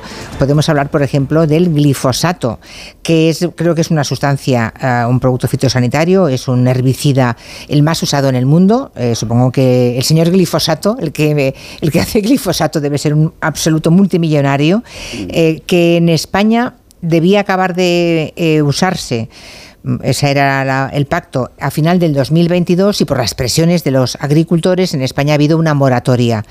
Con lo cual en España se sigue usando ese herbicida, ese glifosato para las malas hierbas, cosa que en Francia creo que no pueden usar ya. A eso se refieren, por ejemplo, a productos fitosanitarios que nosotros estamos usando, con lo cual hay más productividad en nuestras tierras porque se matan las malas hierbas. Otra cosa es que el glifosato sea malo y sea un veneno que está intoxicándonos. ¿eh? Eso también hay que asumirlo. Por ejemplo, me decía un oyente hace poco que la Bayer tiene problemas precisamente por las denuncias en Estados Unidos um, por este producto que provoca algunas enfermedades graves como diferentes tipos de cáncer. Y aquí vivimos de espaldas a esa realidad, porque vivimos hoy y mañana si tengo un cáncer ya lo arreglaremos y si no me muero que me entierren, ¿no? Parece un poco la situación de, de nuestro mundo. Pero la realidad es que el Pero- glifosato es malo, es tóxico, que aquí lo seguimos usando y que en Francia no. Pero Debe si metes otros. cosas de Marruecos donde sí que están fuera de la Unión. Europea, entonces estás. A ver, Yo creo que ellos denuncian. Vamos a ver, la sociedad francesa en este sentido es bastante hipócrita. Eh, en la prensa francesa, en las revistas, o sea, lo más cool de lo cool es todo lo ecolo. Desde entonces, luego. es lo ecolo por aquí, por allá, el no sé cuántos, el cultivado no sé Mm. qué, el tal. Entonces, esto es muy guay. Como dicen ellos, los cuellos blancos y en París, pues lo ven muy guay. Pero claro. eh, Hombre, sería muy guay, Elisa, si todo el mundo estuviera dispuesto en Francia y en todos los países a pagar lo que cuesta un producto de esas características. Bueno, dispuesto o pudiera. Sin que ni nada esa- por el estilo. Dispuesto es o que clave. pudiera, Es o que pudiera. también. Claro, o que pudiera. poder o querer, las dos o poder cosas. o, code- o querer. Exacto. Vale. Entonces, ellos también acusan, eh, hay una especie ahí de enfrentamiento entre. A ver, decía, decía este señor al que yo le leía antes, que era el presidente de los jóvenes agricultores franceses. Decía, a ver, los cuellos blancos ya se cargaron a los cuellos azules, se refería a los del mono, a la industrialización. Dice, ahora se van a cargar a los verdes, a los cuellos verdes, y después no sé qué es lo que piensan, qué es lo que piensan comer, ¿no? Entonces, a ver, ellos tienen esa queja. Eh, los granjeros franceses tienen eh, cultivos y a la vez tienen animales, también son ganaderos, ¿no? Entonces ellos se quejan, por ejemplo, de los problemas para los lobos, que esto también ha pasado aquí en España, eh, pues porque la- hay una sobrepoblación de, de lobos que no se pueden cazar y entonces bajan y les, matan el ganado. Entonces eh, hay unas, ellos acusan, al, digamos, al mundo, al mundo del cuello blanco, al mundo ciudadano y urbanita, que ve esto como muy guay, muy cool y muy tal, de no tener la más mínima idea de los problemas a los que ellos se enfrentan y de Vamos a oír. ponerles ciertas cortapisas. Dejadme que escuchemos a los oyentes un momentito, que hay unos cuantos. Soy esposa de agricultor y ganadero. Nos dedicamos más del 30% de nuestro tiempo en hacer cosas vía internet, eh, vía papeles, pido una subvención, me la tienen que hacer, entrego los, entrego los documentos que me piden, no están bien, eh, facilidades ninguna. Eh, soy, somos de agricultura mm, totalmente ecológica. No utilizamos ningún fertilizante que no sea natural. Podemos, porque tenemos animales para ello y podemos utilizar los purines de esos animales. No nos sale a cuenta. Yo he, sido, he estado trabajando en el sector de agricultura automatizando riego durante ocho años. Yo estaba en una comida con un CEO de la- una empresa de, la que, de las 10 que más facturas de la región, de Murcia, que soy de Murcia, directamente amenazaba con irse a Marruecos, porque allí tiene cultivo, Sí. si el gobierno de la región no le dejaba arar más terreno y crear invernaderos incumpliendo eh, la ley de costas. Julia, soy investigadora en agronomía. Todos estáis dando con la tecla. Ninguna de las opiniones que habéis dado es incompatible con las demás, son todas compatibles y complementarias. Eh, la agricultura tiene un futuro muy negro y o en la Comisión Europea se ponen las pilas para ay- ayudar a los agricultores y a los ganaderos o vamos al desastre.